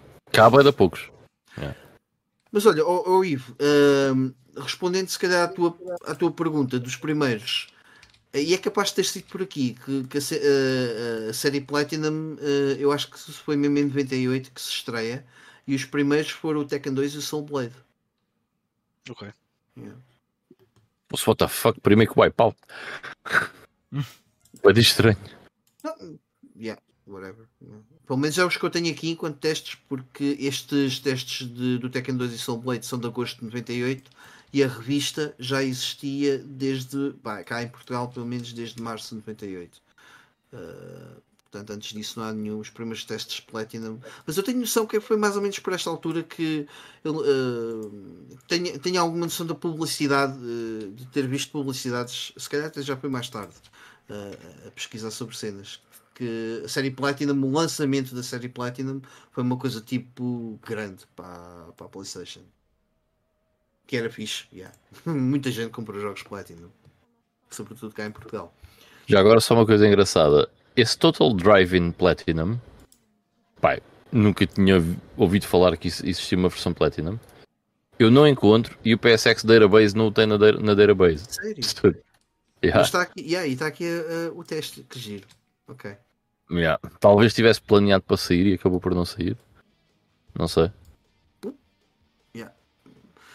Anyway, bem, eu uh, a hora já vai tarde, uh, mas não queria deixar de acabar este episódio sem fazermos só assim uma, um flash das coisas que foram sendo lançadas ao longo do ano de 1999. Uh, não, não vai poder haver assim grande comentário a fundo, porque realmente o tempo não, não, não permite. E há aqui grandes jogos que nós não comentámos nada. Pois não, pois não, pois não. Yeah. Uh, mas uh, vou aproveitar aqui a cábula do, do Carlos. Então temos em janeiro o Super Smash Bros. para a Nintendo 64, o Marvel epá, Super agora, Heroes vs Street Fighter. Nós não falámos de nenhum jogo de Nintendo. Epá, Na prática. Por... Não, falámos então, do Pokémon. Epá, eh, vá, da Nintendo 64, para ser mais exato. Eu acho é... que. Yeah, mas Acho já que ninguém queria muito porquê, saber. Né? Temos alguns hits, não é? Mas temos alguns hits, na verdade. Também não falaste nenhum de Saturn. Ou de PC, também não olha, focaste no PC. Uh, PC tem aqui coisas olha, olha este. Counter-Strike.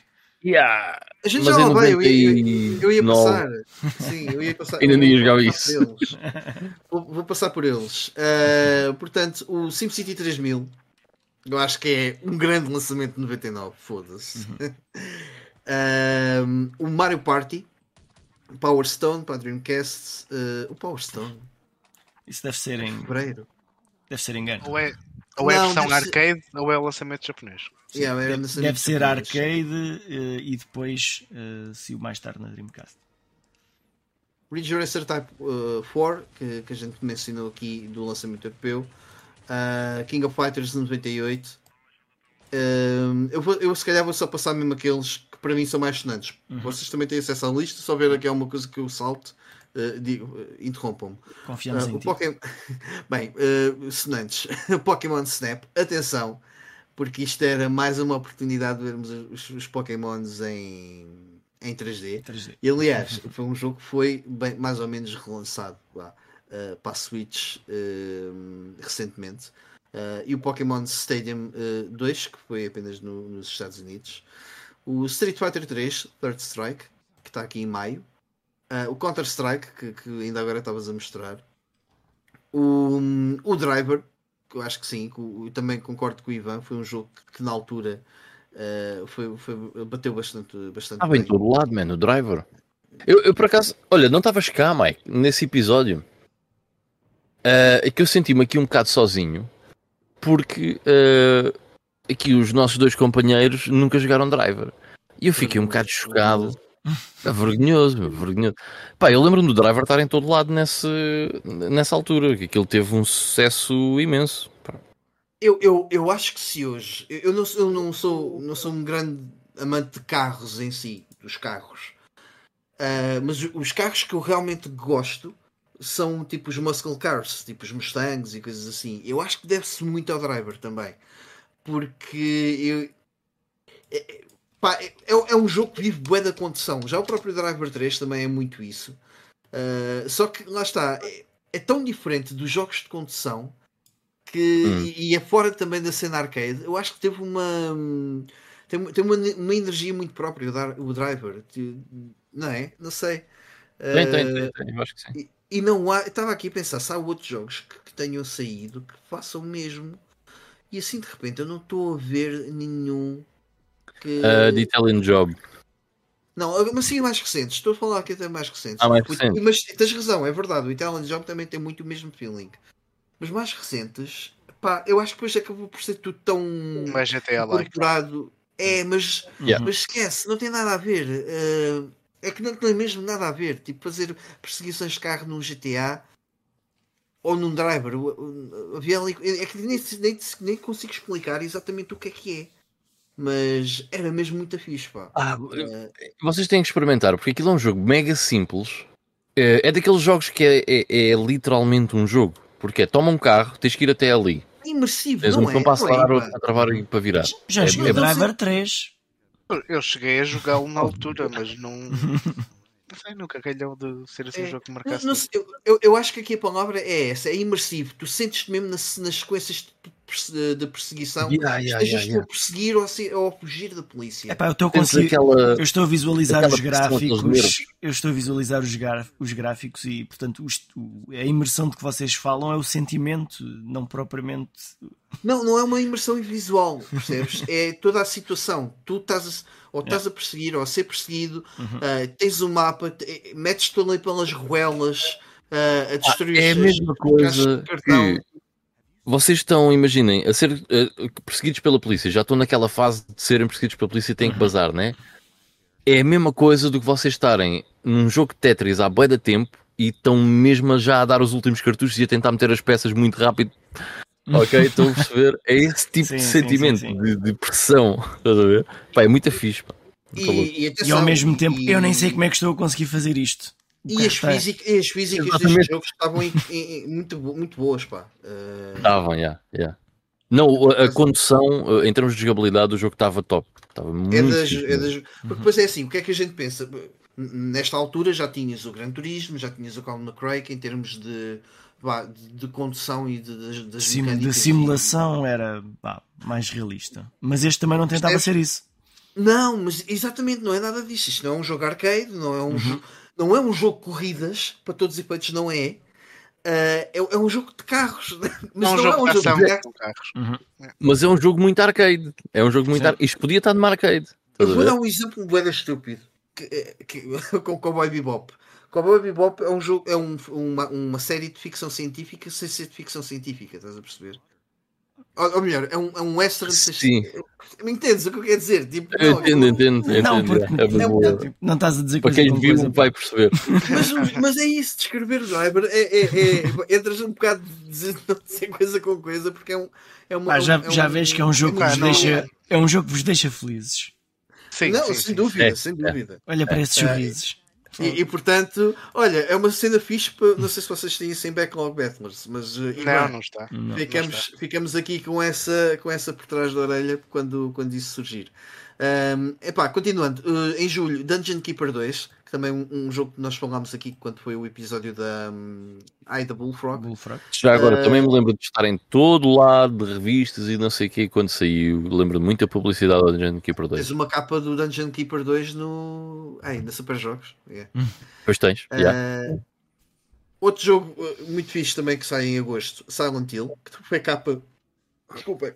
Olha, aliás, o Driver também foi. Uh, tanto o Driver como o, o Ridge Racer Type 4 foram capas de, de revista, da revista oficial yeah. PlayStation. Aliás, uh, se não me engano, o Silent Hill é a capa de agosto, é de junho. Não, agosto. Não, desculpa. Junho, junho uh, é Star Wars. Junho é, é o Star Wars. Aqui, não está aqui o Star Wars The Phantom Menace. Pois é, ok. Ou não? Mas, mas... mas, é um jogo fixe.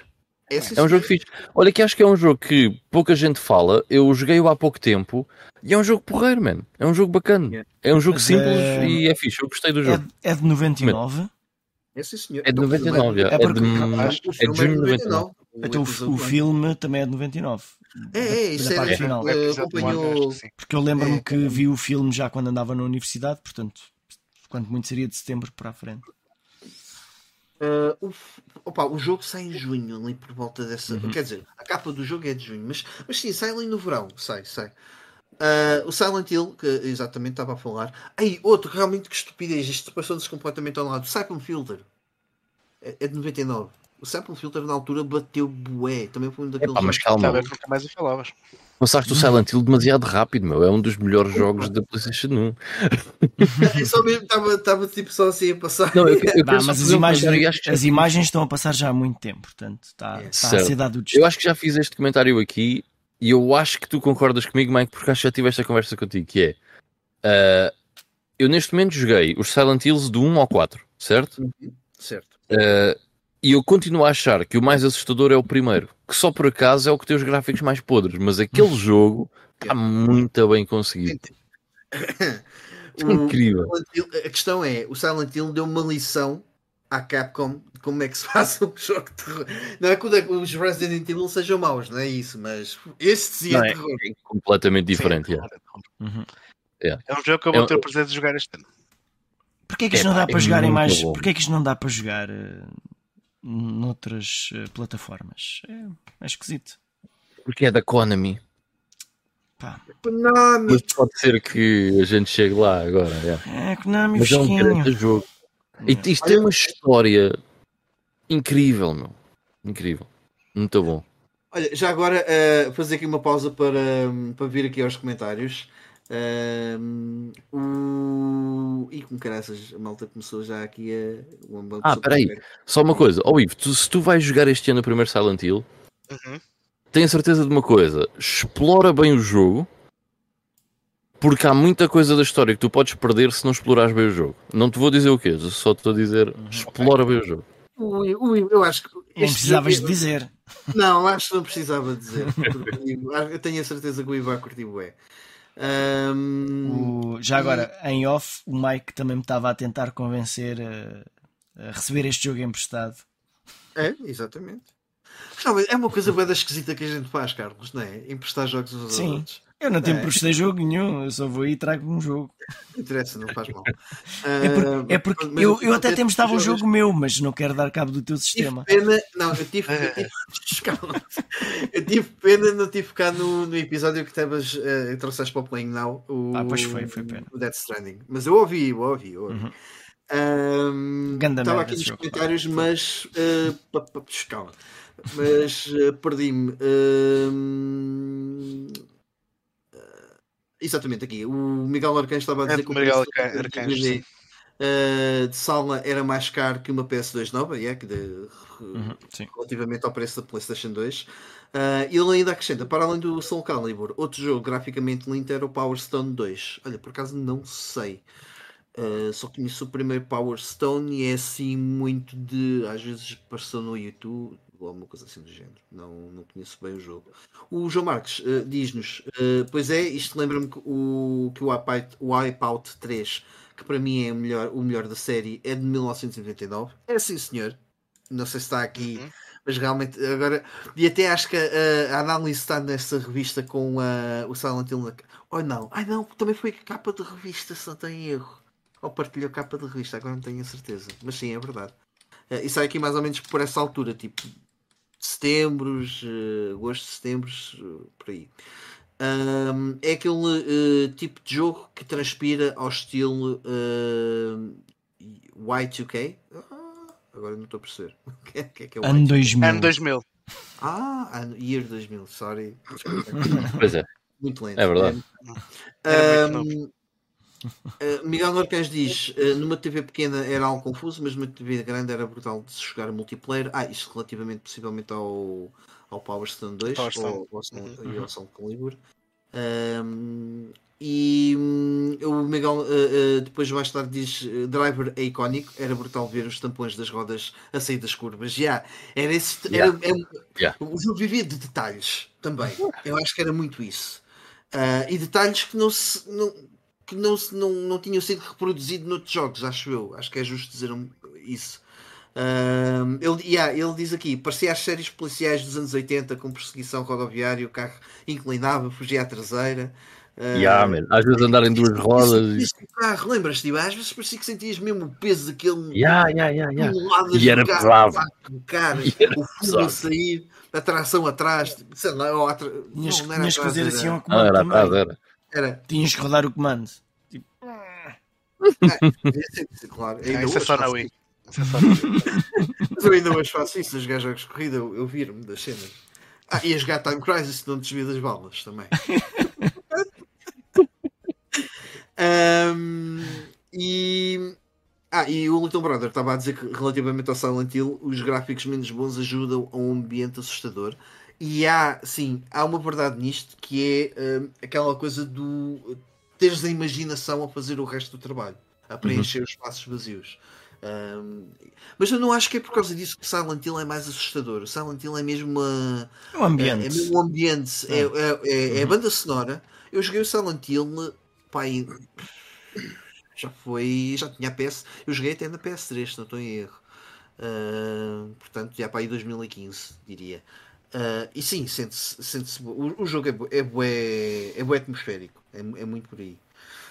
Um, Cycle Filter Uh, e é que também que joguei bué, man, aquela demo. É, é, é a, gente demo, a gente há de fazer um episódio sobre demos e aliás 99 tem aqui uma, uma data de demos que, que, são, que são fantásticas. Esta é uma delas, a do Tony Hawk, uh, e outras que a gente também já há de passar por aqui.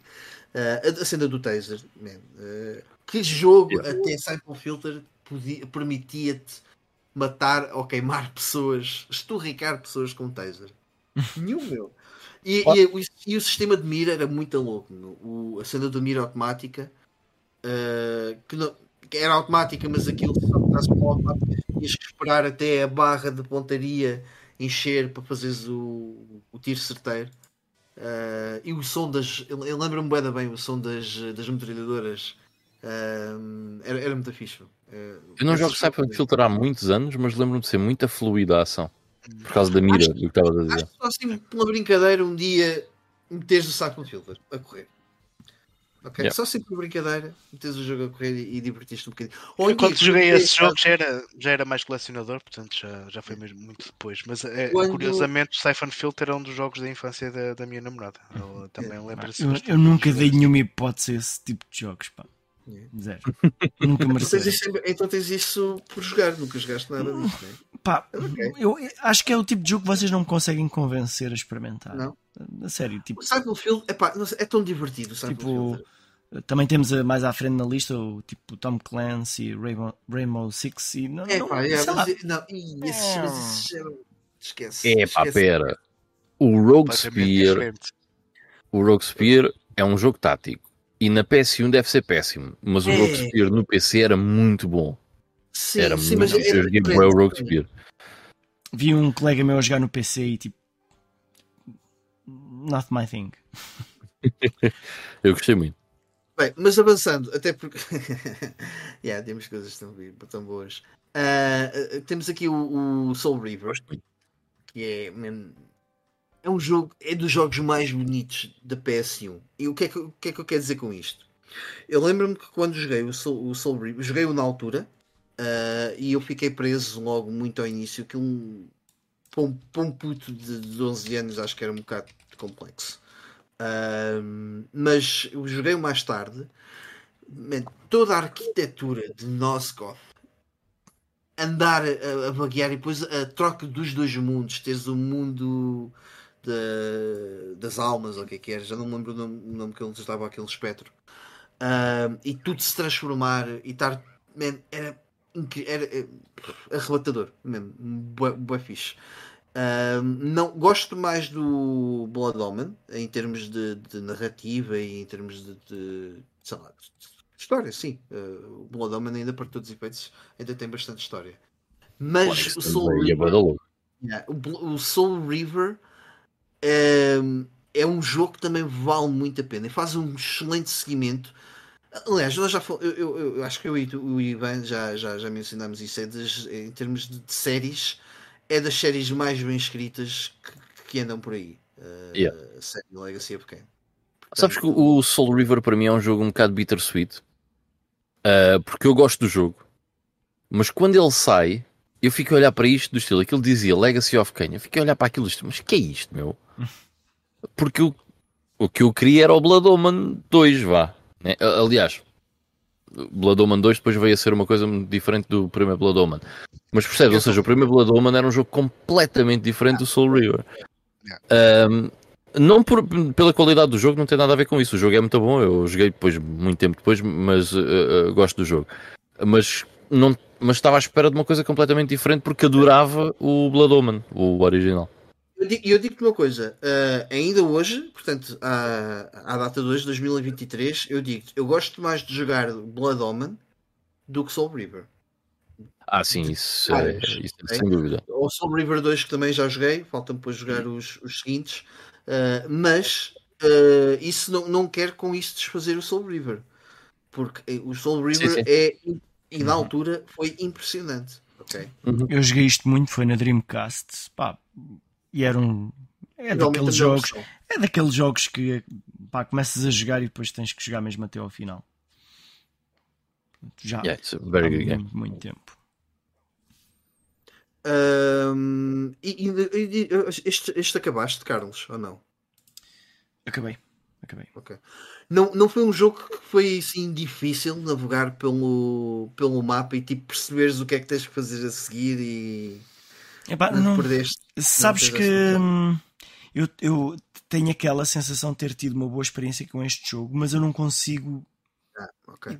não consigo identificar nada em particular memorável no jogo. Uh, não, nem sei se foi um jogo curto, se foi um jogo longo. Uh, simplesmente tenho a noção de que cheguei ao final. E foi uma experiência positiva, é isso? Uhum. Acho que sim, pelo menos é a sensação. É, bah, é, é a sensação que o jogo me deixou no final. O final é um cliffhanger, pronto. Uh, é só isso, yeah, o final é um cliffhanger. Mas é um bom cliffhanger, é uma cena tipo. O quê? Ah, a sério? Uhum. E agora? Uh, o Soul River 2 acho que não faz grande justo depois à continuação. Mas pronto, isso é outra, outra conversa. Uh, para PC também, com Command and Conquer Tiberian Sun. Uh, não tenho grande, grande experiência com este, com este jogo.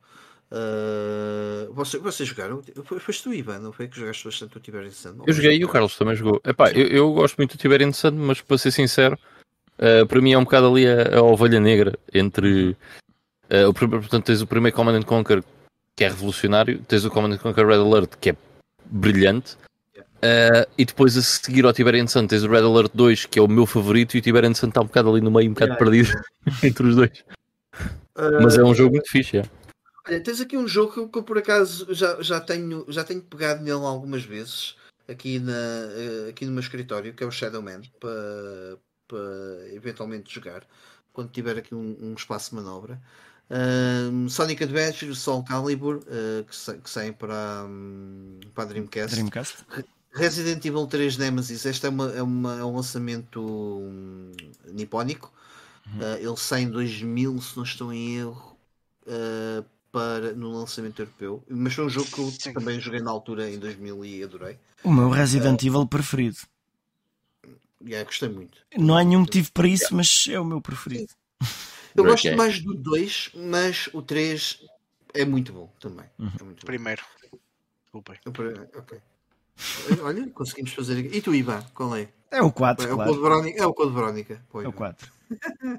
o quê? Para mim? Uh... É o Code Verónica? Não, não. não eu, eu, o favorito também é o 3. Pronto. Também é o que eu mais gosto. Mas. É... Mas é... Entre o primeiro e o terceiro Pá. eu fico muito dividido, mas, mas uh, o, sim, o, provavelmente. O 3 foi o que eu joguei mais. Mas o terceiro é, sei lá, foi o primeiro que eu terminei e aquilo. Uh, o terceiro lá, tem uma coisa. Encaixou, encaixou comigo.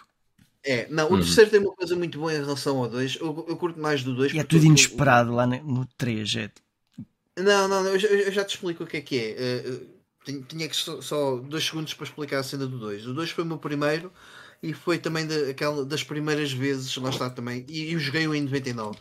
Uh, e que foi daquela, uh, aquelas, uma das primeiras situações em que eu fiquei tipo Uou, wow, uh, jogo com o Leon e depois a história da Claire inter intercepta-se com a do Leon e tipo, uou, wow, aquilo para mim foi uma cena boa da fixe uh, e, e, descobri todo esse género e uhum. portanto a cena da descoberta acaba por dar muitos pontos extra. O 3 tem uma, tem uma coisa muito boa que é o, o a semelhança com o primeiro Silent Hill, também eu gosto mais pela questão do outdoor, tu andas pela cidade Uh, o 3 também é isso. Resident Evil 3 é, é quase tudo cenários outdoor. Tens pouca coisa indoor, ou pelo menos do que me lembro. Uhum. Certo? Sim.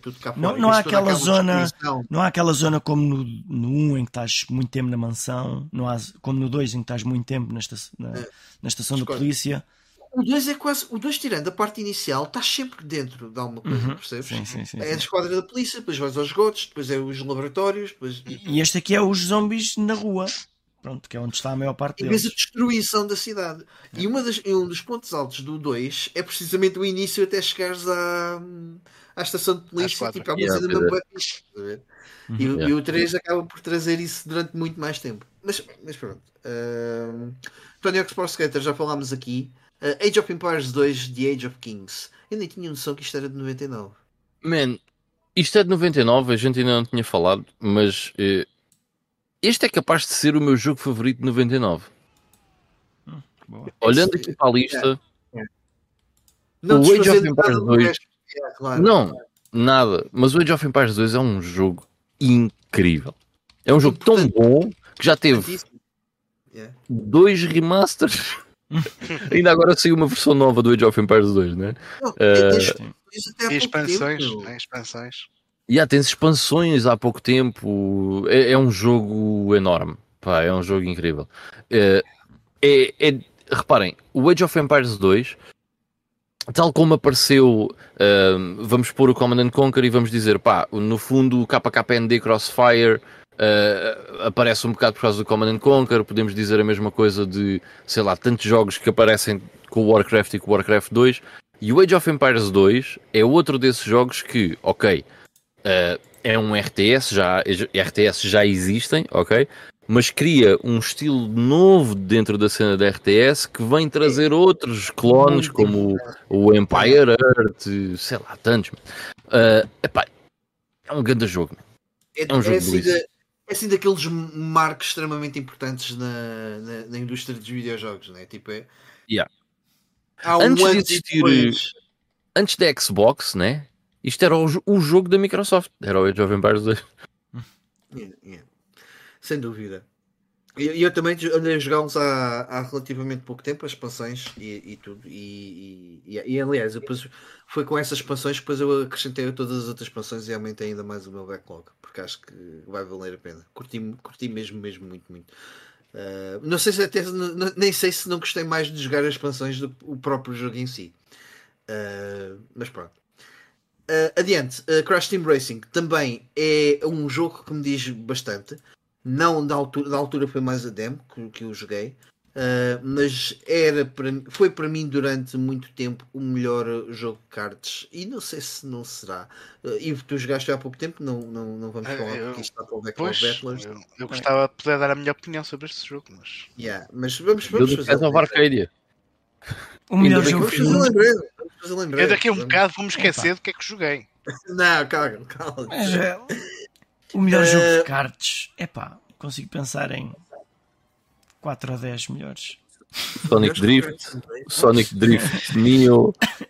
Eu acho que até à data era, é, é capaz de ser o melhor. Mas, é, Olha, outro jogo Sim. que eu acho que nem sequer está aqui, que também foi lançado em setembro, que é o Speed Freaks. Um, era um dos jogos, era um jogo de cartas tinhas uh, os Mario, os Marios, né? E o Diddy Kong Racing. Kart, Diddy Kong Racing, sim. Depois ah, tinhas epá, outros clones também, mas é assim, assim uh, também tinhas algumas, também tinhas algumas coisas em 2D que podemos certo, identificar e, e, como sendo um jogo de cartas uh, neste estilo. Uh, eu, eu, vi o outro também da PlayStation que era não sei quantos Super Cards, mas tinha um aspecto um bocado. Uh, e o Lego Racers, para todos os uhum. efeitos, era um jogo de cartas. Mas é, yeah, está-se bem. Uh, Dead or Alive 2. o Pokémon Yellow, que também já falámos aqui, uh, o, o, GTA 2, que também mencionámos. Uh, pá, uma cena muito louca do GTA 2 é a gente poder dar peitos e. Já no primeiro dia. Yeah. Sim, mas no primeiro, primeiro da altura não, não, não joguei. Uh, e aquilo que eu curtia mesmo bué de fazer era. Pois é, é a cena do sandbox. É, é muito louco. E juntar os carrinhos todos para depois explodir com aquela porcaria toda ao mesmo tempo. Enfim, é muito louco. Uh, e, epá, e tanto o primeiro como o segundo uh, são jogos muito diferentes daquilo que depois veio a ser o terceiro, não só pela questão do 3D, mas porque o, o, tanto, o primeiro e o, segundo eram muito score tech. Uhum. Tanto que tu, era o score que definia se, se passavas para a cidade seguinte ou não. Uh, mas já tinha, já tinha muita coisa que ainda hoje mantém-se do, nos, na, na, série GTA, por exemplo, o, o, o, trabalho que eles tinham com as rádios e com os anúncios e tudo mais era muito fixe. Mas pronto, só fazer essa, essa menção ao GTA 2. Uh, Final Fantasy VIII, que não interessa para nada. O Rayman. Desculpa. yeah, Final Fantasy. Tivemos um Final Fantasy em 99. Yeah, o primeiro que eu joguei uh, quando ele saiu. Olha, um jogo que tu acabaste este ano, Carlos. Exato, exato. E não é assim tão mau. É um, é um jogo interessante. É um jogo interessante. É, it's good. Eu, por acaso, uh, eu não estava cá quando comentaste o Final Fantasy VIII, acho eu, Carlos. Eu gostava de ter estado cá para comentar aquilo contigo. Uhum. Uh, ah, yeah, porque tu lembro-me que tiveste um problema. Ah, um stress no fim do jogo. Uh, porque não conseguias uh, matar o, último, o boss final. Há um salto de dificuldade enorme entre o, entre o jogo yeah. e o boss final. Pá, gigante. Não, tu tens razão. Isso aconteceu-me exatamente a mesma coisa na primeira vez que eu joguei. E o culpado somos nós, porque nós utilizamos tanto os GFs, porque são boeda úteis, a verdade é essa, que nos esquecemos. Porque não é preciso usar mais nada, tipo, esquece. Exatamente, esquece tens... tudo o que é magia, esquece. Tu tens toda a razão e aconteceu-me exatamente o mesmo. Só que sabes o que é que uh, resolve isso? É nunca te esqueças dos upgrades ao equipamento. Uhum. Porque nessa batalha os GFs não vão resultar por si próprios. Uhum. Uh, mas e pronto, eu, é... eu senti que no último CD parece que eh, até me pareceu que já não era possível adquirir certos, eh, certas coisas necessárias para fazer aquilo, para, para fazer o upgrade não. daquilo. Tanto que eu tive que voltar muito atrás, porque o save era muito atrás, uh, para estar no CD3, no fim do CD3, a fazer tudo aquilo que eu precisava para depois avançar para o CD4. Yeah. Bad game design. Olha, antes Still, de voltar aqui. I love, I love that game. Sim, sim, sim. Antes de voltar aqui às, às, às releases que o Carlos uh, apontou. Uh, no, no nosso chat, o Dante Sepp está a dizer que o Alundra 2 também saiu em 99 no Japão. Uh, hum. É um bom jogo, embora não tenha nada de semelhante com o primeiro Alundra. Uh, olha, por acaso não tinha noção. E, e, este Alundra 2 saiu nos Estados Unidos ainda, não foi? Uh, sim, saiu. E cá também.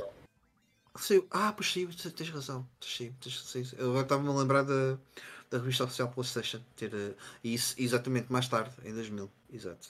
Uh, e o Little Brother está a dizer: há um vídeo no YouTube com um mini documentário do Making of do Age of Empires 2 que é muito interessante. E também diz aqui que o Primeiro Londra é um dos jogos favoritos de sempre. É, é muito fixe, Primeiro Londra, yeah, sem dúvida. voltando aqui à, à nossa lista. Rayman 2 The Great Escape, uhum. que também joguei, não cheguei a acabar porque ou, ou apanhei um bug, uma porcaria qualquer no jogo que não, não permitiu avançar até determinada altura. Depois acabei por jogar este jogo na PlayStation 2. Uh, que é o Rayman 2. Não, o Rayman Revolution. Revolution Epá, eu tinha noção, eu não, não, não consigo ter 100% de certeza disso agora, porque estou a dizer de memória. Mas eu tenho a noção que o Rayman Revolution já era um jogo um bocadinho diferente em termos daquilo que eram os, os hubs, uh, porque aquilo já funcionava com portais, uh, já tinha um aspecto, não sei, senti que não, não, não era exatamente o mesmo jogo, pareceu-me. Uhum. Eles fizeram é algo. Por acaso não cheguei a jogar essa versão aí. Eu, eu joguei foi o da Dreamcast e pá, é um jogo que eu gosto mesmo, mesmo, que eu gostei mesmo, mesmo muito. Isto era numa altura em que basicamente eu tinha todos os jogos que existiam da Dreamcast e havia muitos jogos que eu experimentava e passava à frente e este jogo eu não consegui passar à frente porque achei muito interessante E, e além de chegar ao fim do jogo, queria fazer apanhar todas as cenas que havia para apanhar. Mas Epá, não, eu... mas não vos consigo explicar nada mais do jogo, simplesmente é esta sensação que eu tenho de que eu adorava este jogo. Certo. Mas não sei porquê, não, mas, não sei, se, mas não, não sei exatamente porquê. Olha, é um excelente jogo de plataformas. Eu acho que é um jogo de plataformas que se fala pouco. Uh, e, e, é um excelente exemplo de uma boa passagem do 2D para o 3D. Exatamente. Tanto que o Rayman 2 esteve a ser desenvolvido, foi mandado abaixo, e esse, os, ou seja, o, a build feita do Rayman 2 está disponível como tipo segredo na, neste, neste Rayman. Eu acho que mesmo no Rayman 2 da, da Dreamcast também. No da, do, da PS2 tem que estar de certeza. Mas é tipo um segredo e há tipo um nível extra que tinha duas, uh, dois, dois planos, tipo Waves, que também tinha, tinha esta, essa, essa dinâmica no, nos jogos deles. Um, continuando, Pharaoh, que também é um jogo, um jogo de plataforma, um jogo de estupidez, de estratégia, um city builder que eu quero também um dia destes pegar. É um, muito fixe. Yeah. Uh, o Spyro 2, Ripto's Rage. Um, eu, eu, gosto muito da, da, da, trilogia do Spyro na PS1. No entanto, eu acho que. E este, era, este jogo levou 10 em 10 na, na revista oficial PlayStation, este o 3. Uh, mas acho que já perdeu muito do, do espírito que o primeiro tem. Eu gosto muito mais do primeiro. Isso é o mas... título americano. Como é que é o título, Paulo? Não me lembro. Um, Gateway to Glimmer. Gateway to Glimmer. Ok. Gateway to Glimmer, sim, sim. Ok. Gateway, Gateway, yeah, Gateway to Glimmer. Yeah, Gateway, yeah. Uh, Medal of Honor também foi lançado em 99 e que joguei agora há pouco tempo. O Age of Wonders, que é um dos uh, uh, Age of Empires like. Né? Uh, não, o Age of Wonders, na verdade, um, é um jogo de estratégia por turnos, uh, muito parecido, uh, idêntico praticamente, ao Heroes of Might and Magic. Yeah. Okay. E também é um jogo muito fixe, também é um jogo muito bacana. Que... O 2 principalmente joguei muito. Um, Chrono Cross uh, no Japão apenas. Uh, o Gabriel Knight 3 uh, Blood of the Sacred, Blood of the Damned. Estamos a ver gameplay. Que é este jogo que estamos a ver. Portanto, este é o primeiro point and click que eu não consegui continuar, não, não consegui jogar. No fim de. Eu acabei não há muito para trás, Epá, mas também foi a muito custo. A, a, história é muito boa, eu percebo. Yeah. Um colega meu tentou convencer-me a dizer a história, não sei o quê. É uma história parecida com o do Código da Vinci. Uh, uhum. mas antes de existir o Código da Vinci. Uh, Tens o, o, o 4. Uh, não consegui. Interromper-te, não. Carlos. Não, não, não. Não existe. Não existe, não. Foi. Só até 3. Ah, mas eu, eu, eu, tinha jogado o primeiro antes deste, antes de tentar jogar este, e tipo, passar daquele pixel art porreiraço para isto, eu não consegui. não, não consegui. Não, porque o, é que o problema deste não é só não é só ser 3D. 3D, é Sim. a câmera, a maneira como tu controlas, porque é, tipo, este jogo é tipo segunda pessoa. Tu, com o botão controlas o personagem para onde queres que ele é vá. É se, e depois controlas como se fosse um fantasma. É, é, e depois controlas a câmara como se, de maneira completamente independente da, uhum. do Gabriel. Yeah. É, é, um bocado estranho. Mas, mas sim, a história, por acaso a história é fixe. Uhum. Se conseguires depois ultrapassar este choque inicial. Sim, uh, mas a história. Mas, mas, a história é fixe. Yeah. A história seria, era ainda mais fixe na altura em que, em que tu não. aquilo era tudo novidade. E depois tipo, pensava, já, gandas, isto é tipo gandas de história da tanga, mas depois podias-te a perceber que aquilo podia ser mesmo verdade. E é, é a parte positiva da história disto. Eu nunca joguei os Gabriel Knights, mas esse jogo tem mesmo aspecto PC 99. Olha, o outro jogo que está aí a seguir que me faz lembrar esse género de gráficos é o Ultima 9.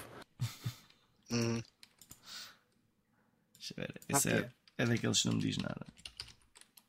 Ultima 9. Ainda não joguei. Olha, e portanto, ainda em 99, lançamentos relevantes: uh, Unreal Tournament, uh, Tomb Raider The Last Revelation. Uh, man, Unreal Tournament, tem que se dizer aqui uma palavra, certo? Pá, grande jogo. Grande first person shooter, muitas horas. Acho que é o meu segundo jogo favorito de 1999. Esse jogo é incrível uh, e não podemos uh, fazer nenhum understatement uh, ao quanto importante este jogo foi para a cena multiplayer. Uhum. Porque tens aqui o Counter-Strike a sair no mesmo ano, mas o Counter-Strike ainda demora ali a ter tração. O Unreal Tournament não demorou a ter tração. O Unreal Tournament foi um jogo que foi muito popular logo desde o lançamento. Pá, é um jogo muito, muito, muito fixe, pá. Muito bom. Uhum. Uh, e na altura, jogar aquilo na altura, até se formos a ver em termos gráficos e tudo, era impressionante. Mano. É um grande jogo. É. Estava aqui. E também foi Tal aquele como o foi... Quake 3 que sai Sim. no mesmo ano. Olha lá, vocês. Jogo, também joguei. Se, se olharem olha, para, foi, para as foi imagens, um daqueles Carlos... primeiros, mas foi um daqueles primeiros jogos em que tu viste fogo raio, os humanos saltam demais. Se fossem bots, well, estavam agarrados ao chão, era muito mais fácil. Quietos, Mas se vocês olharem para, para, para, as imagens que o Carlos está a passar no, no YouTube, uh, graficamente, 99, comparem com aquilo que ele já passou, é, está no outro nível. Está no outro nível. Não, mas se fores analisar gráficos por gráficos, ainda nesse ano tiveste o Quake 3 Arena, que para mim ainda consegue estar melhor. E o Quake 3 é outro, já, sem dúvida. Uhum. Está espetacular. Já. Mas eu acho que este a nível da ação consegue ser mais um, visceral, digamos assim. Eu pelo menos acabei. Yeah. Eu era um grande fanboy da, da, da id Software, mas, mas acabei por, por gastar muito mais horas neste UT do que no Quake 3 Arena. Yeah, yeah. Do que no Quake Aliás, 3. até porque eu fiquei bem, bem desiludido com o Quake 3 Arena por não ter um single player. Certo. E, e, no Unreal Tournament esse sentimento não existia. Porquê? Porque. Já sabias à partida que é, era aquilo. Né? É o jogo. yeah. Lembro-me de jogar Quake 3 e pensar, mas. Que é isto, meu? Preferia que lhe chamassem Quake Arena do que Quake 3 Arena. Não é isso. Yeah. Falando nisso, o Quake 3 não é de 99, meu. Yeah, é. é de 99, mano. É isso que eu estou a dizer, está aí. Tá no mesmo ano sai. Está aí na tá, lista. Tá, tá. Ah, está aqui, está aqui em baixo, ok, ok. Vamos mostrar um bocadinho dele agora. Ok, então siga, siga. Um, entretanto, estava no Gabriel Knight, não tem. Ah, não, no Unreal Tournament. Donkey Kong 64, ou seja, estávamos a dizer que não, não. A Nintendo 64 aqui tem uma representação bué. Uhum. escondidinha. Tem o Mario yeah. Party, o Super Smash, Donkey Kong 64 e pouco mais. Ou não, o, Don o Donkey Kong 64 é um jogo bastante interessante. Uhum.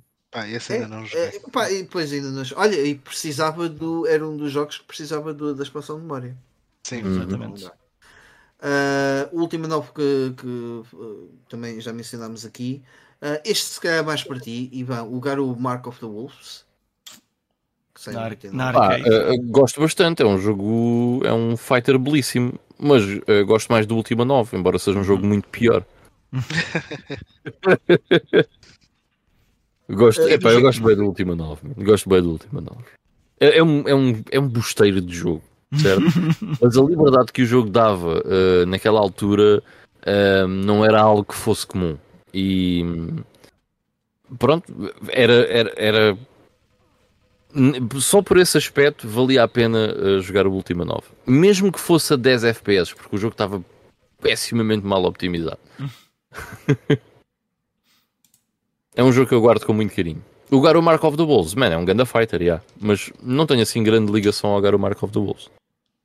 Ok. Uh, quase a acabar aqui uh, as notas do Carlos. Uh, the Legend of the Dragoon, que sai também em dezembro no Japão que este é um RPG que hum, muita gente vai falando, por acaso ainda não joguei, hum, mas tenho alguma curiosidade porque este jogo teve para aí 6 em 10 na revista oficial PlayStation. Uhum. Ele falou-se falou uh... agora novamente há pouco tempo, porque foi daqueles jogos que saiu no serviço da, Sim. da PlayStation. Não, mas isto volta e meia é, tipo, é aquela cartada que o, que o, pessoal de vez em quando saca quando se fala em RPGs desta, desta geração. Sim. Um... Eu lembro-me na altura esse jogo ser, ser muito falado uh, para além do, do Final Fantasy na, na PS1. Pá, na revista oficial Mas não teve, não teve grande nota, pelos vistos, né? não, não, não, não teve. E teve uma demo, se não estou em erro, uhum. até jogável, mas não teve assim grande nota. Uh, entretanto, o Quake 3 Arenas, que também já tivemos a falar aqui um bocadinho, o Gran Turismo 2, isto, man, tenho, isto, isto foi uma estupidez de jogo. Uh, é de 99 o lançamento japonês, também não sai muito depois no, no, em território europeu, se não estou em erro. Uh, eu lembro-me, isto, isto foi uma estupidez. De, é de, às vezes um gajo, quando olha para aquelas notas que, tipo o Elden Ring, o, o agora o, este último Zelda que saiu e toda a gente diz isto é um 10 em 10, 10 em 10 em todo lado, 10 em 10. Uma pessoa fica assim a pensar, ah, isto é um bocado exagero. Isto se na altura não teve 10 em 10 em todo lado, é, é, é, é, uma injustiça, porque este jogo é a perfeição. Não, não, não dá para ser mais perfeito que Gran Turismo 2 no que toca a um jogo de corridas. Eu acho que pela quantidade de carros, uh, por tudo o que eles acabaram por introduzir do Gran Turismo, do primeiro Gran Turismo, que já é uma estupidez de jogo também por si só, uh, man, acho que isto mudou a forma das pessoas olharem para os jogos de carros. Acho que isto é, também é um jogo importantíssimo na, na, naquilo que fez. E o 2 foi tipo mais e melhor do que, do que aquilo que, trouxe, que o primeiro trouxe. é, pá. E foi um jogo. Desculpa lá, estou aqui a ver isto, um Opel Tigra. Eu quando tinha 18 anos, isto era o carro que eu queria ter, um Opel Tigra. é bem fixe o Opel Tigra. Sim, é bem sim. bacana. Eu tive há pouco tempo a jogar o primeiro Gran Turismo uh, e uma coisa que eu senti logo falta, porque eu tenho imensas horas isto na altura quando. Eu não sei se joguei isto em 99, duvido, mas joguei pouco tempo depois, mas por acaso até foi a, a versão japonesa, só há, há, há, uns anos é que tive a noção disso, por causa da intro. Um, e este, este jogo tinha bué marcas, tipo, isto foi um, um abuso de, de adição de carros. Não tinha só bué marcas, tinha bué de carros. tinha mesmo bué de carros a questão é, o, o, primeiro Gran Turismo também tem boia de carros, mas em termos de marcas estás muito mais limitado. Uhum. O 2 foi tipo muito mais. Foi... O teu carro preferido estaria lá, quase certamente. Certo. Yeah. Mesmo aquele, ou o, carro, o carro que tu conduzias estava lá, não é o teu carro preferido. Yeah, yeah, yeah. Era isso. O carro que tu conduzias. Sim. Os carros do dia a dia. Eu estou a falar do é. carro, pronto, comprável pelo humano. E, e, depois tinha o modo rally, o modo rally do Gran Turismo 2 também era muito fixe. É, é, é um jogo incrível. Não, Eu é... acho que é o melhor Gran Turismo deles todos. Uhum. Não joguei todos, não vou fazer esse comentário, mas para mim, se for, está-se uh, bem porque já, man, já é perfeição. Os outros, o, o, daqui para a frente bastava só melhorar gráficos, mais nada. Uhum. Pois o problema é que sai o 3, né? eles melhoram os gráficos e tiram carros. Ok. Repara, o, o, pronto, eu peço desculpa a quem não está a ver em vídeo, mas o, o Carlos meteu aqui uns, um, uns vídeos. Olhando isto para os dias de hoje, está bonito, meu. Tipo, é só, mas é, assim, é só fazeres o remaster. Yeah, tipo, mudar tipo, os, incrível, mudar os gráficos. Incrível. Mas Podes fazer no EPS mas me, mesmo ali, os, os efeitos de do sol a bater no carro, os reflexos. sim. É... Sim, tem esses pequenos detalhes que estavam incríveis, sim, é verdade. Não se via isto num jogo de carros normal. Não.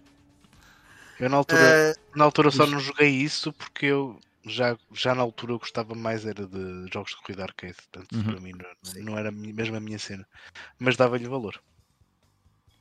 Mas eu sempre joguei os Gran Turismos de uma forma muito arcade. Usava muitas paredes, é, Aliás, o, o, que estamos aqui a ver é literalmente o arcade mode do, do os, jogo. Os outros carros era, era, era para cortar nas curvas, não era? É parede, já. não, estou a dizer os outros carros, ou seja, os outros carros Sim, é, para, é tipo barreira sem teres de ir à relva. Nem precisas de ir à relva. É, exatamente, é isso. Era para, para ganhar nos, nos segundos. Uh, continuando, porque já temos mesmo aqui no fim. Uh, no, no Japão ainda sai o Mario Party 2, uh, eh, Sonic the Hedgehog Pocket Adventure. Isto é para. Eu pus esse porque sim. Pois. Para Neo Geo. É, é Neo Geo Pocket. Neo Geo, ok. A Neo Geo também merece, não é? Uh, pois, pronto, exato. Uh, Harvest Moon 64, uh, Valk, uh, Valk, ai, eu nunca sei dizer isto. Valkyrie, Valkyrie, Valkyrie Profile, Profile uh, e o Shenmue, que sai uh, a 29 de dezembro. Uh, eu, eu, vou só acrescentar aqui mais algumas coisinhas que, que o Carlos não meteu. Uh, um, um, jogo que eu gosto muito desta altura é o Monkey Hero. Uh, que nunca, nunca acabei, por acaso eu tenho ali o jogo a ver se um dia, um dia também meto isso na, na, na lista. O Akuji Heartless, que também era um, era um jogo que pouca gente conhece, mas é, é também, também é cholas. Uh, o Mega Man X4 e o Mega Man Legends, que saem em 99k. Mais o Roll Cage, assim, que também falámos assim muito, muito rapidamente. Este, sim, Ivan, e tu vais estar comigo neste. Bloody Roar 2. Yeah, pois é, 99, yeah. Bloody Muito Roar 2 é um jogão do caraças. Uh, yeah. Se não fosse Tekken 3, não, ia dizer, se não fosse Tekken 3 era o melhor fighter 3D da PlayStation, mas estava depois lembrei-me que há o Rival Schools e há o Soul Blade. Sim, ok, mas pronto, uh, vocês percebem uh, mais ou menos a cena. Um, outro jogo, ah, por acaso, acho que há bocadinho passei um que, que até é interessante mencionar que era o Airgaze uh, que basicamente era o jogo, o Fighter 3D da Square, com os personagens de, uhum. de Squaresoft, ou seja, o Cloud, uh, até o Final Fantasy VII. É um Arena Fighter, yeah. É um Arena Fighter, yeah. Uh, o R-Type Delta, também tenho aqui. Uh, Aí, pois é, man, é de 99, já. Yeah. Cá, Ganda game, eu, acho, eu adoro. Eu acho que por acaso eu acho que o, o lançamento original é de 98, se não estou em erro. Lá não é. Hum. See antes. Yeah, mas cá saiu em maio ou junho de 99. Um jogo que o Ivan também jogou há pouco tempo curtiu e eu também gosto, que é o Typhoon Wrath of the Tiger.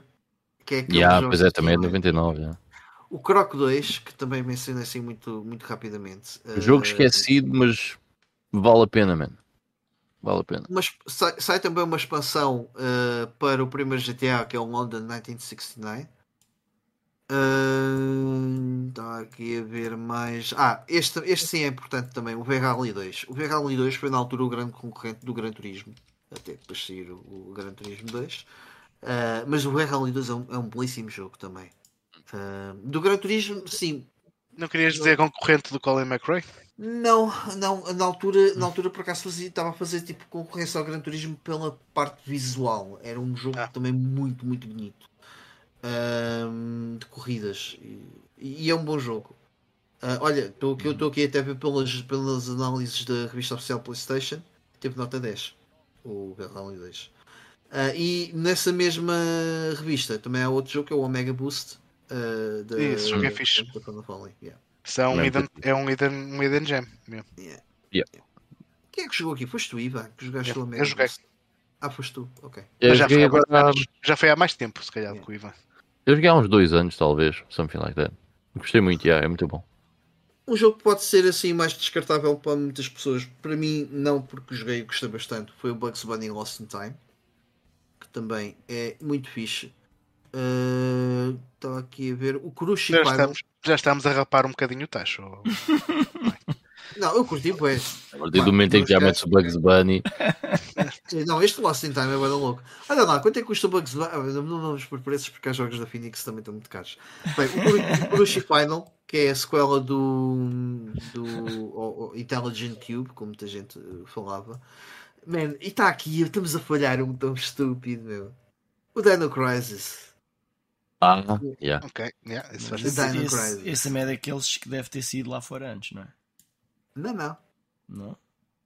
Garanto, garanto que é, hum, que é no, não, não, pá, não ideia. Só se for dezembro de 98. Vê lá, confirmam lá. Se no Japão. Pá, uh, não sei. Estava aqui a ver.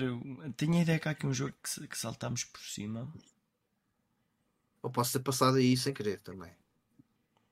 O EverQuest. O EverQuest também é um jogo de 99. Hum. Era um jogo que eu gostava de ter jogado, mas perdi o comboio. Na altura deve ter sido interessante. Uhum. Uh, e um jogo que eu também tenho muita curiosidade em conhecer e jogar é o Kingsley Adventure, que também sai em 99, que jogamos com uma raposinha. E parece assim, tipo, meio, meio Zelda, uh, por acaso é engraçadito. Já se está uh, a ouvir o, o tacho aquele. Ah, tá, tá, tá, tá. Isto já é então, é aquele vá. bocado está queimado no fundo do tacho. Tipo... Então, então vá, queres, queres uma coisita maior? Uh, por acaso não, não tinha aqui. Só tens direito a mais uma. Diz mais, mais um. Então, Jade Cocoon, pode ser?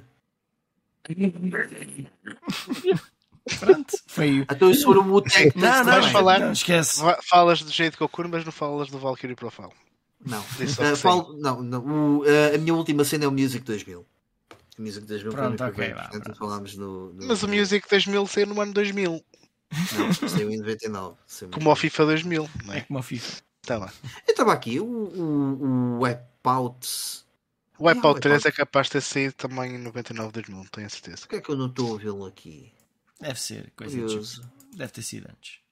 Yeah. O Wipeout 3 é grande jogo, independentemente do ano em que saiu. Yeah. Mas pronto. Sabes que eu, estou, a, eu, eu, estou, eu estou a ter dificuldade em acabar esse jogo. Não, um Jammerlamy uh, e man, que ano, graças. Enfim, bem, Uh, vamos já por terminar, se calhar, o, o, o, ano, dois, o ano de 2000, que espidez, o ano de 1999. Uh, ah, Ivan, eu tenho uma pergunta para ti, uh, só para acabar aqui este, este tema. Uh, hum. No 2023 é melhor do que 1999, à, à comparação? É. não, não tem a quantidade. Só perguntei se esse, não é? é não, é pá. Agora é assim. Sim, ele diz que sim. É, o, o, a minha cena com 2023 não é que acho que seja o melhor ano de sempre, de certeza que conseguimos encontrar melhor. Mas acho que recentemente, fazendo só um comentário a isso, recentemente é de longe o melhor ano que nós tivemos. Uhum. Ok? Não, Agora, se formos dizer... comparar com 99, por exemplo, yeah, eu acho que não se consegue não dá para comparar. A questão é, o 99. Também tens outra tem... coisa. Nós estamos a ver 99 agora, muito tempo depois. Uhum. Se calhar vais descobrir mais tarde que 2023 até teve mais alguns lançamentos porreiros que se calhar não, não te apercebeste. Não, mas... não, eu, eu, eu, ou o contrário, ou alguns lançamentos que nós em 2023 falamos, mas que nunca mais ninguém vai ouvir falar deles. Eu acho que tu nunca mais vais ter um mês em que tenhas Sonic Adventure, Soul Calibur, Resident Evil 3, Tony Hawk Pro Skater e Age of Empires 2 no mesmo mês. Estás a ver? é, é só ridículo. Deixa-me deixa só discordar do, do, do Ivo, que eu já nem me lembro bem o que é que ele disse, que, que a hora já vai guardar longa. Pode discordar de uma uh... coisa que eu não sei que tu disseste. Não, Sim, não, não, eu estou habituado. Tinha uma discussão. Este, uma... este, discurso de ódio é normal. É. Pessoal, pessoal do Sul tem sempre coisas para é, enfim, o, é o Sonic que não presta. Pronto. É isso. não, uh, ia dizer, o, o, que 99 tem, uh, ou melhor, que não, não tem, uh, que, que outros anos acabaram por ter, é tipo aqueles dois, três jogos que, que destacam-se completamente do resto. Uh, acho que aqui é tudo. Mas, mas a cena é. A cena é que eu acho que aqui tens mais que isso. Diz? É. Eu acho que aqui tens mais que dois, três jogos que se destacam dos restos. É que, tá... é que aqui cumpriram, cumpriram todos uh, os mínimos olímpicos. Um, pá, vai tudo aos Jogos Olímpicos, basicamente. E em 2023, pá, há, menos jogos, jogos, não é? Há, muito bom. São menos, mas são menos. E... Mas deixa-me só fazer um comentário rápido. Uh, 2020, uh, 1999, certo? Ou seja, 2023. Nada. Uh, ou seja, os jogos saíram, mas nada mudou, certo? As coisas continuam na mesma. Saíram coisas de muita qualidade, mas as coisas continuam na mesma. 1999, tens aqui o primeiro Super Smash Bros. Ok? É um jogo super importante. Ok?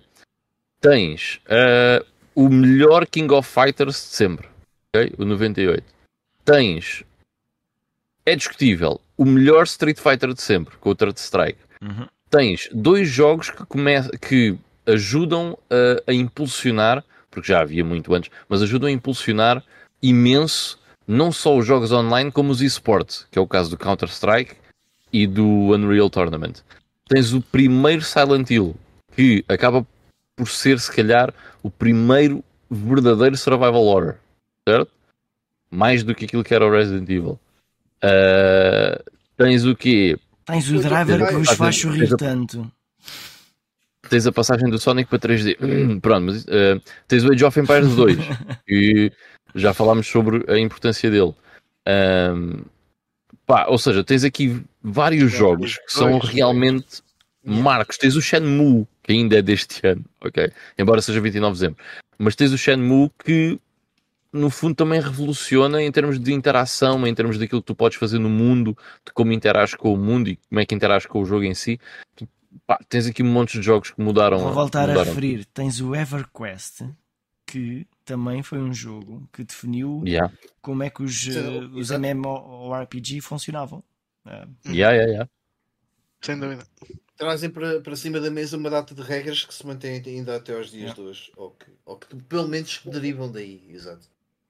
Yeah, yeah. Último Online e EverQuest, vou dizer que são os dois MMOs, RPGs. Ah, e o Tony Hawk, por exemplo, também. O Tony Hawk também é extremamente revolucionário Sim, da forma como yeah. apresenta, né? que, não só pela questão do jogo de skate, mas como tu podes tornar um, um, um, um jogo ou um desporto daquele género uh, uma cena arcade bem divertida. Man, e definiu, definiu um género novo. Exato. Quando, depois houve Dave Mirra, Dave Mirra para o BMX, jogos de surf que utilizam mais ou menos as mesmas mecânicas. Tanta coisa, man. Aggressive Inline, certo? Vem montes de coisas depois do copycats a seguir no Tony Hawk. Yeah, yeah, yeah. Tens aqui montes de jogos que são muito importantes. E pronto, uh, damos assim por terminado o ano de 1999. Uh, a quem nos ouça uh, em diferido, depois que deixe, deixe os seus dois cêntimos daquilo que não metemos e devemos ter metido, ou, ou, ou, ou que devemos ter falado um bocadinho mais. É, isso é quase impossível, pá. É quase impossível dizerem agora mais um jogo Sim, sim, que seja tipo mesmo. Nem o Bugs Bunny já podem dizer. yeah. Um, antes de passar aqui ao Play Now, só, só dar aqui uma, uma, uma vista de olhos pelo. É, espera lá. Diz. Espera lá. Há aqui uma grande falha. Qual é a grande falha? Pois há. O Planescape Torment é de 99. Vocês são os camelos. Ninguém incluiu aqui o Planescape Torment que. Eu não joguei ainda, portanto. É. Pronto, então deixem-me só dar um, um, pequeno comentário e a minha recomendação. Para mim, de, dos jogos da Infinity Engine e dos jogos baseados em cenas de Dungeons and Dragons e com uh, não só a licença, mas com, com o estilo de combate de Dungeons and Dragons, para mim é o melhor. Este jogo é espetacular, tem uma história incrível, uh, um setting brutal que é muito, muito, muito interessante. Uh, pá, por favor, uh, joguem o Planescape Torment. Há uma sequela que eu ainda não joguei, que é o Torment Tides of Numenera, mas este original é mesmo muito, muito bom. E é de 99, dezembro de 99. Alright. Pronto. Fica, fica a recomendação. Pá, sabes que as cenas de PC não passaram, passaram bastante ao lado, não, na altura não é como, é como a mim. Sim, a gente percebeu, Mike, estavas a recomendar o Bugs Bunny, não sei o que, de PS1, um dos grandes não, clássicos na altura. 99.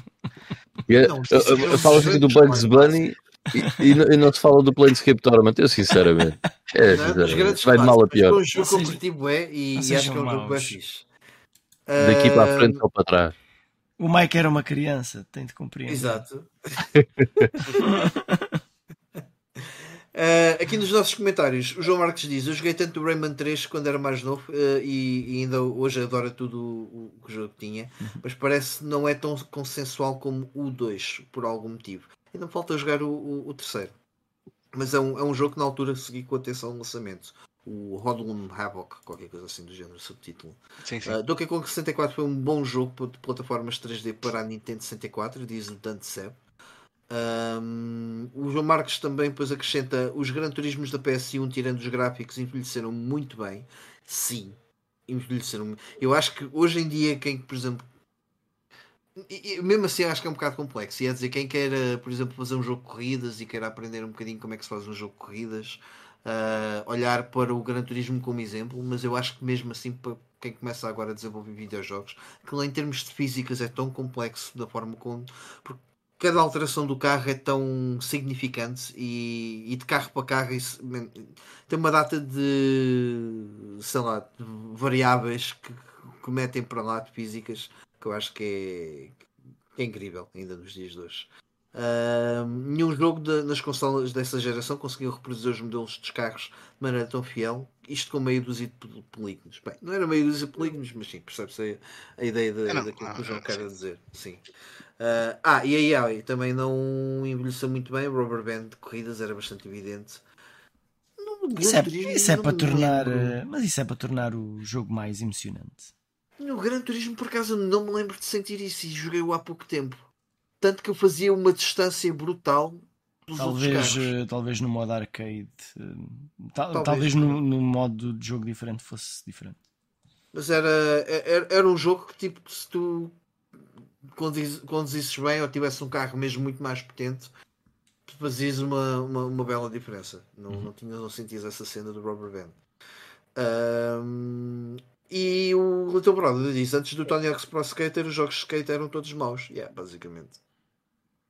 basicamente não, é era que, isso. É quase que nem os tentavam fazer, porque não era. Sim, tinhas poucos exemplos. Skate or die. Eu lembro-me, por exemplo, que era o Street Skater, também da PlayStation, mas não, não acho que fosse grande espingarda. Um, e pronto, vamos então ao nosso Playing Now. Uh, eu se calhar passo, como o Ivo teve a cascar em mim, eu vou passar a palavra a ele e dizer Isso. o que é que é vou. né, opa, eu, eu vou ser muito rápido, porque também a hora já vai longa, como diz o nosso caro companheiro Vitor. Uh, olha, terminei o Yakuza o M2, uh, mas já, já disse tudo o que tinha a dizer uh, desse jogo na, na, semana passada. Portanto, avançando para o seguinte, joguei na Switch o Wonder Boy Asha in Monster World, que é um remake do Monster World 4, um jogo que saiu originalmente para a Mega Drive apenas no Japão. Um, e pronto, e depois acabou por ter então um, direito a um tratamento de remake que com, teve pessoal da equipa que trabalhou no, na versão original do jogo envolvida no, no, na criação deste remake também, que é sempre interessante. Uh, opa, e acho que fizeram uma, uma bela justiça a um excelente jogo de ação 16-bit. Uh, a nível gráfico, Uh, o jogo tem este aspecto de cel shading que eu acho que, que, resulta muito bem. Acho que o jogo está cheio de pequenos detalhes gráficos que eu, que eu achei mesmo muito charmosos. Um, e a nível de mecânicas é praticamente a mesma coisa. Tem alguns quality of life improvements, uh, nomeadamente podes fazer save em qualquer momento, exceto nos bosses. Uh, aquelas dungeons que tu uh, completavas na versão original, tu não podias voltar lá. E, e aquilo, o jogo até tem alguns colecionáveis que tu possas apanhar e Pronto, na versão original, quando acabasse a dungeon, acabou, não podias lá voltar. Aqui não, aqui eles deixam-te voltar lá. Até é fixe para amelhar uh, algum dinheiro para, para depois comprar mais uh, algum equipamento que, que, te faça falta. Um, e para além disso, esta versão da Switch é a única versão um, de lançamento físico que te traz no próprio cartucho da Switch também o Monster World 4 da Mega Drive que está disponível, enquanto que a versão PS4 traz apenas um código de download, porque por algum motivo um Blu-ray não é grande o suficiente para ter este jogo. E uma yeah, não dá. De, de 4 megas de Mega Drive, se tanto. Um, mas é, yeah, pá, curti, curti muito este, este remake, jogou-se muito bem. Uh, depois. O, o Mega Drive é muito mais giro. É. Na minha opinião. É. É porque é aquele pixel art mesmo típico da era, da era 16-bit. E para yeah. uma Mega Drive, acho que, o, que a versão de Mega Drive acho que também está graficamente muito, muito bonita. Mas eu também não desgostei, não desgostei de, de todo do, do, estilo gráfico que eles, que eles conseguiram, que eles meteram aqui. Yeah. Um, mas moving on, pronto. Estive a jogar um bocadinho de alguns jogos da Sega Classics Collection uh, da PS2. Portanto, para quem não sabe, isto é uma coletânea de vários lançamentos budget que saíram originalmente no Japão uh, sob uh, o título de Sega Ages uh, 25,000, ou aliás 2500, um, que muitos deles eram remakes budget de alguns clássicos da Sega. Um, Outros, mais para a frente nessa coleção, já eram conversões de jogos arcade portadas pela M2, ou seja, com uma qualidade bem acima da média, mas os primeiros títulos não era bem esse o caso. E esta coletânea tem vários uh, desses, desses primeiros remakes que nem sempre os resultados bons. E é curioso, estás a mostrar o Alien Syndrome, uh, Carlos, porque o Alien Syndrome é o único jogo desta compilação que não saiu na versão europeia. Esse, essa versão, infelizmente, apenas uhum. existe no Sega uh, Classic Cenas uh, da, da, PS2 norte-americana. Eu acho que a Sega of Europe queria baixar o rating de idade para, para jogar o jogo e retiraram, retiraram o Alien Soldier da, da, da coleção. Mas o gozar pode ter sido mesmo a razão. Não, eu acho que é o que o pessoal especula na, na internet que, que, terá sido mesmo esse o, o, o, porquê. Porque o jogo, o jogo, apesar de não, pronto, como se pode ver aqui, é um bocado violento e tem de sangue e não sei o que, não sei o que mais. Uh, mas é pena, porque até me parece ser mais ou menos interessante este, este, remake do Alien Soldier. Mas pronto, o Alien Soldier não está na versão europeia do Sega Classics Collection. Eu ainda não tive tempo de jogar todos, portanto, nós temos oito jogos tens, uh, tens dito Soldier, ou então se calhar tenho percebido mal, mas é o Alien Syndrome. Certo? Não, é Alien Syndrome. Eu acho que disse sempre Alien Syndrome, mas eu, tenho, eu, eu, eu sou um bocado disléxico, portanto posso ter dito Soldier, por engano. Um... Mas pronto, o que eu joguei aqui foi mesmo só o Columns uh, que é uma versão de Columns. Portanto, tens, tens o modo arcade, depois tens o modo história em que lutas, jogas contra um, um, um adversário controlado pelo CPU. Uma, a história é boa básica e os personagens não têm, não têm interesse nenhum, mas as mecânicas do jogo em si é um puzzle game. Columns. Uh, apesar de visualmente ser um bocado podre, resulta bem. E joguei também um bocadinho do Fantasy Zone. Aliás, joguei o Fantasy Zone. Um, eu sinceramente até, até nem desgostei de todo deste, deste remake. Uh, porque tens os gráficos em 3D, mas a cel shaded, portanto não ficou assim tão mal quanto em muitos outros jogos desta, desta coletânea. Um, e a nível de jogabilidade, até é um, é um, é um Fantasy Zone. Tens na mesma, tens aí alguns extras, tens aqui alguns, alguns modos extra que te põem mais níveis uh, e consegues também desbloquear algumas habilidades adicionais para a tua nave, como é o caso do, do Rapid Fire.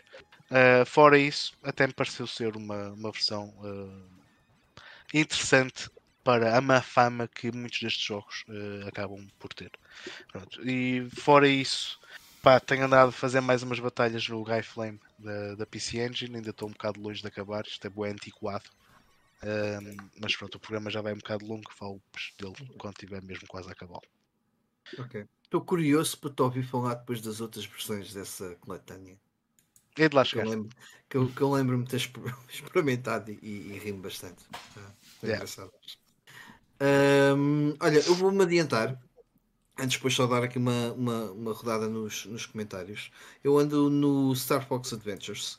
Já, já meti mais umas belas horas no, no jogo. Epá, e aquilo realmente é um.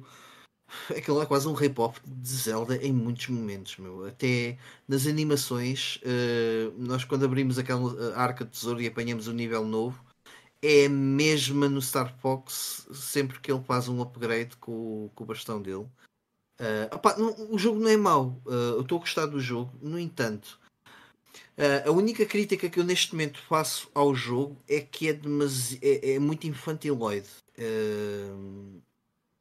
e ou seja, o, não, acho que não havia necessidade do jogo ser tão, tão acriançado porque tira-lhe muito do, da, da, da, piada que podia, que podia eventualmente ter. De, mas estou a gostar do jogo. QB. Uh, eh, apenas, apenas acho que, que, que, podia ser uh, podia estar a ser muito melhor nesse, nesse aspecto. Mas pronto, quando acabar o, o jogo, uh, depois ter uma ter, ter um feedback se calhar mais, mais completo a dar. Uh, nos nossos comentários, o João Marques diz que esta semana uh, pôs em pausa quando andava a jogar porque comprou um volante pedais e passou quase, o tempo de volta, todo, quase todo o tempo de volta do Gran Turismo 7.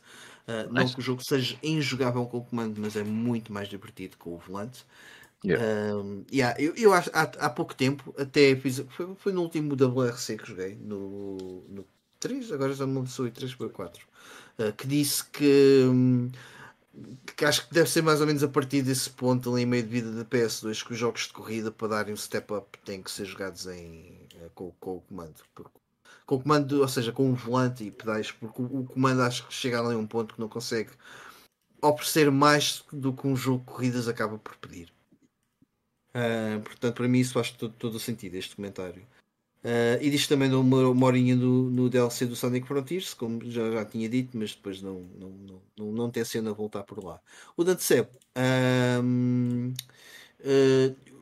diz que terminou o Sea of Stars, um excelente RPG e que recomenda vivamente. O, o João Marcos estava a perguntar: de 0 a 10, o conforto de estás do Tricky. O Tricky não, nem, nem, é muito chato. Eu, eu, acho que o próprio Star Fox uh, tem uma personalidade um bocadinho mais. Mas isto é, é, é, é fruta da época, na altura. O, aquela cena bué cool, bué, yeah, está-se bem. sobre fixe, hum, que não combina assim muito bem com a cena do Mas o que é que tu dizias do Kratos? O Kratos é agressivo. O Kratos é estou forte deste mundo, vou partir esta merda toda. Os cabrões foderam, agora vou fodê-los ao quadrado.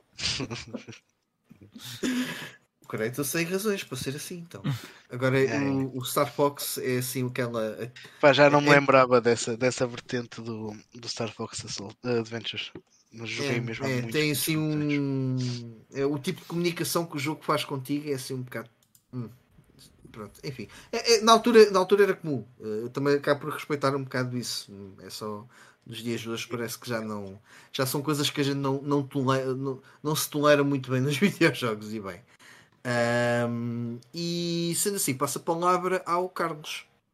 Então vamos lá. Uh, então, curiosamente, o Dante estava a, a, dizer que terminou o Sea of Stars e eu era para começar.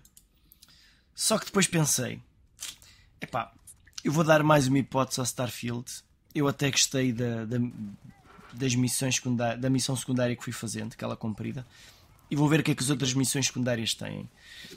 E então, uh, fiz a missão secundária de, em que nós somos um, um Marshall e ah, não gostei tanto como da outra missão secundária que tinha feito dos piratas, mas ainda assim foi mais interessante do que a história principal.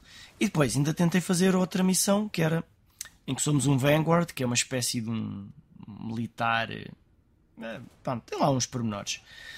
Uh, e então comecei a fazer aquilo e aquela missão era bastante, bastante mais interessante do que ainda do que a outra que eu já tinha gostado. Aquilo envolve hum, uns aliens que, que que, que, provocaram ali uns problemas na, com, com os humanos uh, e, e há ali alguma. Há outras coisas, há ali mistério por trás e que nunca tinham tocado, em que são uns monstros que, passado, por exemplo, cerca de 80 anos de colonizarem um planeta, eles começam a aparecer e começam a limpar aquela gente toda. Uh, e então aquilo é um mistério, portanto, é uma história com ação e com mistério com umas cenas diferentes do normal. Por exemplo, logo no início, quase, uh, em que estamos simplesmente lá a investigar um sítio, uh, de repente vemos assim lá ao fundo um monstro desse a atacar o outro picharoco. Portanto, é algo que nunca vi, nunca tinha visto no Starfield até ali. Portanto, e, e estava a gostar bastante do, dessa missão. É, achei tudo muito interessante. Até ao ponto em que apareceu um bug que me impediu de continuar essa missão. Clássico Bethesda. Uh, culpa minha porque sou demasiado rápido. Estás a ver aquele momento em que mal matas o inimigo e ainda ele vai no ar, já tu estás a apanhar tudo o que ele tem? certo? E uh, eu ali fui, tipo eu ali fui rápido demais hum. e, e, devia ter uh, completado aquela missão de matar o bicho e depois de apanhar qualquer coisa que o bicho tinha para dar um robozinho que vem connosco. Mas é como se eu, por um lado, como se eu tivesse matado, mas como se eu não tivesse apanhado nada. Hum. Porque fui rápido mais a apanhar. Pelo menos é, este, é o que reza a lenda na internet até agora. Portanto, ainda não há um fixo para a coisa. Hum, mas estou disposto a voltar duas horas atrás, um save anterior para aquilo, ou então esperar mais umas semanas ou meses e voltar lá e ver que aquilo já, já está resolvido. Uh, mas uh, para todos os jogadores de Starfield, ignorem a, ignorem a história principal e vão fazendo as outras histórias uh, secundárias, secundárias principais, porque são fáceis de detectar quais é que são. E acho que o jogo está aí, é aí que o jogo está. Mas, a mim não precisavas de fazer esse, esse, essa recomendação porque era precisamente esse tipo de conteúdo extra que eu gosto de fazer uhum. num jogo desta, desta envergadura. Mas é como o Ivan diz: o, uh, o, uh, vá, o principal, o, o, melhor sumo que o jogo devia ter, devia, devia estar na, na história principal e não está. Não está de todo. Uh, se esta missão tivesse, fosse obrigatória na missão principal, o jogo era logo muito mais interessante para toda a gente que o terminou. Mas pronto, é, é assim que a coisa é. E pronto, foi a única coisa que eu joguei ao longo deste, desta semaninha. Porque estas missões são tipo são muito, muito longas, são, são várias horas em cada, em cada missão secundária destas. Por isso, that's it. Ok. Ok. okay. E, oh, oh, oh, oh, Pé, desculpa, antes de passares para o Ivan, deixa-me só fazer aqui um pequeno parênteses muito rápido que eu me esqueci de mencionar. No meu Playing Now, que não é um uhum. jogo, mas está relacionado. Eu acabei esta tarde, uh, uma bela tarde de praia, de ler o último livro, uh, pelo menos dos que eu tenho, uh, do, do Andrei Sapkowski, da, da saga do Witcher. Portanto, The Lady of the Lake. É o livro que fecha a saga da Ciri. E é um, foi um prazer enorme ter lido os livros dele e a vontade com que eu fiquei depois de ter lido, particularmente este The Lady of the Lake, era voltar a jogar o Witcher 3 hum.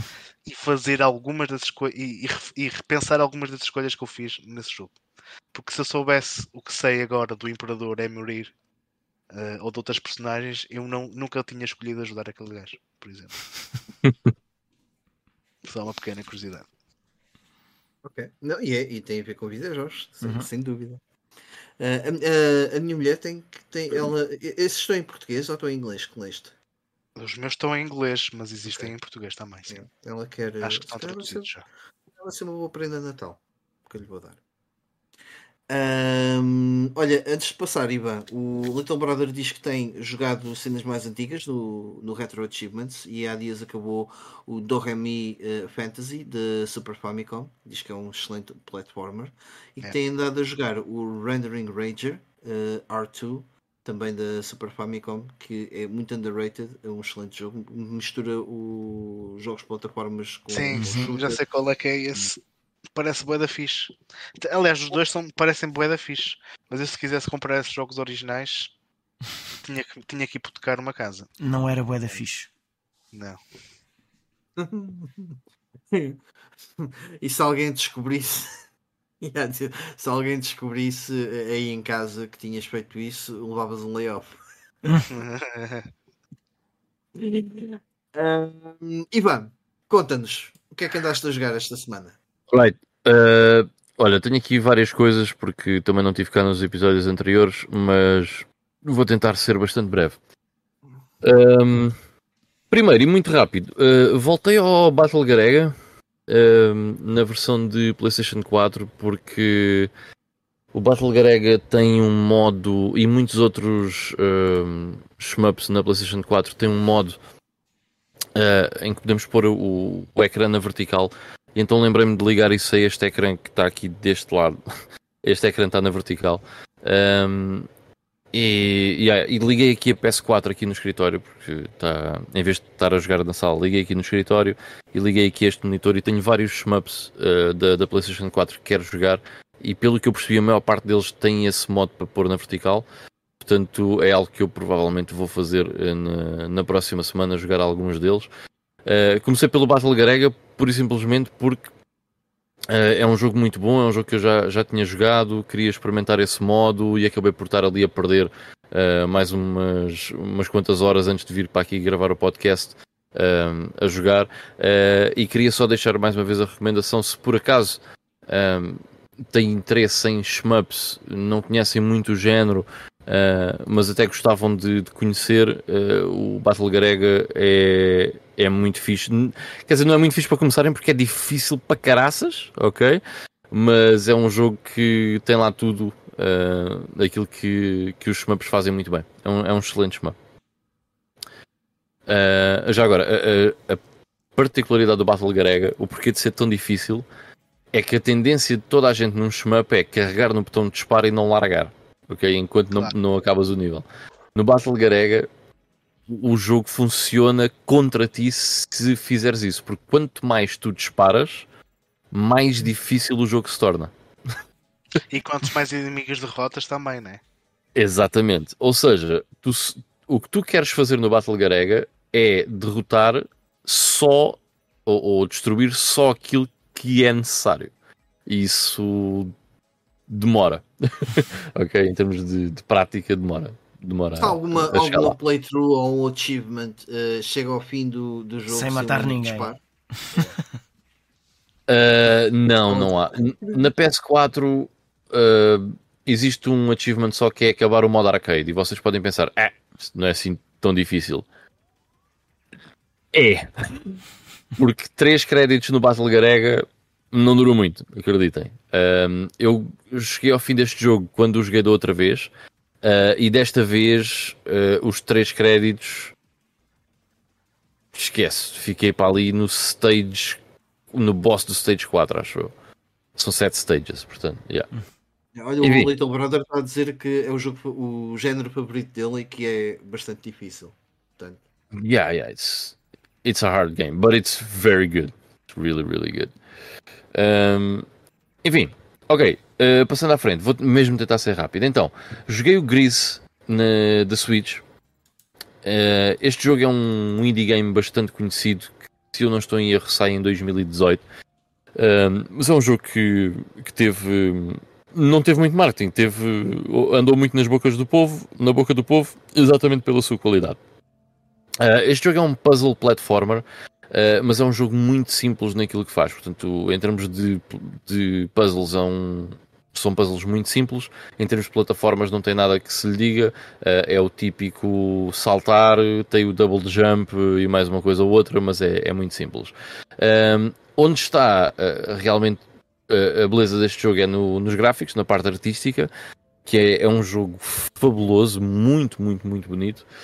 Do início ao fim, vai sempre acrescentando uma coisa ou outra em termos de arte, e é sempre um jogo, lá está, do início ao fim, muito bonito de se explorar e de, de se jogar. É um jogo curto, dura para aí 4 horas, 5 horas, mais coisa, menos coisa. Uh, eu diria que vale bastante a pena dispensar essas 4 ou 5 horas ao, ao Grise, principalmente pelo apelo da sua parte visual. É muito fixe.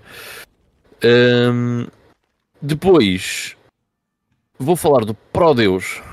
Então, este Pro Deus um, é simples. Tem que jogar. Ok? Já meti este jogo nos meus favoritos deste ano. Isto é uma grande padrada. É bem da mano. Isto é. É, é Doom. Só que saiu agora. A versão física saiu ano passado Uh, acho que custa 30 euros or something like that. Eu tinha ali a versão de PlayStation 4. Man, e este jogo é fabuloso, man. É, é lá está, oh, é agarrar numa arma. Jogo disto? Hã? Usa algum desses motores de jogo do, do Quake ou de. Não. Uh, não, não, o motor de jogo acho que é. Acho que é novo. Mas os, um, os personagens, os personagens parece no cenário tipo, não encaixam lá bem como, um bocado como no Doom, como se fossem bocados de cartão? É, ou é impossível? Uh, sim, eu percebo o que estás a dizer. É, mas parece mais é. uma decisão estética do que outra coisa. É, sim, é, é. É, é. é. Este jogo é uma homenagem aos uhum. FPS essa, dessa, dessa época. Sim, sim, sim. E não, não, só, não é só uma homenagem, uh, é, é um jogo muito bom. Uh, ou seja, podia ser só a tentar reproduzir isso, mas não, ele por si é um jogo muito bom. Pá, e do início ao fim o jogo também é curto, deve, deve andar para aí à volta das 8 horas para chegar ao fim, 8, 10 horas, depende do que explorarem, porque há algumas coisas secundárias que podem fazer. Uh, pá, o jogo foi sempre extremamente divertido. Uh, pá, e mais para a frente então fica brutal em termos de ação, fica espetacular. E é daqueles que tu dás um tiro de caçadeira e os gajos fazem-se todos e é sangue por todo lado. Uh, e depois tem aquele aspecto, sei lá, antigo uh, que tem ali um pouco de moderno, principalmente na criação dos cenários, mas depois tem muito de, de, de um FPS clássico uh, em termos de aspecto. Pá, é fenomenal. Vocês têm que experimentar este jogo se gostam de jogos de ação, se gostam deste tipo de FPS. Uh, e estou a olhar para ti principalmente. este jogo é magnífico, ok? É muito, muito, muito bom. Não me vou alongar muito sobre ele porque o que há para dizer sobre ele é, é, é isto. Se gostam desse estilo de jogos, vão gostar disto de certeza absoluta. Alright? Uh, depois joguei o VR Troopers da Mega Drive, porque sim, why not, certo? Uh, pá, man, péssimo. Eu não, eu não consigo conceber como é que Uh, este jogo é de que ano? 94, 95? 93, 94. Ok, 93, 94. Já tinha sido Street Fighter, ok? Já, já havia Street Fighter 2. Okay. É precisamente por ter sido Street Fighter que eles tentaram fazer isto. Já há muito tempo que havia o Street Fighter. Não, eles, eles não tentaram fazer nada. Isto não é nada. Pá, é, é podre. Um, enfim, descobri que uh, com um dos personagens, que eu acho que é o, deve ser o gajo principal, uh, se nós clicarmos, acho que é trás frente uh, punch ou frente frente punch, uma coisa assim, ele manda o Hadouken dele, certo? Uh, e aquilo uh, podes passar pelos, uh, pelos inimigos todos com aquilo porque eles nem se levantam do chão. e então basicamente cheatei o jogo até ao fim quando me apercebi disso. É péssimo. Não gostei. Acho horrível. Tem algumas. As animações até não estão más, vá. I'll give you that. E o cão que está a passar na imagem é engraçado. Mas o jogo é, é podre. É um, é um bocado fora aquele cão assim de repente. É, é, é fora, yeah. mas o jogo tem algumas cenas um bocado faz, faz parte da história. Uh, enfim, mas é bué da podre. Um, depois, joguei um jogo interessante.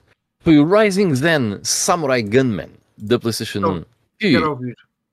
Eu acho que este jogo. Ah, não, este jogo é de 2000. Se eu não estou em erro. Este jogo é de 2000. Yeah, então, este uh, há bocado estavas a, falar do Taifu, Mike, e eu estava-me a lembrar deste jogo e estava a pensar exatamente, o sentimento era o mesmo que, o, que eu tive com, com o Taifu, Wrath of the Tiger, que é um jogo que está esquecido, diria eu, não, pelo menos não vejo ninguém a falar sobre isto, não, não. Mas o jogo é porreiro. O jogo, epá, se é brilhante, não, não é brilhante, não é nada de especial. É um jogo deck and slash que vos dura se calhar ali duas horas e meia até chegarem ao fim. Em termos de dificuldade, não vi nada do outro mundo. Poucas foram as vezes que tive que repetir alguma coisa ou que morri.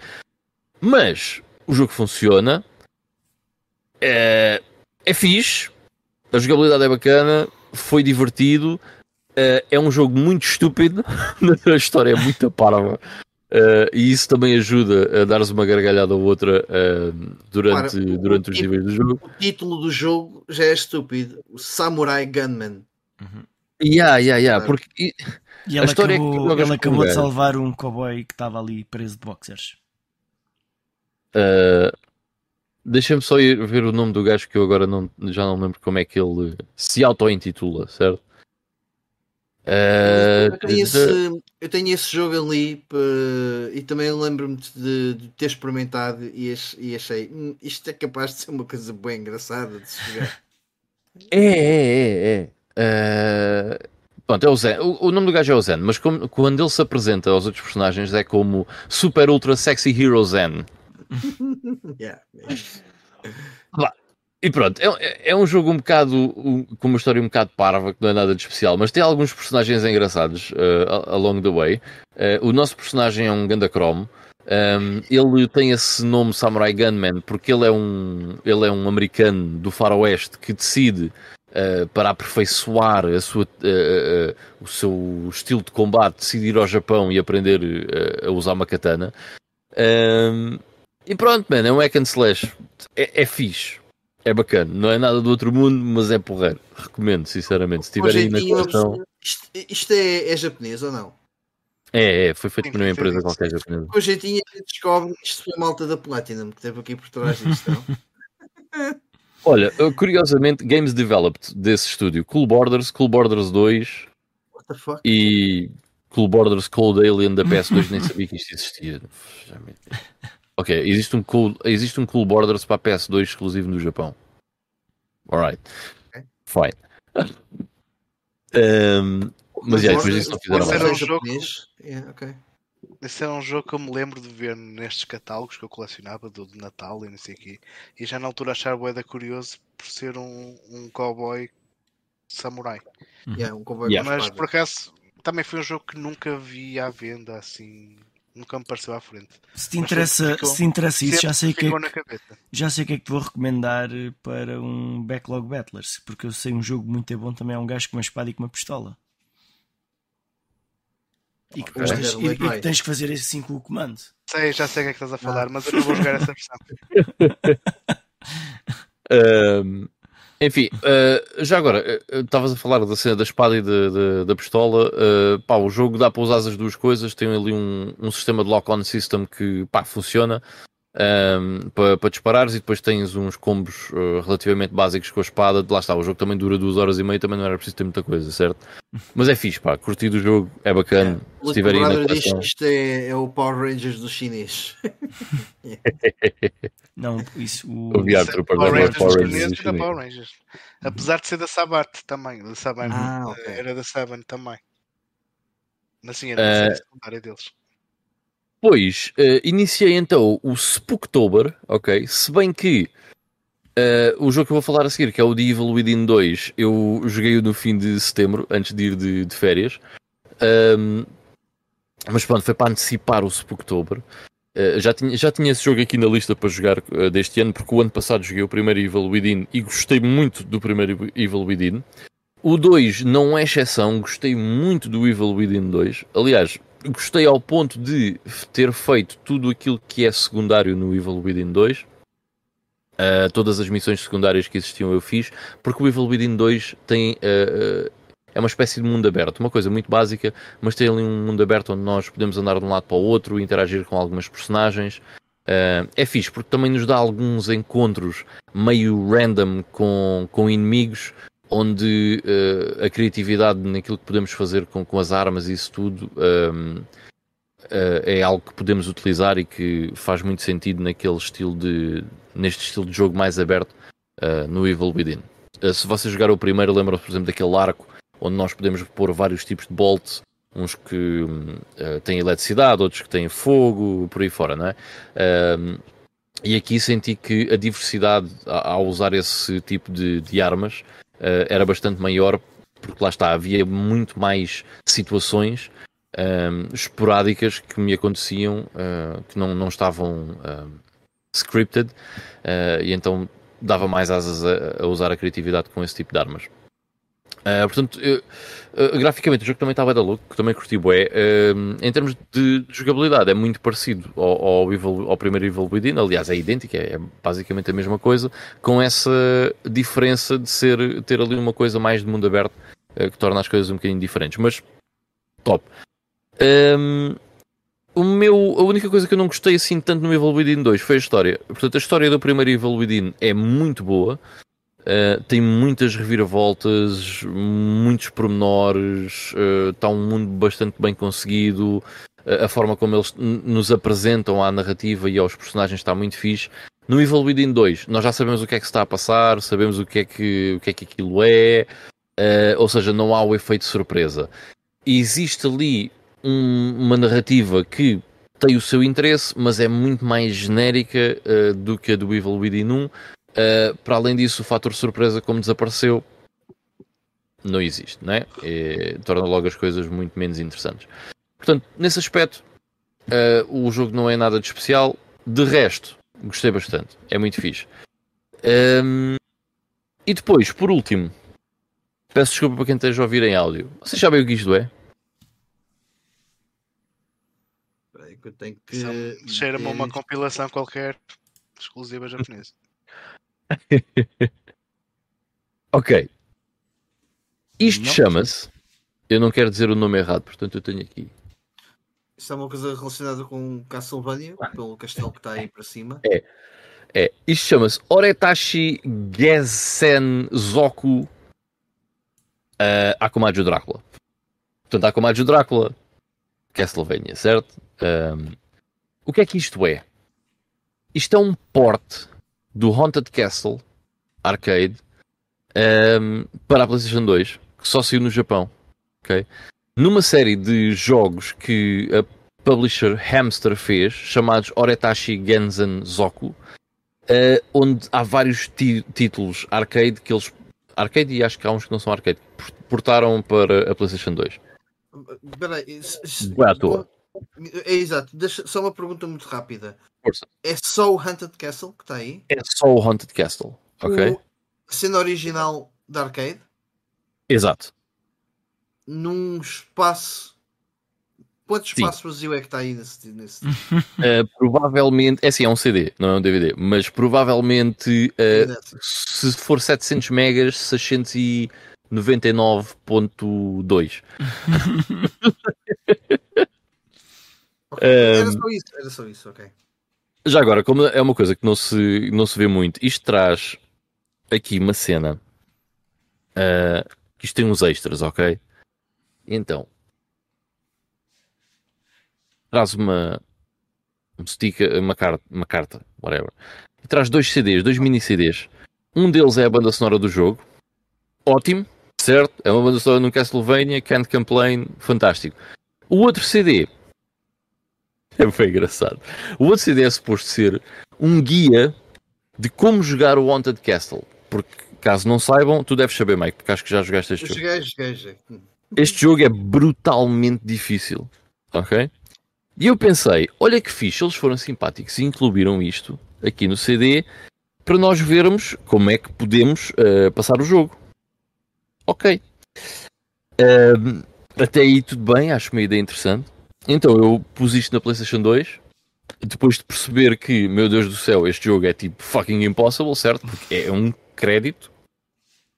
É impossível, certo? Eu meti o CD Uh, e achei muita piada que aquilo só tem para aí 10 minutos de vídeo. O jogo tem 5 stages e o DVD acaba no fim do terceiro. Portanto, ele mata o boss do terceiro stage. Pronto, agora já sabes como acaba. é que é, continua. Nessa já altura já sabes como é que se joga. já não, já não te vai ensinar nada. E é para ser surpresa, né? O quarto stage e o quinto stage. Uh, enfim.